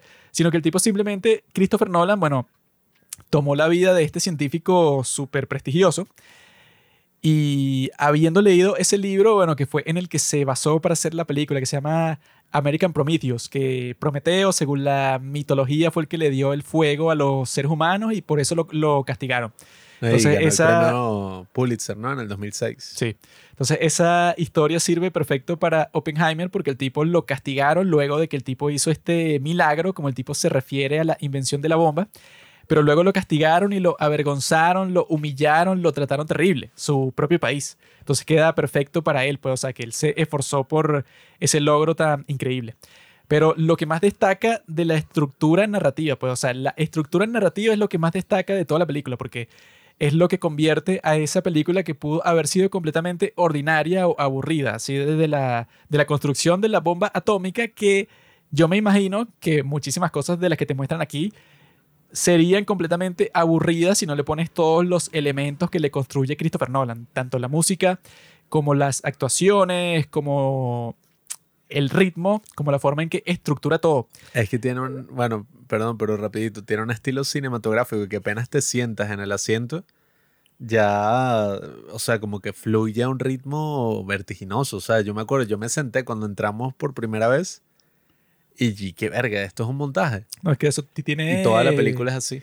Tiene cosas que claramente no pasaron, como eso de que cuando el tipo está teniendo sexo con Florence Pugh, con la comunista esa que él conoce, entonces ella deja, o sea, se levanta de la cama, busca en su biblioteca, encuentra el Bhagavad Gita, que es de donde él sacó la cita esa famosa, y se la muestra a él y que no, pero ¿qué es esto? Y él dice, no, es sánscrito. Y que, ah, ¿lo puedes leer? Sí, bueno, yo lo leo.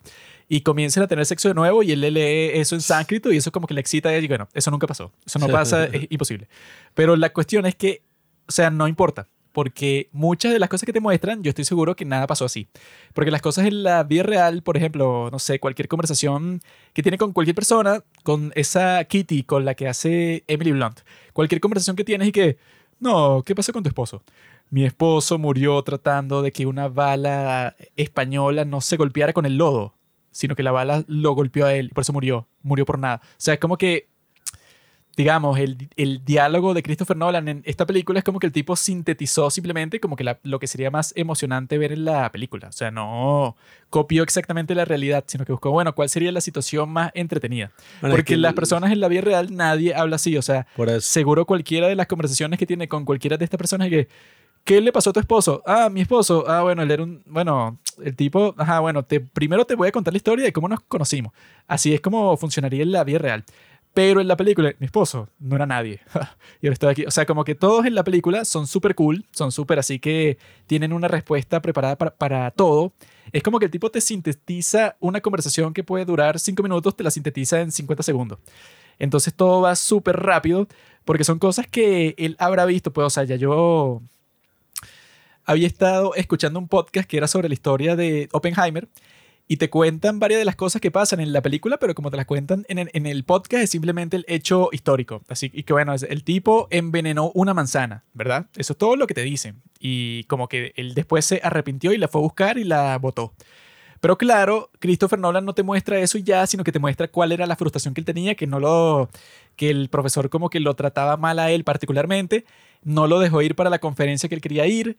Y luego cuando Oppenheimer vuelve a botar la manzana, estaba Niels Bohr ahí, que es el científico más prestigioso del mundo, y se la iba a comer y Oppenheimer le dice que agujero de gusano y la bota a la basura. Eso obviamente no pasó tampoco, pero es mucho más emocionante así como que es una película histórica, pero que el tipo que la hace está consciente que lo más importante de todo esto, que tú estés entretenido todo el tiempo, ¿sabes? Porque son tres horas. Entonces, de nada me sirve hacer una recreación seca de todas las cosas que pasaron en la vida real, que hay muchísimas películas así, que esas son las que hacen con muy poco presupuesto, que las hacen, no, bueno, sí, ajá, exactamente lo mismo que pasó y pone una discusión aburridísima entre dos científicos que puede durar 15 minutos para que la gente en realidad entienda, eso no funciona. Sino que Christopher Nolan está consciente que no, bueno, o sea, lo más importante es que tú estés concentrado en todo lo, que él te va a mostrar por las tres horas. O sea, y él tiene todos los recursos para lograr eso con la cinematografía, con la música, con los actores, con el guion, con todo. Es que mucha gente confunde lo que es la realidad de los hechos con lo que es la realidad emocional. Y incluso yo diría como que la verdad, eh, a veces hasta más allá de los hechos, que creo que es lo más importante. Porque hay gente que dice, ay, no, es que la película no es realista, porque eso no pasó así en la vida real. O hay películas que pretenden ser realistas al mostrarte como que un estilo cinematográfico lo más sobrio posible. Eh, ni siquiera es que no incluyan música, sino que tratan de no incluir escenas así muy emocionales y tratan de que todo sea así como muy seco, porque eso es realista. Pero yo recuerdo, bueno, de, de esas cosas que decía Tarkovsky, este libro, Esculpir en el Tiempo y muchas cosas así. Él decía que, bueno, si tú te pones a ver, la realidad no es así. O sea, la forma en que nosotros vivimos la vida nunca es una cosa así como seca, eh, así, no sé, desprovista de pensamientos, de emociones, de imaginación, de todo tipo de cosas. Pues, o sea, yo creo que las emociones y esa realidad emocional que, busca esta película se acerca muchísimo más a la realidad que la realidad misma de los hechos. Pues lo que tú puedas escuchar así, ok, él envenenó una manzana. Ok, pero ¿por qué? O sea, porque alguien va y envenena una manzana. No, es que él hizo este programa de no sé qué vaina, eh, de la bomba atómica, porque él era un científico.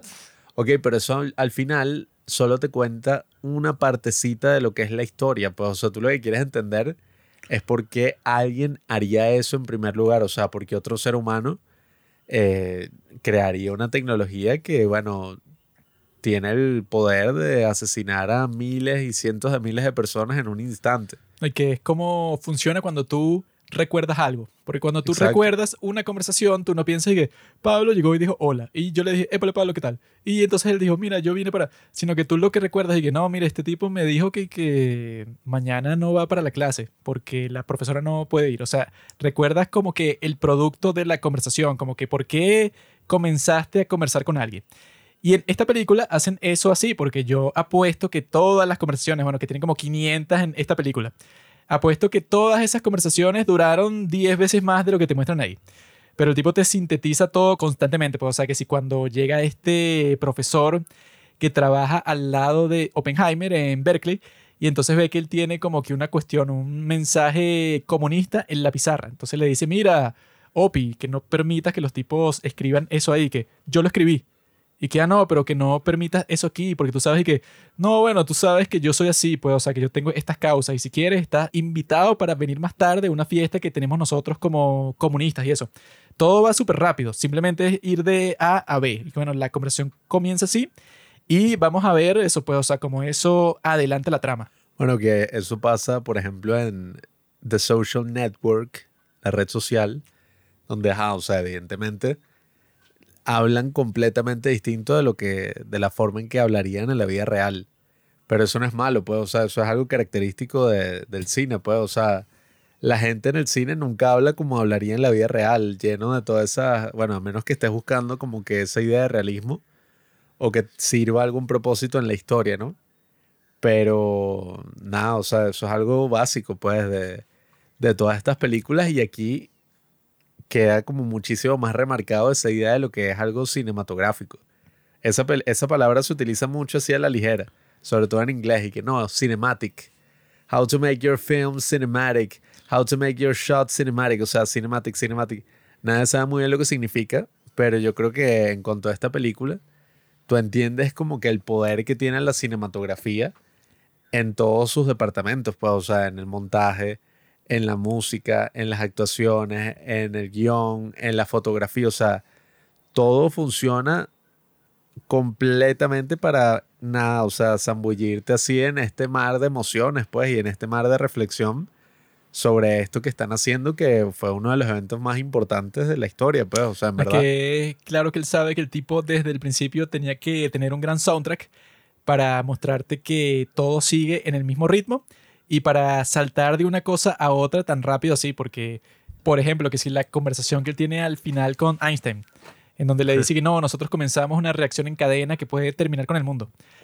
Esa conversación la podía tener en una película aburrida que sea como, no, de la parte científica, pero para mostrártela así más profundamente. Y entonces te la muestran así toda seria y sin música y Oppenheimer como que le da todos los detalles y Einstein le responde.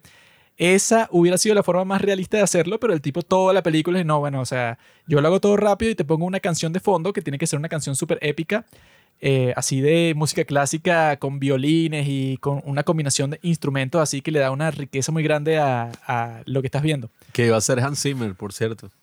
El compositor, pero el tipo está ocupado haciendo Doom 1 y Doom 2. Entonces, Pero- tiene este tipo nuevo que también hizo el de Tenet. Eso fue lo que nosotros nos dimos cuenta cuando la vimos así desde el principio, que la película no para jamás, sino que con lo que te está mostrando de lo más, no sé, banal, que el tipo está ahora estudiando teoría en otra universidad de Alemania porque Niels Bohr junto con el otro profesor le dijo que ahí iba a tener más teoría, que es lo que le gusta. Todo eso no es que te lo cuentan y que ahora voy para Alemania porque tengo que estudiar, sino que, bueno, como que tú estás en la cabeza de Oppenheimer y cuando él está estudiando, tú estás viendo las, las ondas esas de luz que tiene frente a su rostro. Eh, porque ese Ni- Niels Bohr, que lo hace Kenneth Branagh, le dice que no, bueno, eh, el álgebra es como la partitura de la música. Entonces la cuestión no es leer la partitura, sino que tú puedas ver la música. Y en este caso, ver la música es que el tipo siempre te hacen un corte que tú estás viendo eso, como que la- el, al tipo este pensando, a Oppenheimer. Y mientras él piensa, te lanzan un corte a lo que él tiene en mente, que es como que siempre es como que una animación súper rápida, que si de unos neutrones golpeándose contra un átomo, eh, o es como que eso, una estrella que se está muriendo y se convierte en un agujero negro. Todas las cosas que él está pensando de cómo está teorizando la creación de la física cuántica. Entonces, eso uno lo podría ver como lo más abstracto del mundo, porque literalmente es el mundo microscópico. O sea, así que lo que no puedes ver y es 100% teórico, en ese momento era 100% teórico porque estaban comenzando a hacer esos colisionadores de partículas y eso. Eso es para comenzar a experimentar en ese campo que te están diciendo que es completamente nuevo. Entonces yo creo que para un cineasta así, no sé, que sea menos talentoso, o que sea un tipo, no sé, que quiera hacer como que algo que él puede ver en su mente más artístico, bueno, que eso le se lo critica mucho a Christopher Nolan, que es como que no, él es un cineasta mainstream. Entonces, las cosas que él haga no tienen tanto valor porque están hechos para el público en general. Pero eso también tiene un valor súper grande. O sea, si tú haces una película así, no, es súper artística. Pero así como que tan fastidiosa, pues, o sea, que no la vio nadie. O sea, yo traté de ser como que lo más eh, realista posible. Entonces yo no traté de que las personas se entretuvieran con mi película, sino que yo me puse a poner las cosas exactamente como yo quería ponerlas, pero individualistamente 100%. Si tú haces eso, bueno, muchas personas, así que son snobs del cine, dicen, no, qué genial, mira lo que hizo este tipo. O sea, hizo así... eh, se mantuvo puro en cuanto a los ideales artísticos que él tiene. Pero eso yo creo que es un poco estúpido, pues. O sea, yo creo que si no te mantiene entretenido en sea lo que sea que te esté contando, en este caso que te está contando la física cuántica, yo no sé nada de física cuántica y no me importa mucho, pues. O sea, no. Deberías tener una capacidad o una serie de intereses distintos para en realidad comprender todo eso. Y te lo dejan claro muchas veces en la película, que es un interés, bueno, que es como que muy particular. Sin embargo, ese interés particular te lo hace súper interesante porque te lo pone en el contexto de la vida de este tipo, que el tipo eso, yo creo que tú sí tienes una vida de una persona que sea decentemente interesante, pues, o sea, tú no tienes que ser un rey o un presidente, simplemente que sea un tipo que ha, logrado ciertas cosas en su vida, o sea, una persona yo creo que promedio podrías hacer una película como esta, sí, porque desde el principio está en ese mismo ritmo, pues el ritmo de que en cualquier momento puedes cambiar de eso, pues, o sea, de que el tipo está pensando en su cuarto a que de repente ves una animación de una serie de estrellas que están como colisionando o que te está mostrando eh, cuál es su perspectiva de cómo debe ser el mundo cuántico, pues, o sea, que es lo que está dentro de los átomos. Entonces están dividiendo el átomo para crear la explosión. o que cuando están que conversando, el, ya cuando están en el proyecto Manhattan y un- un- una de las personas propone una idea toda loca y entonces te muestra de una qué es lo que debe estar dentro de su mente. Pues, o sea, el tipo se está imaginando cómo es que se vería eso en realidad en el mundo microscópico. Es como que eso, como que estás en la cabeza del tipo. Y el ritmo de esas partes, porque están esas partes, pues, o sea, que son des- desde la perspectiva de Oppenheimer, y están las partes que son desde la perspectiva de otro tipo, pues, de Robert Downey Jr., de Louis Strauss, que las pusieron en blanco y negro. Y que yo vi que las pusieron en blanco y negro por eso, pues, para que tú estés consciente del cambio de tiempo, pero estés consciente también del cambio de perspectiva. Porque supuestamente cuando es a- color es como que la perspectiva de Oppenheimer y ya, y cuando es en blanco y negro es la perspectiva del otro. Porque él también te quería mostrar que, bueno, que Oppenheimer obviamente no era ningún santo, sino que engañó a su esposa y que el tipo, bueno, eh, tuvo sexo con la esposa de Feynman. O sea, el tipo eh, logra De. Feynman, no. De. No me acuerdo. Eso Pero puede- Feynman era un alegre. Científico más joven de Los Álamos. el tipo de eso puede, o sea, como que cuenta todas esas partes de Oppenheimer que, bueno, que pueden ser vergonzosas, De Tolman. pero eso pues, o sea, las, digamos, se consolida cuando las relaciona con todo, pues, o sea, porque tú dirías, y que eso pasa en muchas películas, que es que, ah, bueno, ok, ya pasó como que, no sé, como que la parte en donde yo te muestro como cuál es el trabajo del, del personaje. Pero ahora vamos a pasar media hora viendo sus relaciones amorosas y cómo trata a su hijo y qué es lo, lo que le pasó en esta conversación con su novia y el problema que tiene con su esposo. O sea, la estructura tradicional que tendría una película sería eso, pues hacer como que un interludio para que tú conozcas la historia de cómo el tipo engañó a su esposa. Pero esto no, pues esto no tiene ningún interludio y que sería también curioso ver cómo la editaron así o ver si desde el principio el guion tenía esa estructura, porque ahí como te lo muestran que bueno, que como que sin que tú te des cuenta incluso pasa de ese color al, al blanco y negro para ya mostrarte la parte del juicio eh, o para mostrarte un discurso que está dando Robert Downey Jr. así de por qué es injusta la cosa y tal.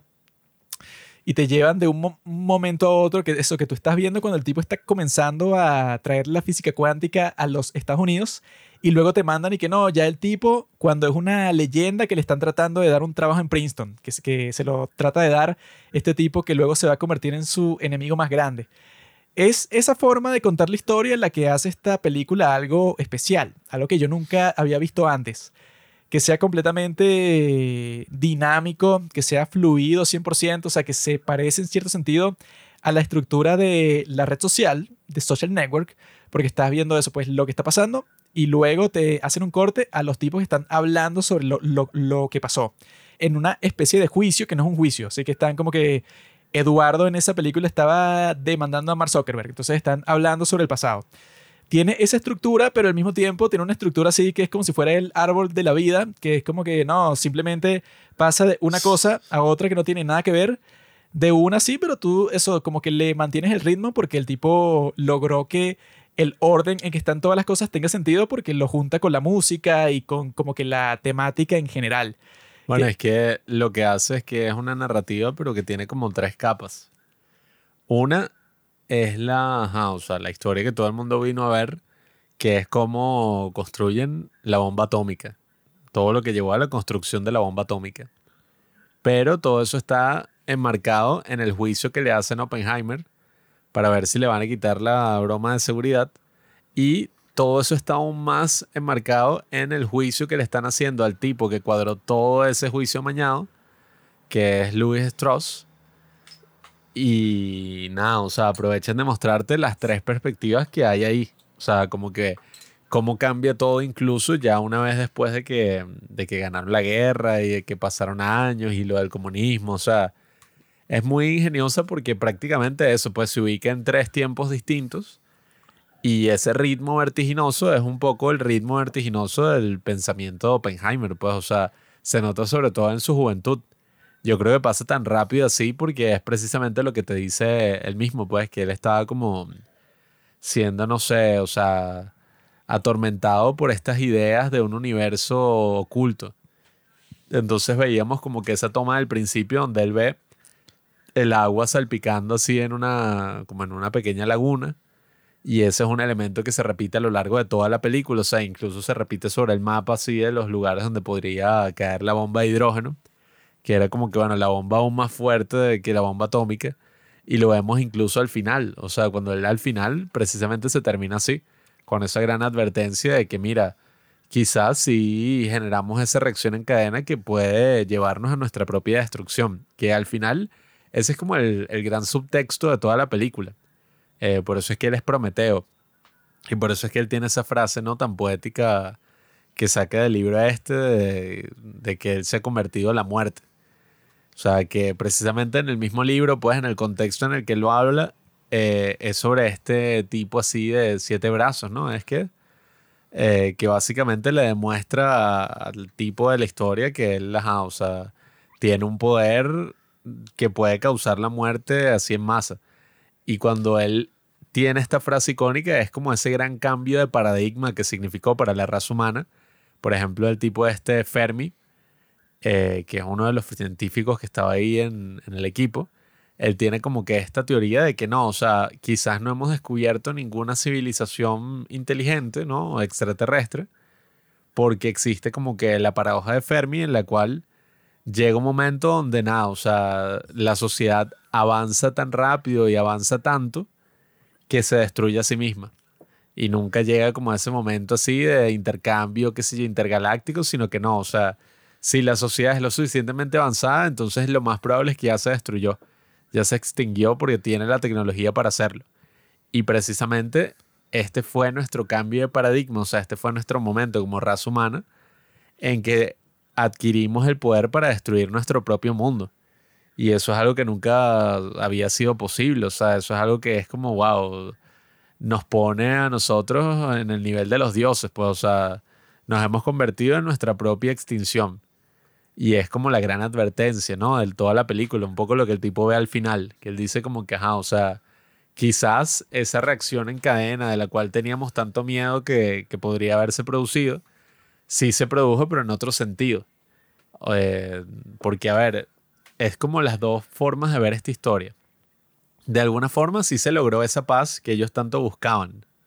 Porque hay que estar conscientes que todo este contexto de descubrir esta nueva ciencia y eventualmente llegar a los Álamos estuvo enmarcado por una era de posguerra, pues después de la Primera Guerra Mundial. Incluso lo que él está leyendo ahí, él está leyendo La Tierra Baldía o The Wasteland de T.S. Eliot que es este poema muy enigmático, ¿no? Yo lo leí antes del episodio y ya no es muy largo, o sea, se puede leer muy rápido. Y yo ya lo había leído previamente y es muy enigmático este poema porque, o sea, no se entiende muy bien sobre qué es.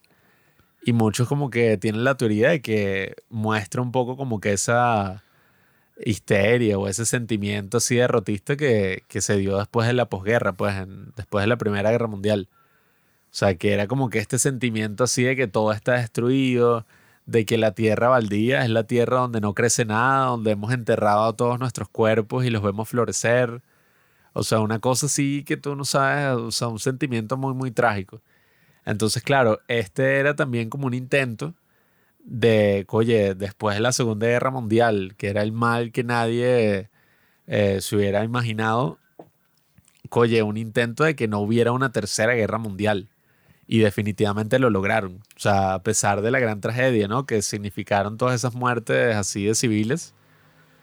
Oye, lograron que no hubiera una tercera guerra mundial. O sea, lograron un poco como que ese balance de que, ajá, tenemos tanto poder que si entramos en una guerra, o sea, el costo es que se acaba la humanidad.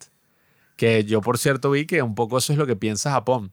O sea, la, la postura política que tiene Japón en la actualidad es completamente antiguerra. O sea, incluso tienen como que una ley de que está prohibido declarar la guerra en general. Evidentemente que gracias a que Estados Unidos o sea, los habrá forzado a poner eso, pero la postura que ellos tienen después de lo que pasó en Hiroshima, Nagasaki, es que evidentemente, o sea, ellos son responsables por mucho de lo que pasó, o sea, por todo el horror que, que se vio en la Segunda Guerra Mundial.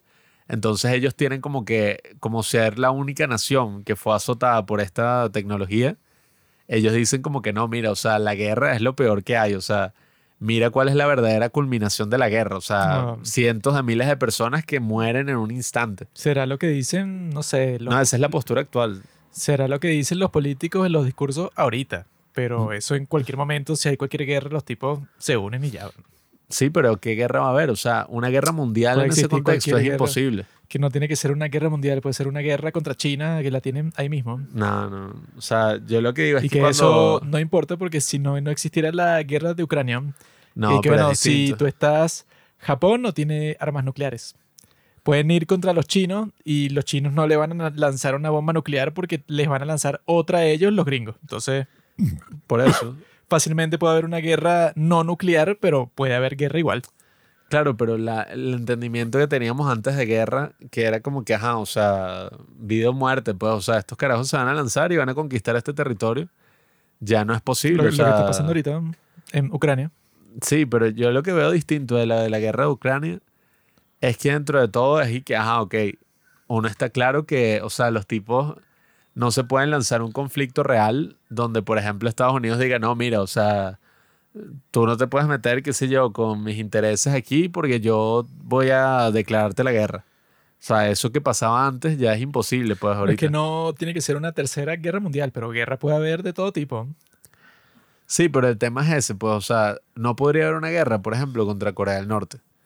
O sea, puede haber una guerra contra Ucrania, o sea, Rusia y Ucrania, pero Rusia precisamente dio todas las armas nucleares que tenía a, Rusia y esa era parte del tratado.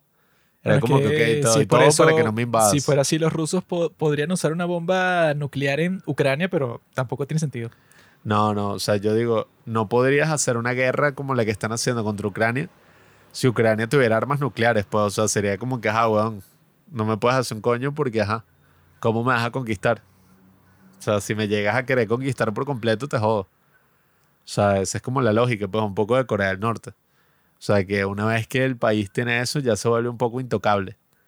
Y eso lo creó esta tecnología, pues, ese fue como el gran cambio de paradigma, así que lo equiparan, o sea, al Prometeo, pues, o sea, al fuego.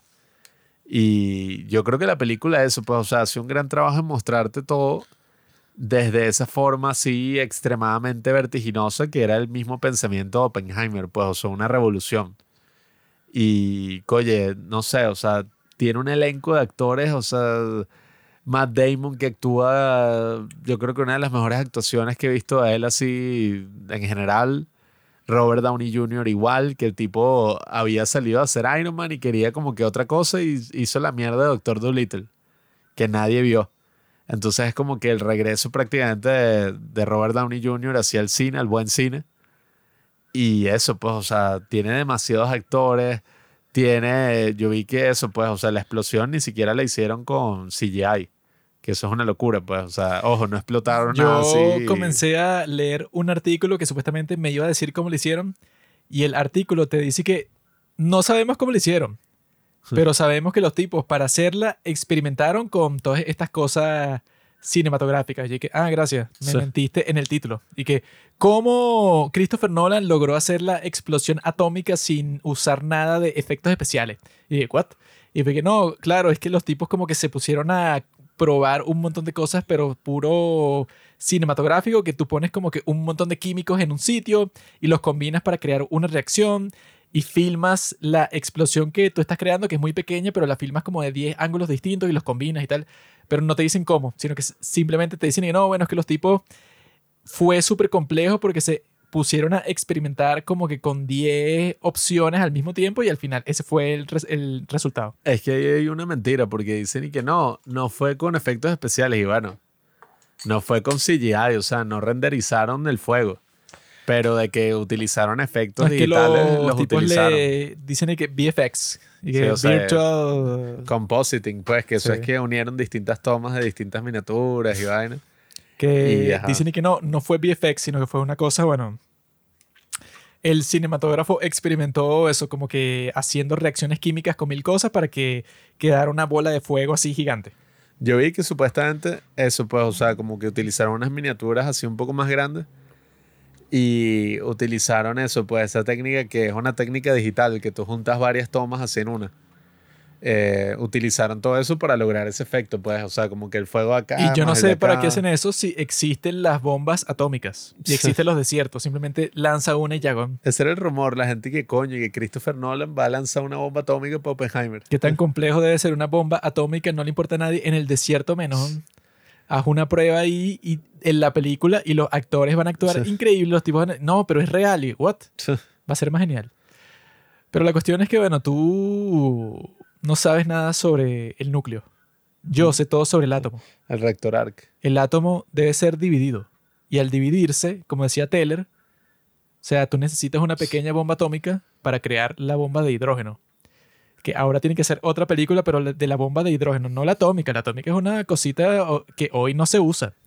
Lo que se va a usar el día de hoy cuando empiece la Tercera Guerra Mundial es la bomba que hizo Teller. Una vaina así que explota y se lleva toda la ciudad por delante. No la porquería esa de Hiroshima y Nagasaki que no hizo nada. Mm. Esa bombita, creo que la de eso, la termonuclear, las más, las más poderosas que tienen el día de hoy, son que sí mil veces más poderosas que la de Hiroshima. Y eso es mucho Exacto. mejor. Esas son bombas que sí, no joda, te dan respeto. Tú ves un, un- no sé por qué, no sé, hace una película de la explosión de la de Rusia, la del zar, esa que son como, no sé, como 40 megatones. ¿Por qué no nos muestran esa? ¿Por qué? Por la propaganda de los Estados Unidos. Porque no quieren ver que en realidad los rusos son más poderosos. Solo que, bueno, es que esa es la cosa, para que sea, o sea, uno entiende un poco el para qué, pero ajá, o sea, es como una gran ironía. Tú vas a hacer una bomba que jamás va a ser usada, porque si la usas, se jode el mundo. de bolas que va a ser usada, de bolas que va a ser usada. La, la pregunta es cuándo, Nah. pero eso va a pasar. La cuestión es que tú eres como Oppenheimer, mientras que yo soy como Truman. Mm. Truman era un tipo que sí sabía cómo funcionaba el mundo. Tipo estaba, bueno, que esa conversación que tiene Oppenheimer con Truman es muy buena. Porque Oppenheimer está actuando como un estúpido. Porque él está diciendo que no, bueno, eh, cuando Truman le pregunta qué hacemos con los álamos, porque al parecer, bueno, ya los rusos y bueno, es lógico que van a estar investigando una superbomba que va a ser más poderosa que la que hicimos. Entonces, bueno, hay que ampliarlo, ¿no? Y el tipo le dice que devuélvale los álamos a los indios. Sí, como que siendo el más idealista del mundo.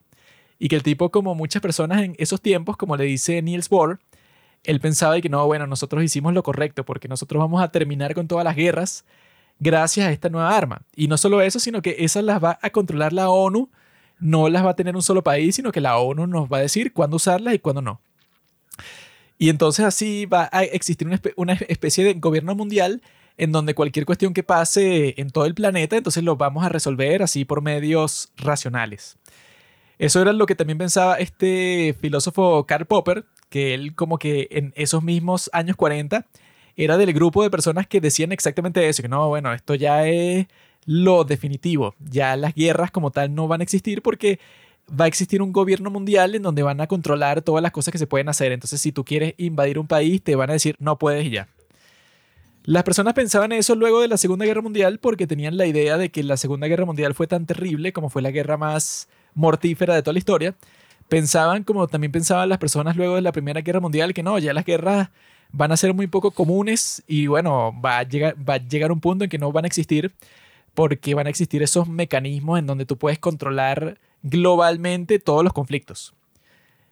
El día de hoy podemos ver que eso no va a existir nunca. O sea, que las personas puede existir la bomba mega poderosa, la super mega triple bomba de los trillones que destruye todo el mundo, pero eso, como esas bombas nunca se van a usar en ese tipo de combate, entonces no importa. O sea, tú vas a tener otro tipo de combate como el que tienen en, Uc- en Ucrania, como fácilmente tú podrías tener una guerra, no sé, entre eso, entre China y Japón.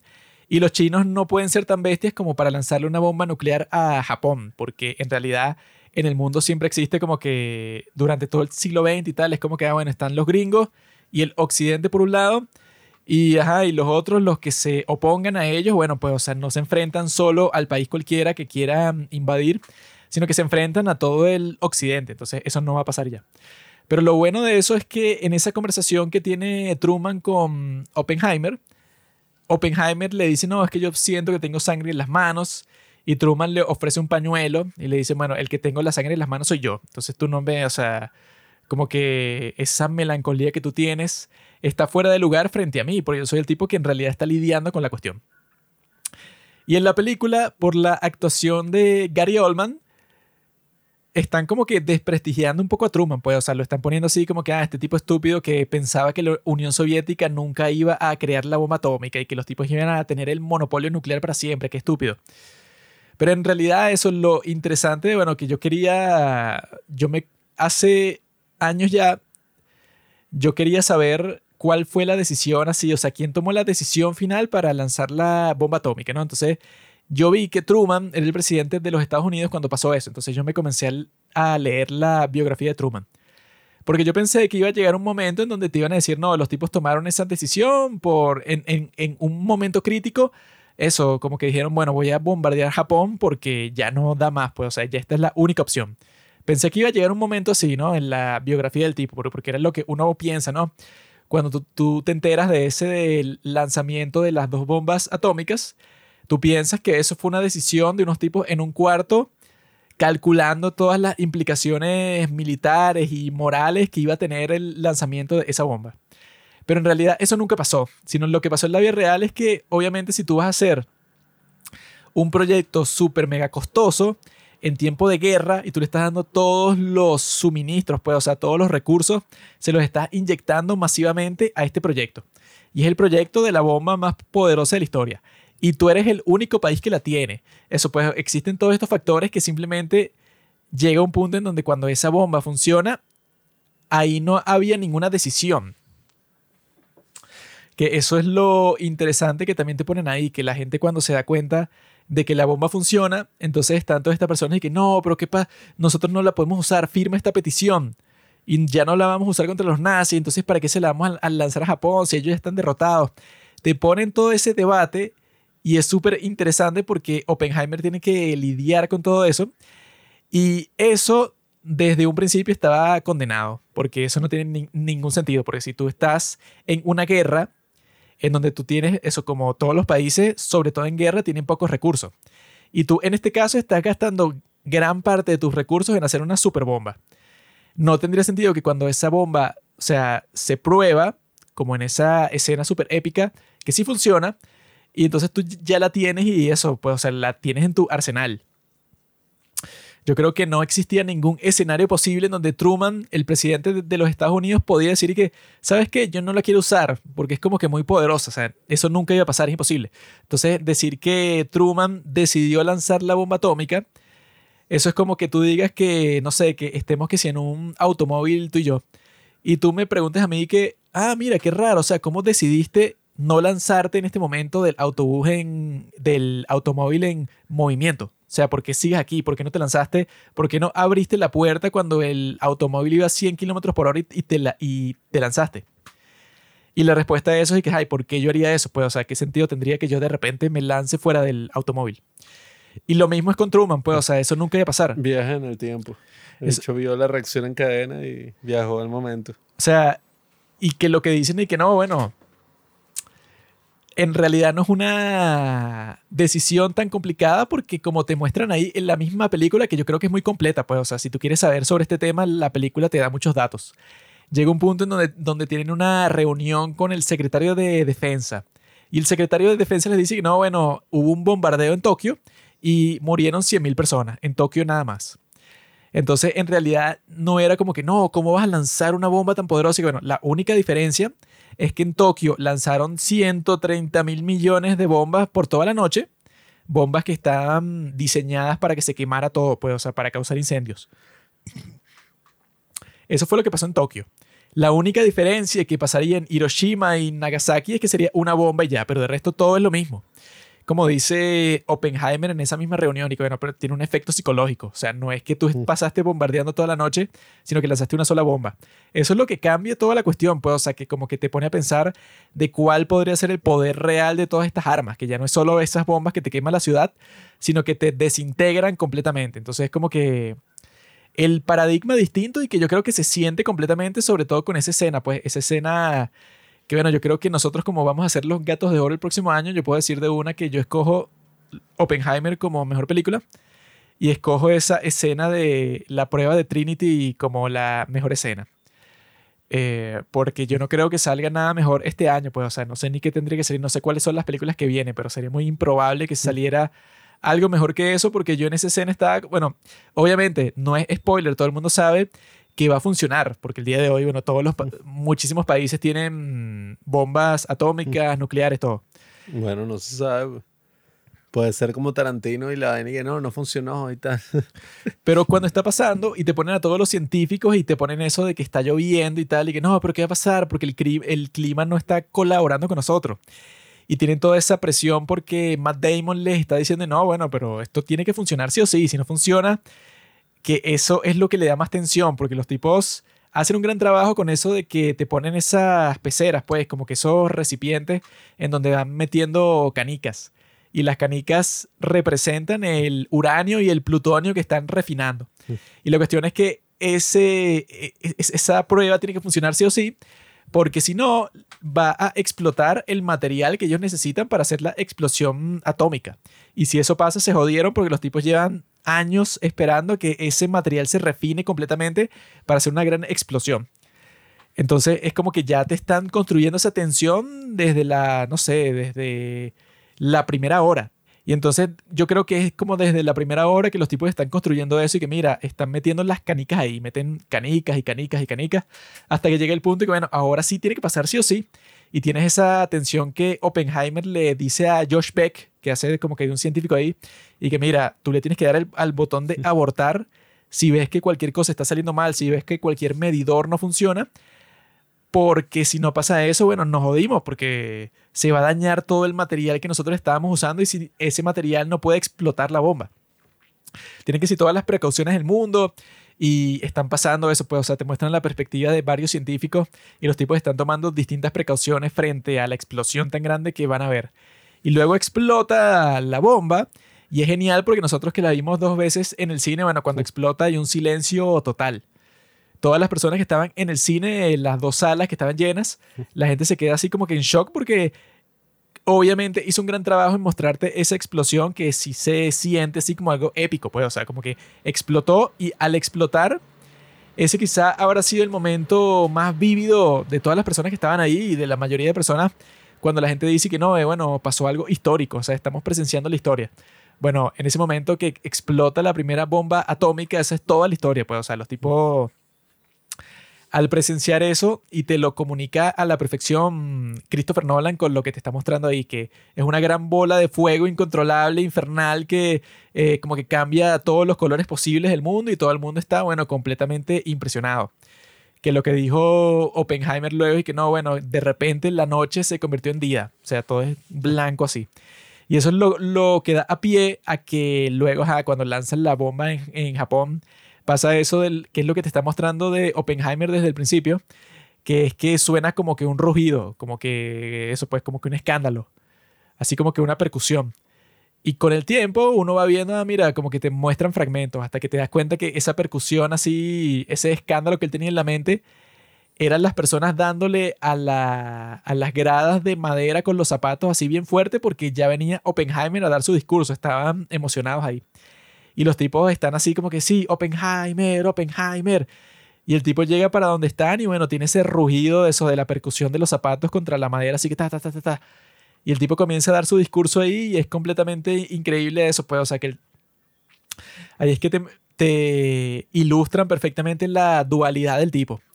Porque el tipo dicen que a lo largo de su vida, bueno, el tipo, ajá, lo que te muestran en la película, que como que se arrepintió de lo de los álamos, pero al mismo tiempo se sentía orgulloso de que funcionó y se sentía orgulloso de su papel en la guerra. Entonces cuando él le va a dar el discurso a estos tipos que lo estaban coreando su nombre, el tipo les dice cosas así, bueno, lo, lo, lo que ellos quieren escuchar. Que es que no, le lanzamos la bomba a Japón. Supongo que a los japoneses no les gustó. Y, todo, ah, y después dije que no, pero lástima que no nos dio tiempo en usarlo a los alemanes. O sea, así como que él obviamente que no está sintiendo eso por dentro, pues él no se está sintiendo orgulloso. Pero él sabe que él tiene que interpretar cierto papel porque, bueno, es el jefe del proyecto. Pero te muestran genialmente ahí, bueno, que el tipo en realidad está pensando que la fuerza que él acaba de desatar, ese fuego de Prometeo con el que acaba de darle, pues, o sea, los políticos del mundo que ahora son dueños de un arsenal atómico, él está consciente, como está consciente todo el mundo, que bueno, como puedes lanzar una bomba atómica, también con el tiempo te la van a lanzar a ti. Y tienen eso de que cuando él da el discurso, como que todo se distorsiona, pues, o sea, toda la, perspectiva, el enfoque, o sea, como que todo es un caos en la imagen que estás viendo. Hasta que el tipo, eso, pues, o sea, todo se pone blanco y la gente se convierte en polvo y el tipo está viendo a una muchacha así que como que se le despega la piel de la cara, que es la hija de Christopher Nolan, porque el tipo es un enfermo. Puso a su propia hija ahí como que para simbolizar que, bueno, si tú creas un arma tan peligrosa, entonces va a terminar destruyéndote a ti y a los tuyos y tal. Y el tipo, bueno, tiene como que los pies dentro de un cadáver calcinado así todo negro. O sea, todo eso me parece completamente genial porque toda la cuestión con Oppenheimer es esa. O sea, que el tipo tenía ese conflicto dentro de sí que obviamente se sentía bien, pero al mismo tiempo, bueno, eso, cuando después en la audiencia corrupta, ese que tienen, le dicen y que, ah, mira, pero tú, o sea, no sé de dónde te salió como que ese impulso moral de repente, porque si lo tenías no hubieras dirigido el proyecto en primer lugar, pues o sea, ¿para qué te pusiste a hacer esta bomba? Y el tipo se trata de justificar con eso de que los nazis también lo estaban haciendo y tal, que yo creo que es una buena justificación, pero al mismo tiempo el tipo, la gran tragedia de Oppenheimer es que el tipo nunca va a dejar de sentirse culpable, o sea, él puede buscar todas las razones que él quiera y todas las justificaciones, pero siempre se va a sentir culpable porque el simple hecho de que su creación fue usada para asesinar a cientos de miles de personas, bueno, eso es como que te va a traumar sí o sí. Pero al, al mismo tiempo, eso puede, o sea, como que él sigue estando consciente de que el logro tecnológico que representan esas bombas es increíble. O sea, que, que va a cambiar toda la historia. Pero el tipo, yo creo que eso es lo genial, que el tipo nunca llega a una conclusión. Que incluso al final que el tipo le está diciendo a Einstein que no, bueno, que lo, que hicimos fue comenzar esa reacción en cadena. Él yo en ningún momento lo veo como si ya dejó de estar orgulloso por lo que hizo, sino que él está como que preocupado por las implicaciones de la bomba. Pero como dice Strauss, que yo creo que es verdad, que él dice que no, bueno, si tú le das el chance a Oppenheimer de escoger si lo haría todo de nuevo, claro que lo haría todo de nuevo. O sea, se arrepintió luego de verlo de Japón, pero en realidad no se arrepintió, pues estaba como que en ese estado de ambivalencia. Y el tipo pasa toda la película en ese estado de ambivalencia y yo creo que por eso es que la película es tan dramática, porque eso es perfecto para cualquier drama, o sea, que el tipo esté tan traumado por lo que hizo el tipo está tan anonadado porque eso sea posible, pero al mismo tiempo es increíble lo que logró. Entonces es como que un conflicto que no se puede resolver jamás. Y yo creo que cuando tú enfrente tienes un conflicto que no se puede resolver jamás, como el de Oppenheimer, tienes para hacer fácilmente esa película de tres horas, pues, porque ese tipo, yo creo que él psicológicamente nunca resolvió eso y tiene sentido, pues, o sea, no es como que para que él se sienta culpable sobre todas esas muertes, porque eso tampoco es así, pues, él, lo que le dice Truman tiene 100% razón que las personas de Japón en ese momento están maldiciendo a Truman, no están maldiciendo a Oppenheimer. Nadie sabe quién coño es Oppenheimer en Japón. Y lo interesante también es que los japoneses, como que se le olvidó un poco eso, pues, o sea, como que supuestamente creo que fue la empresa Toyota cuando ya Truman no era presidente y que le ofreció regalarle un carro a él. Que era como que no, sí, bueno, no sé, como que honoríficamente le vamos a regalar uno de nuestros mejores carros, así de nuestra fábrica más importante de, Japón. Eso fue como 5 o 6 años después del lanzamiento de la bomba atómica. Y este Truman no lo aceptó porque él pensó que, bueno, que era indigno para un presidente recibir regalos luego de ser presidente por haber sido presidente. Entonces no lo aceptó. Pero que es extraño, ¿no? O sea, porque pasó todo ese horror de la bomba atómica y tal, pero los Estados Unidos y Japón pasaron a ser los mejores amigos porque los Estados Unidos comenzó a reconstruir Japón porque, bueno, tenía todo el dominio de, Japón, entonces, bueno, o sea, eh, se realizó como que esa actividad totalmente extraña que tú le lanzaste dos bombas atómicas a, Japón, destruyéndola, bueno, o sea, como nada se había destruido antes, porque no es como las otras bombas que queman, sino que te desintegran. Entonces tú le hiciste ellos a, a ellos eso, pero al mismo tiempo, bueno, o sea, como que te convertiste en su principal aliado unos pocos años después. Entonces yo creo que el tipo Oppenheimer, yo creo que resume muy bien cosas como esa cuando él dice, cuando está conversando sobre eso de la física cuántica, que le dice a su primer alumno de la física cuántica y que no, bueno, creo que lo dice así, no recuerdo bien porque no sé nada sobre esa ciencia, pero le dice así como que no, bueno, que es la luz. Se comporta como una partícula o como una onda. Bueno, se comporta como las dos cosas. Pero ¿cómo es posible que se comporte como las dos cosas? O sea, no tiene sentido, es una paradoja. Pero a pesar de que no tiene sentido, es verdad. Y lo mismo se puede decir con todas esas cosas, pues, y que bueno, ajá, ¿qué sentido tiene que el país que te lanzó una bomba atómica ahora sea tu amigo? No tiene sentido, pero es verdad. ¿O qué sentido tiene que Oppenheimer al mismo tiempo esté orgulloso de la cosa más importante que él hizo en toda su vida, pero al mismo tiempo se sienta completamente culpable y se arrepiente y todo? No tiene sentido porque está, digamos, experimentando dos emociones contradictorias al, mi- al mismo tiempo, la vergüenza y el orgullo. No podrían existir las dos al mismo tiempo, suena como una paradoja como la que él describe, pero al, parecer sí fue así porque el tipo, bueno, eso pues se sentía tan conflictuado dentro de sí mismo que no sabía qué sentir. Yo creo que eso lo convierte en un personaje, bueno, eso, que puedes hacer una película tan buena como esta, porque el tipo tenía todas esas características y cuando, bueno, cuando llega el clímax y por fin supuestamente pareciera que el tipo, bueno, cumplió su objetivo, en realidad terminó, bueno, o sea, sin saber qué sentir. No, y es justamente como te dicen que es el final, ¿no? Lo que le dice Einstein a Oppenheimer. Que de alguna forma ellos lo castigan a él, pero es porque, bueno, nada, o sea, eh, quieren utilizar sus inventos, piensan que él ya no está perdido, pues que ya no tienen idea de qué es lo que se puede hacer con esta nueva puerta que abrió. Y después lo quieren premiar, pero para premiarse ellos mismos, pues como que, ay, sí, o sea, lo hicimos. Pero de cierta manera yo creo que esa condena también fue una condena hacia ellos mismos, pues, o sea, hay una escena en que el abogado le está diciendo como que no, y que 220 mil personas, y que tú estás de acuerdo y tal, y que no tuviste escrúpulos ahí, pero sí con la bomba H. Y tú dices como, coño, marico, o sea, ¿quién coño es Oppenheimer? Pues, o sea, una broma ahí toda loca. Sí, bueno, sí, él le Contradictoria. decide que no la lancen. Y que, bueno, me da igual, tú no tienes ningún poder aquí. o sea. Sí, él decía, nosotros no tenemos más derecho sobre si deberíamos o no lanzarle a cualquier otra persona, pues, sobre todo el, que los políticos. Sí, que bueno, ¿quién te financió el proyecto, bro? El Sí, ejército, o sea- o sea, que vas a decir tú y que no la lancen porque... Pero es interesante y sobre todo el tema de Strauss, que bueno, es como que también una ególatra ahí y te muestran todo el juicio que de alguna forma es como la gran justicia. Que mm, recientemente, en el 2022, le devolvieron la security clearance a Oppenheimer como un acto simbólico de básicamente reconocer que eso que pasó ahí estuvo mal, pues, o sea, reconocer esa versión de los hechos que dice que, ajá, o sea, que ese era un juicio mañado, que eso lo hicieron prácticamente para sacar a este tipo que lo que hacía era como incomodar a esas figuras de poder.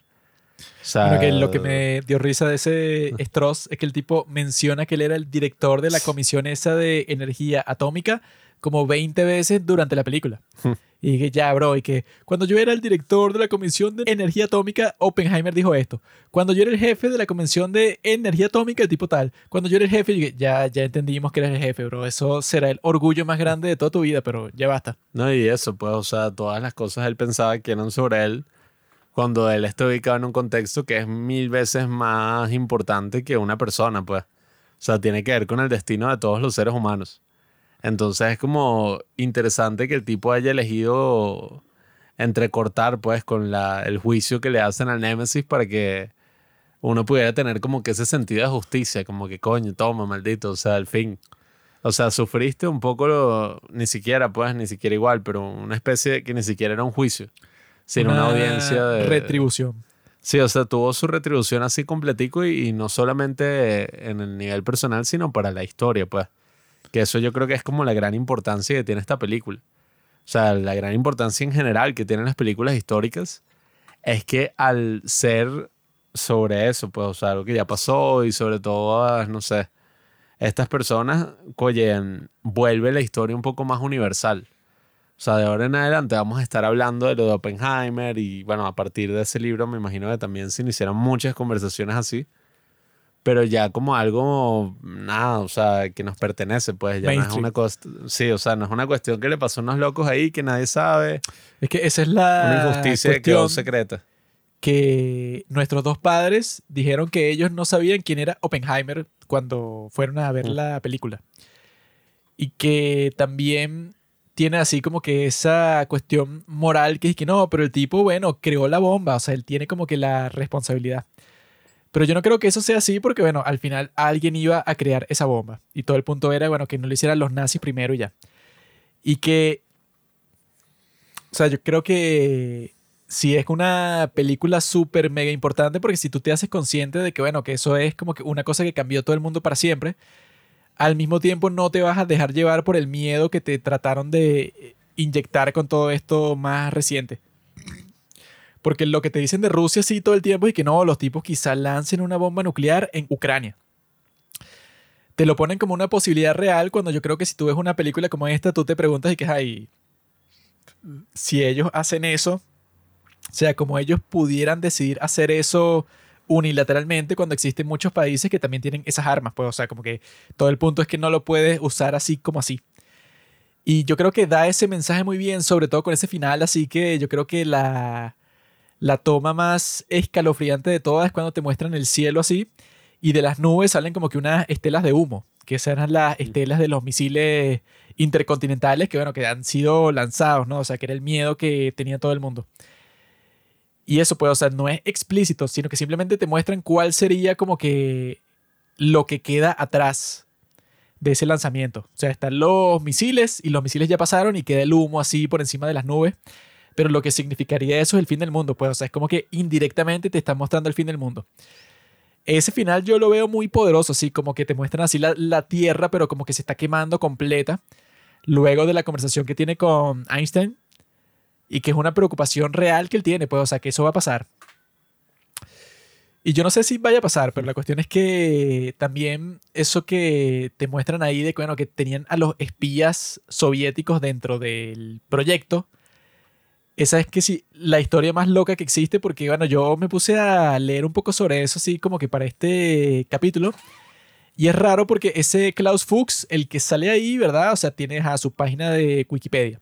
Pero resulta que en Los Álamos, como que habían como cinco o seis espías soviéticos distintos con acceso a toda la información más importante del proyecto. O sea que uno podría decir que no, que lo que hizo McCarthy, que es lo que te muestran ahí, que no, bueno, que es como que una cacería de brujas, pues, porque están buscando comunistas en, todas partes.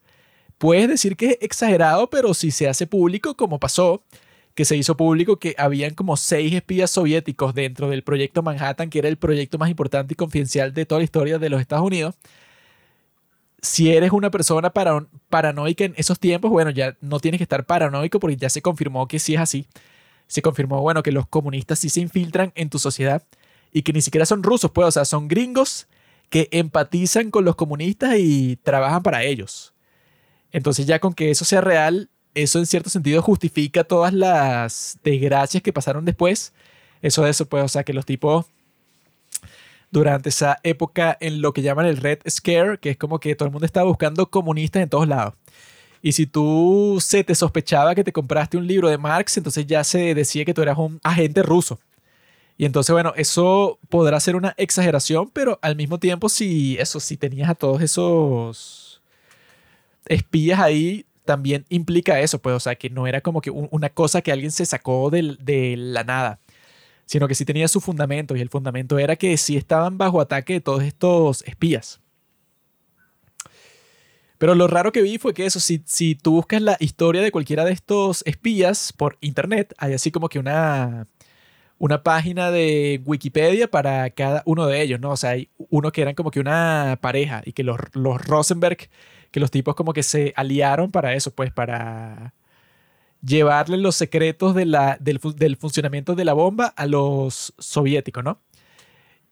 Pero lo que te dicen todas esas entradas de Wikipedia que me pareció extraño, que dicen algo así como que no, bueno, según estos expertos, según estos tipos que eran académicos, maestros y tal, estos te dicen que no, que en realidad esos secretos nucleares que les dieron los espías que tenía la Unión Soviética en los Estados Unidos, los secretos que ellos robaron y se los dieron a los rusos, eso en realidad no tuvo casi efecto, pues, o sea, porque resulta que el tipo que se encargaba de todo eso, que se llamaba Labrent Iberia, que es el tipo que sale en la película de la muerte de Stalin, él envió a todos esos espías simplemente para confirmar la forma en que ellos estaban haciendo las cosas. O sea, ellos simplemente querían esa información para ver si la forma en que ellos estaban haciendo su propia bomba atómica era, digamos, aconsejable, para ver como que cuál era el camino que tenían los gringos. Pero eso en realidad no tuvo casi efecto, pues, o sea, como que ellos de todas maneras iban a crear su propia bomba como que para esa fecha. Y yo creo que los tipos que dicen eso y que, bueno, no sé si te pagaron los rusos, no sé si esa es la información que ellos mismos produjeron como que para consolarse. Porque no tiene ningún sentido que tú digas y que no, es que yo tenía como a seis espías rusos en el proyecto Manhattan, pero la información que ellos me dieron, no, eso me ayudó como que a adelantar un poco el desarrollo que ya yo tenía. O sea, suena así como que lo que diría una persona súper orgullosa. Y que no. es lo que dicen así, que no, bueno, eso yo había hecho el trabajo, yo me copié, pero ajá. Usé ChatGPT, pero ajá. Eso en realidad no me sirvió de nada. O sea, yo ya casi lo tenía listo. Y yo, que qué mentira, Y eso sale, eso, pues, que si en todas las páginas de Wikipedia de estos tipos y que. Pero, ¿cuál habrá sido el efecto que en realidad tuvo su espionaje? Porque yo no creo que fue muy drástico. Ya los rusos estaban muy avanzados con su diseño. Y que entonces son mentirosos. Si tú mandaste a todos esos espías y tenías toda esa conspiración era obviamente porque te querías beneficiar de la información, pues, o sea, qué estupidez.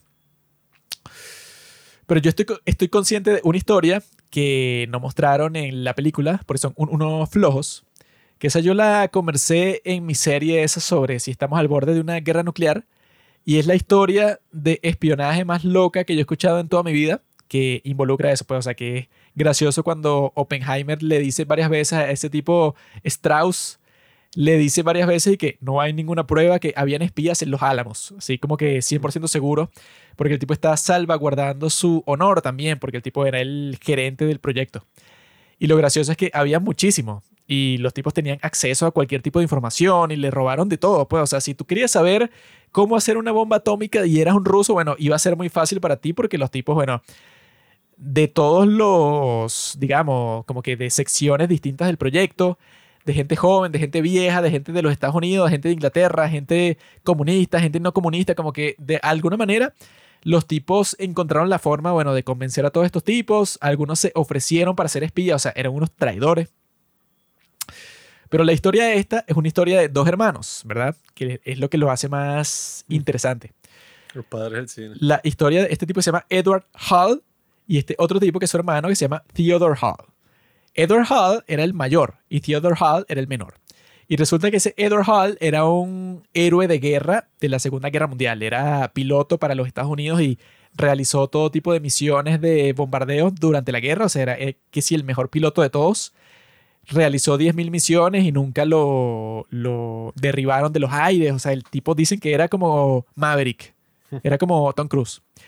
Y el tipo no, no contento con eso, cuando se estaba terminando la guerra, el tipo le dieron el trabajo como que, ah, mira eso, pues para que tú te conviertas en un espía y como que dirijas toda esta organización que quiere determinar cuál es el estado de la bomba atómica que supuestamente están creando los nazis. Ese fue el trabajo que le dieron a Edward Hall luego de que el tipo, bueno, como piloto se destacó. Entonces el tipo cuando se termina la guerra, el tipo, bueno, estuvo involucrado en los momentos más destacados y, le, lo pusieron a investigar eso, pues el proyecto más importante de los nazis. Y el tipo ya era un héroe antes de eso, pues.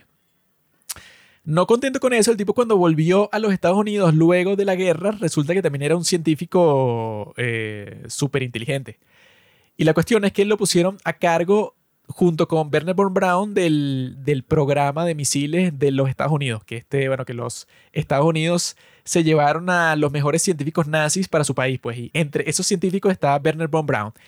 Y el tipo estaba eso, pues, tratando de averiguar cuál era la forma más efectiva de enviar un misil al espacio, y eso es lo que iba a necesitar tanto para viajar para el espacio como para lanzar un, para lanzar un misil intercontinental, que esos son los que, bueno, los que pueden ir de los Estados Unidos hacia Rusia, ¿no?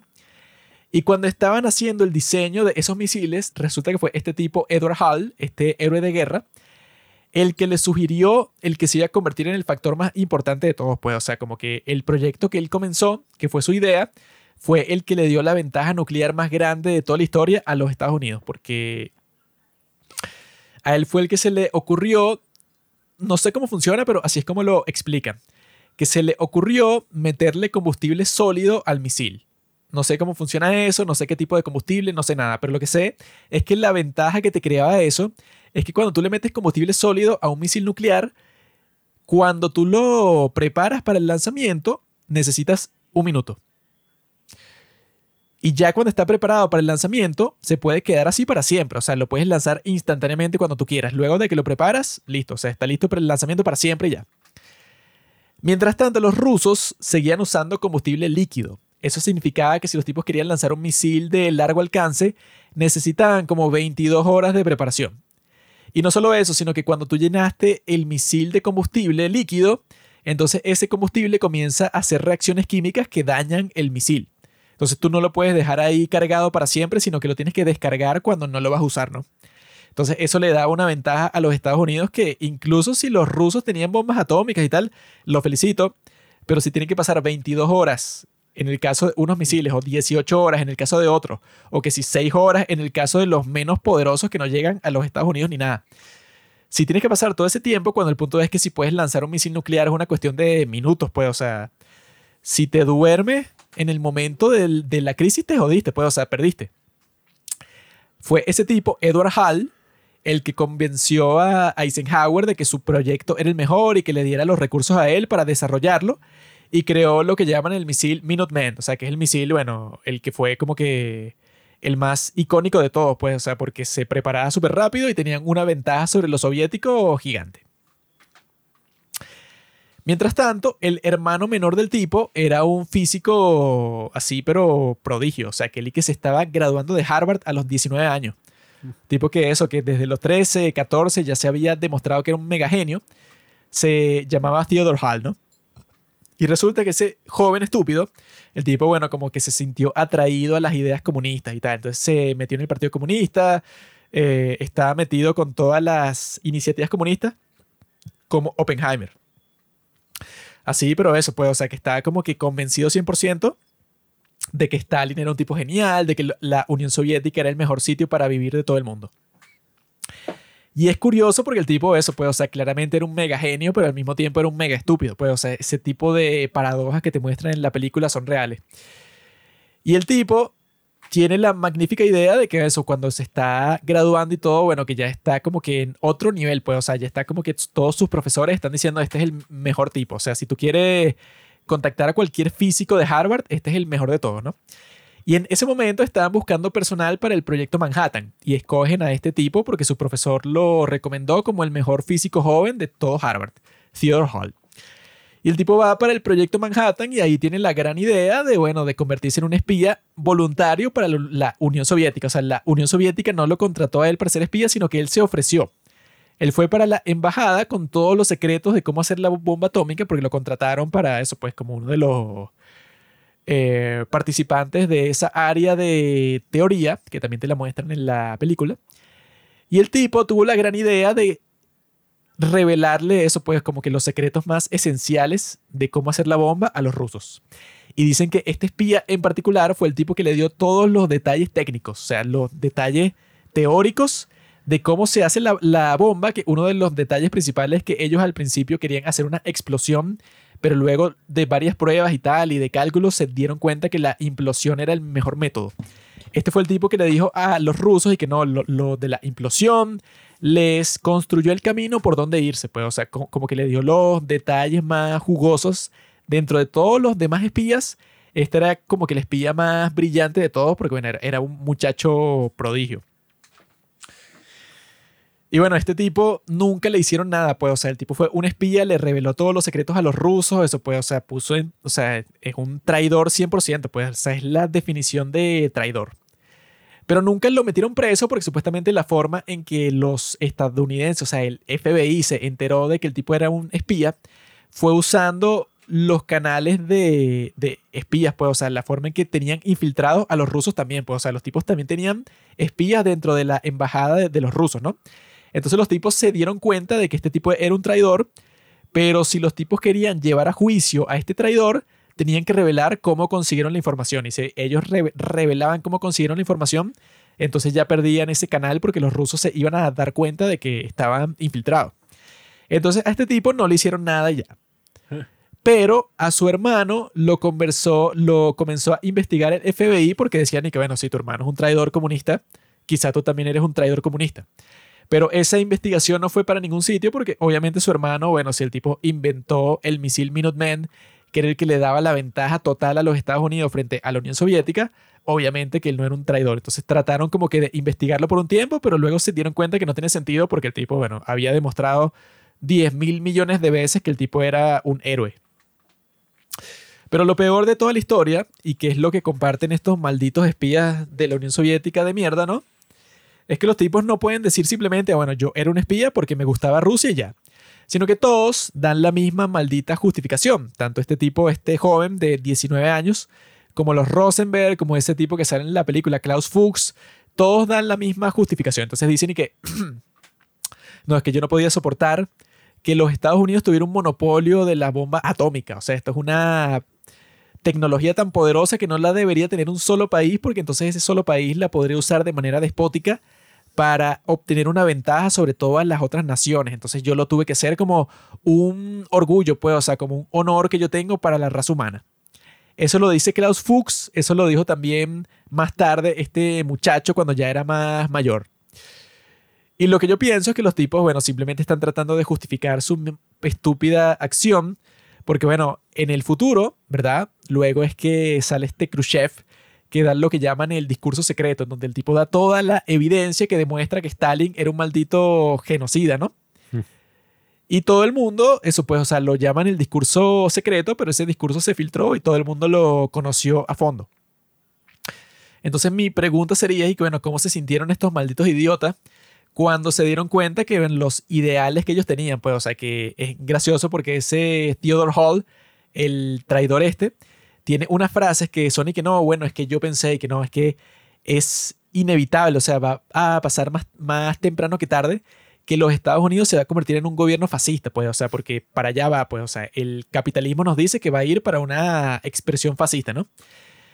Y entonces yo le tengo que dar la bomba a otro gobierno, porque si yo se la dejo solo a los Estados Unidos cuando ese supuesto líder fascista, bueno, que nunca existió, llegue al poder, entonces quizás sea como Hitler.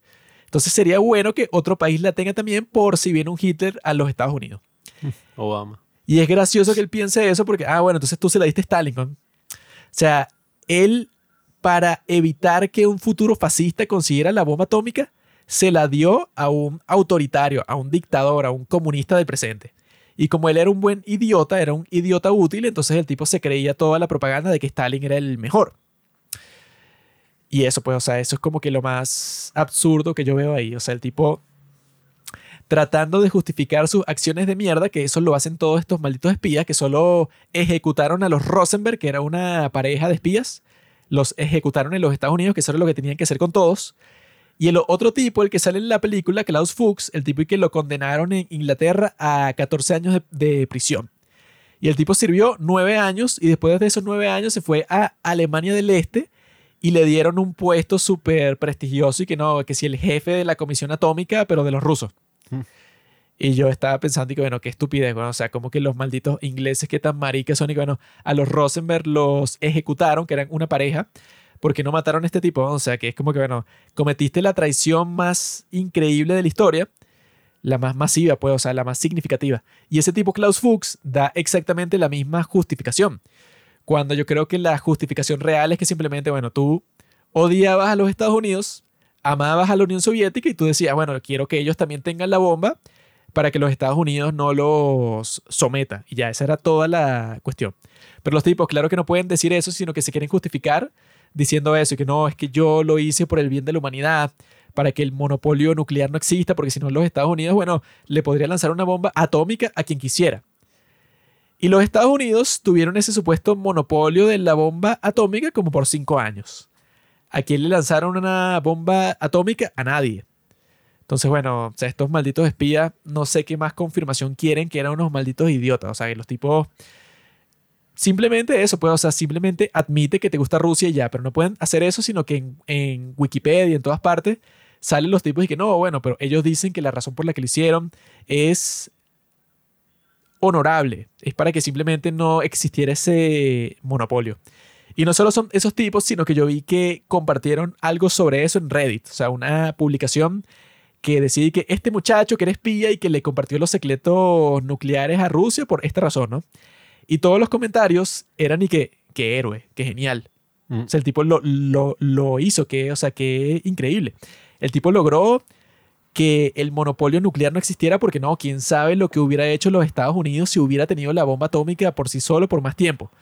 Y todos los que lo estaban diciendo eran gringos, pues, o sea, era así como que gente de Reddit, que la gran mayoría son gringos y todos estaban diciendo que menos mal, menos mal que alguien no tenía el monopolio atómico, porque Y quién todos sabe. odian su país. Todos esos seguro hubieran sido espías también. Y le hubieran jodido la vida a Oppenheimer, que el tipo, bueno, dicen que eso, que de las razones por las que lo excluyeron de todo también, era porque el tipo, bueno, casualmente se la pasaba con comunistas, pero constantemente. Y que dicen que eso, que luego de que, o sea, en el, luego de que pasó eso, como que el momento más importante de todo, cuando se terminó lo del proyecto Manhattan y tal, que tuvo éxito, el tipo y que se seguía frecuentando con el tipo ese Chevalier. Y que no, seguía siendo su amigo y lo visitaba y comían juntos y tal. Y que bueno, supongo que los del FBI viendo eso dirán y que no, este tipo, ajá, claro, tiene simpatías comunistas, porque qué coño está haciendo con el tipo que gracias a la conversación que tuvo con él, bueno, quedó desgraciado, pero sigue siendo su amigo, que es lo que le preguntan también en la película y que, ay, tú sigues siendo amigo de ese tipo. Y el tipo le dice que sí, no, claro. Entonces eso yo creo que es una historia trágica y al mismo tiempo eso, pues, o sea, es increíble el solo hecho de que existió, pues, o sea, toda esa de la escala del proyecto Manhattan y lo que te muestran ahí de que, bueno, que eso era como que impensable desde un principio, que los tipos estaban y que no, sí, la seguridad del sitio. Y claramente era muy difícil, pues, o sea, iba a ser casi imposible que eso fuera y que no, sí, ajá, todas las personas que se unieron, ninguno tenía como que una deslealtad, ninguno era capaz de ser espía, o sea, como que los tipos se convencieron a sí mismos de que eso era posible, pero al hacer un proyecto tan masivo así, obviamente que iba a pasar algo como lo que pasó, pues tantos espías infiltrados y tal, y que bueno, le jodieron la vida al pobre Oppenheimer. Bueno, yo creo que sin duda alguna es una película poética y una gran advertencia, ¿no? De lo que podría desencadenar todo este poder, pero al mismo tiempo, bueno, eh, una película que no te da una respuesta fácil, pues que no te va a decir y que no, bueno, Oppenheimer era un loco y todo lo que hizo está mal y listo, esta es la conclusión, sino que deja como un poco ese final abierto para que nosotros mismos sigamos como construyendo un poco la película una vez se haya terminado.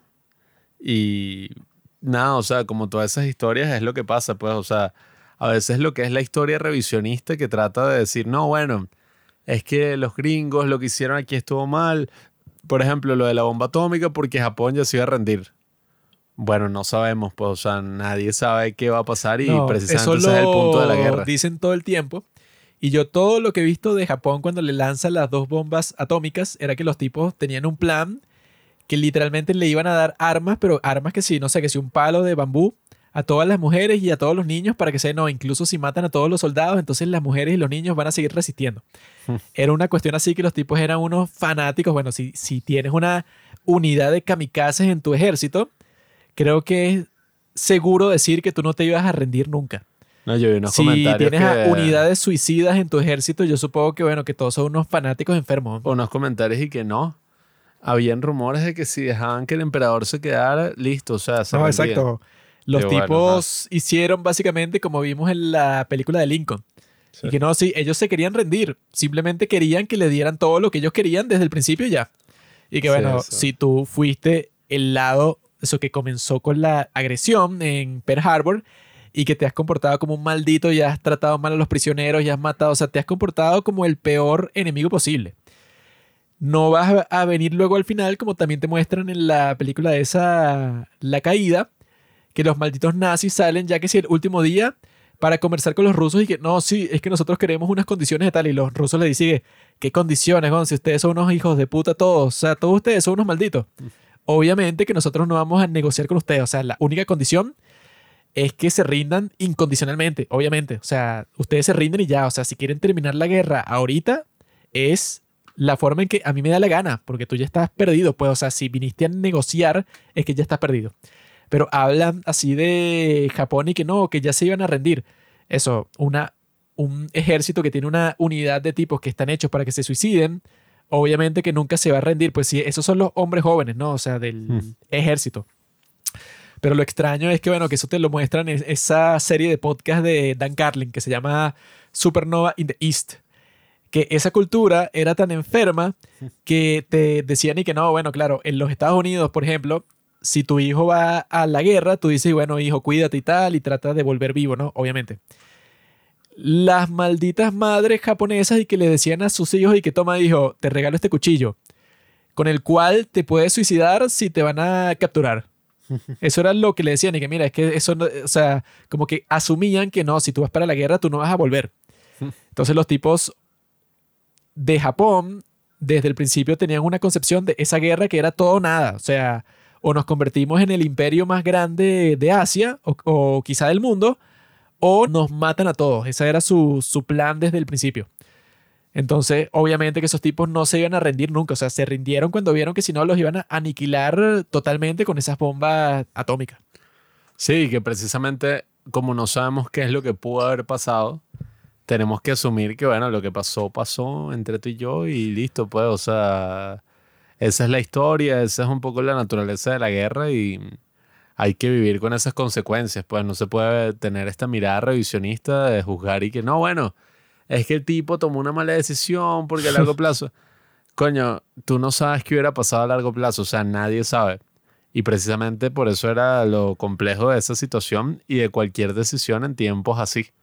O sea, en tiempos de guerra. Por eso es que esa vaina, oye, es horrible, pues, en, el sentido de lo que se había convertido el conflicto, pues, para ese entonces. Y hay algo ahí que siempre se ha tratado de hacer, o sea, recientemente al menos, que es como que no, ambos lados hicieron sus crímenes de guerra y ambos lados eran malos y como la historia la escriben los ganadores. Pero yo creo que en este conflicto, sobre todo, eso es estúpido. Pues, o sea, un relativismo en este conflicto es tonto porque, o sea, yo he escuchado muchas posturas como, por ejemplo, y que no, es que Estados Unidos, ellos tenían campos de concentración para los japoneses. O sea, imagínate que hijos de puta y tal, y que bueno, eso estuvo mal, pero tú no puedes decir que esos campos de concentración son iguales a los campos de concentración que tenían en Alemania. O sea, que no hay ningún tipo de similitud ahí. También fue en reacción. Y que bueno, yo no tenía nada. Luego me di cuenta que tú querías hacer un genocidio y querías invadir todo el mundo y bueno, eso me llevó como que a convertirme en un monstruo también. Pero tú fuiste el que empezaste. Sí, ¿no? Y, o sea, es un poco lo que está pasando ahorita con lo de Ucrania y Rusia. Que dicen y que no, porque Ucrania no negocio y que, que bolas. O sea, en la guerra nunca hay un bueno, nunca hay un malo. Y que, marico, Ucrania no está invadiendo Rusia. O sea, Ucrania simplemente está defendiendo su soberanía, pues. Entonces, ajá. O sea, ellos simplemente están defendiéndose de que no los invadan. Ellos no es como que, que no, pero es que ellos invadieron Rusia y quieren apoderarse del país y ellos iniciaron la guerra. O sea, en estos tipos de, en este tipo de confrontaciones, de conflictos, uno tiene que denunciar el mal, pues. O sea, tú no puedes ponerte con un relativismo así de que, que no, es que los dos son malos. No, es que bueno, eso Y que... bueno, ajá. Sobre todo la Segunda Guerra Mundial prueba el hecho de que, bueno, que sí hay conflictos en donde es el bien contra el mal, porque si de un lado tienes a Hitler y a los japoneses, y al principio tenías a Hitler, a Stalin y a los japoneses. Que que, bueno, es el, el grupo de hijos de puta más, no sé, más genocidas de toda la historia. Que también se ponen con eso y que, no, es que la Unión Soviética fue la que ganó la guerra, no fue Estados Sí, que Unidos. Que, bueno, Ellos fueron los que lucharon de la manera más, eh, no sé, efectiva. Gracias a ellos fue que Hitler y que, bueno, muy lindo, pero al, principio se aliaron con él. Y Exacto, o sea, si vas cuando, por la moralidad de cuando eso, comenzó la Segunda Guerra Mundial, los dos invadieron Polonia al mismo tiempo. o sea, uno por el este y el otro por el oeste. Que se debió haber sido que sí el momento más terrible para ser polaco. no, y que nos están invadiendo los nazis y los comunistas al mismo tiempo. Y que bueno, eso es para suicidarte cuando te enteras. Bueno, me jodí. No, y eso, pues, o sea, tú le aplicas un estándar moral a Estados Unidos que no le estás aplicando a estos otros países, buscando como ese relativismo y, ah, pero los otros también hicieron. Y, Y ese no es el los punto, gringos pues. ni siquiera se querían meter en la guerra. Ellos estaban y bueno, yo le mando plata y suministros a los ingleses y eso, pero de resto no me vean. Sí, entonces. Hasta que los japoneses atacaron. Pero dicen que eso también fue una conspiración. no, dicen que eso- Roosevelt conversó con los. Dicen que Roosevelt fue que no, bueno, vamos a dejar que nos ataquen y así vamos a convencer a las personas de que tienen que entrar a la guerra. Porque que este Roosevelt siempre quiso entrar a la guerra desde el primer momento. Y que eso, eso es lo, lo que se burlan porque el maldito de Churchill dice sobre Pearl Harbor y que cuando eso pasó, bueno, me entristecí como por dos segundos. Pero de resto fue como que no, fue el mejor día de toda mi vida. Porque yo sabía que como pasó eso, los gringos tenían que entrar a la guerra completamente. Y ahora no estábamos solo nosotros contra los nazis, sino que estábamos con los gringos que, bueno, que tienen el ejército súper potente.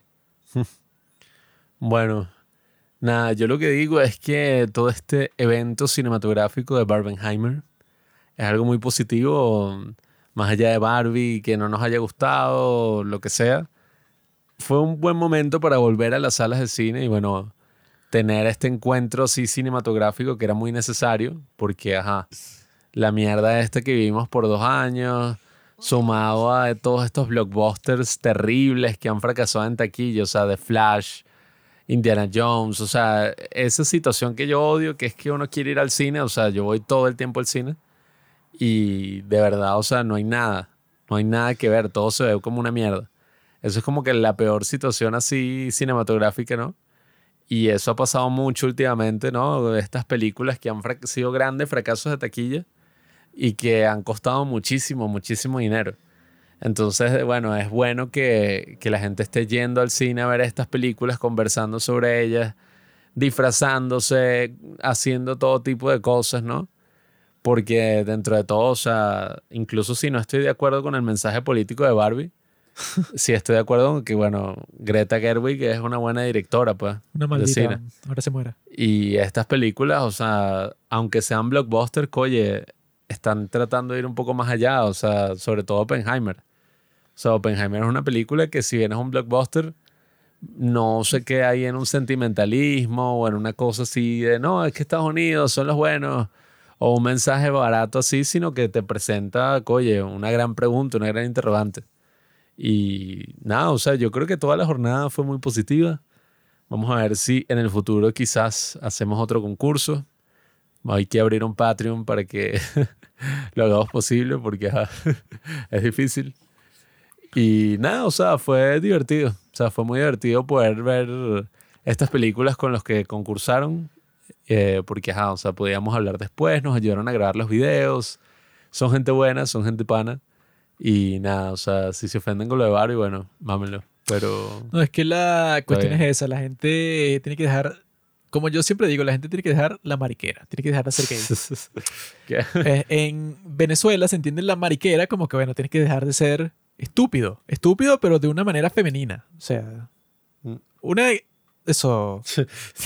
Eh, es un poco complicado de explicar, pero tú lo entiendes. Y a lo que me refiero con eso es que la gente se pone que, no, pero si yo puedo ver la película en mi casa, si yo la puedo ver por Netflix, porque dije, mira, marica, todo el punto es que, ajá, tú puedes ver la película desde tu teléfono si quieres. Como, bueno, últimamente he conocido a muchas bestias que me están diciendo, yo veo las películas por Telegram. O sea, ok, eres un animal.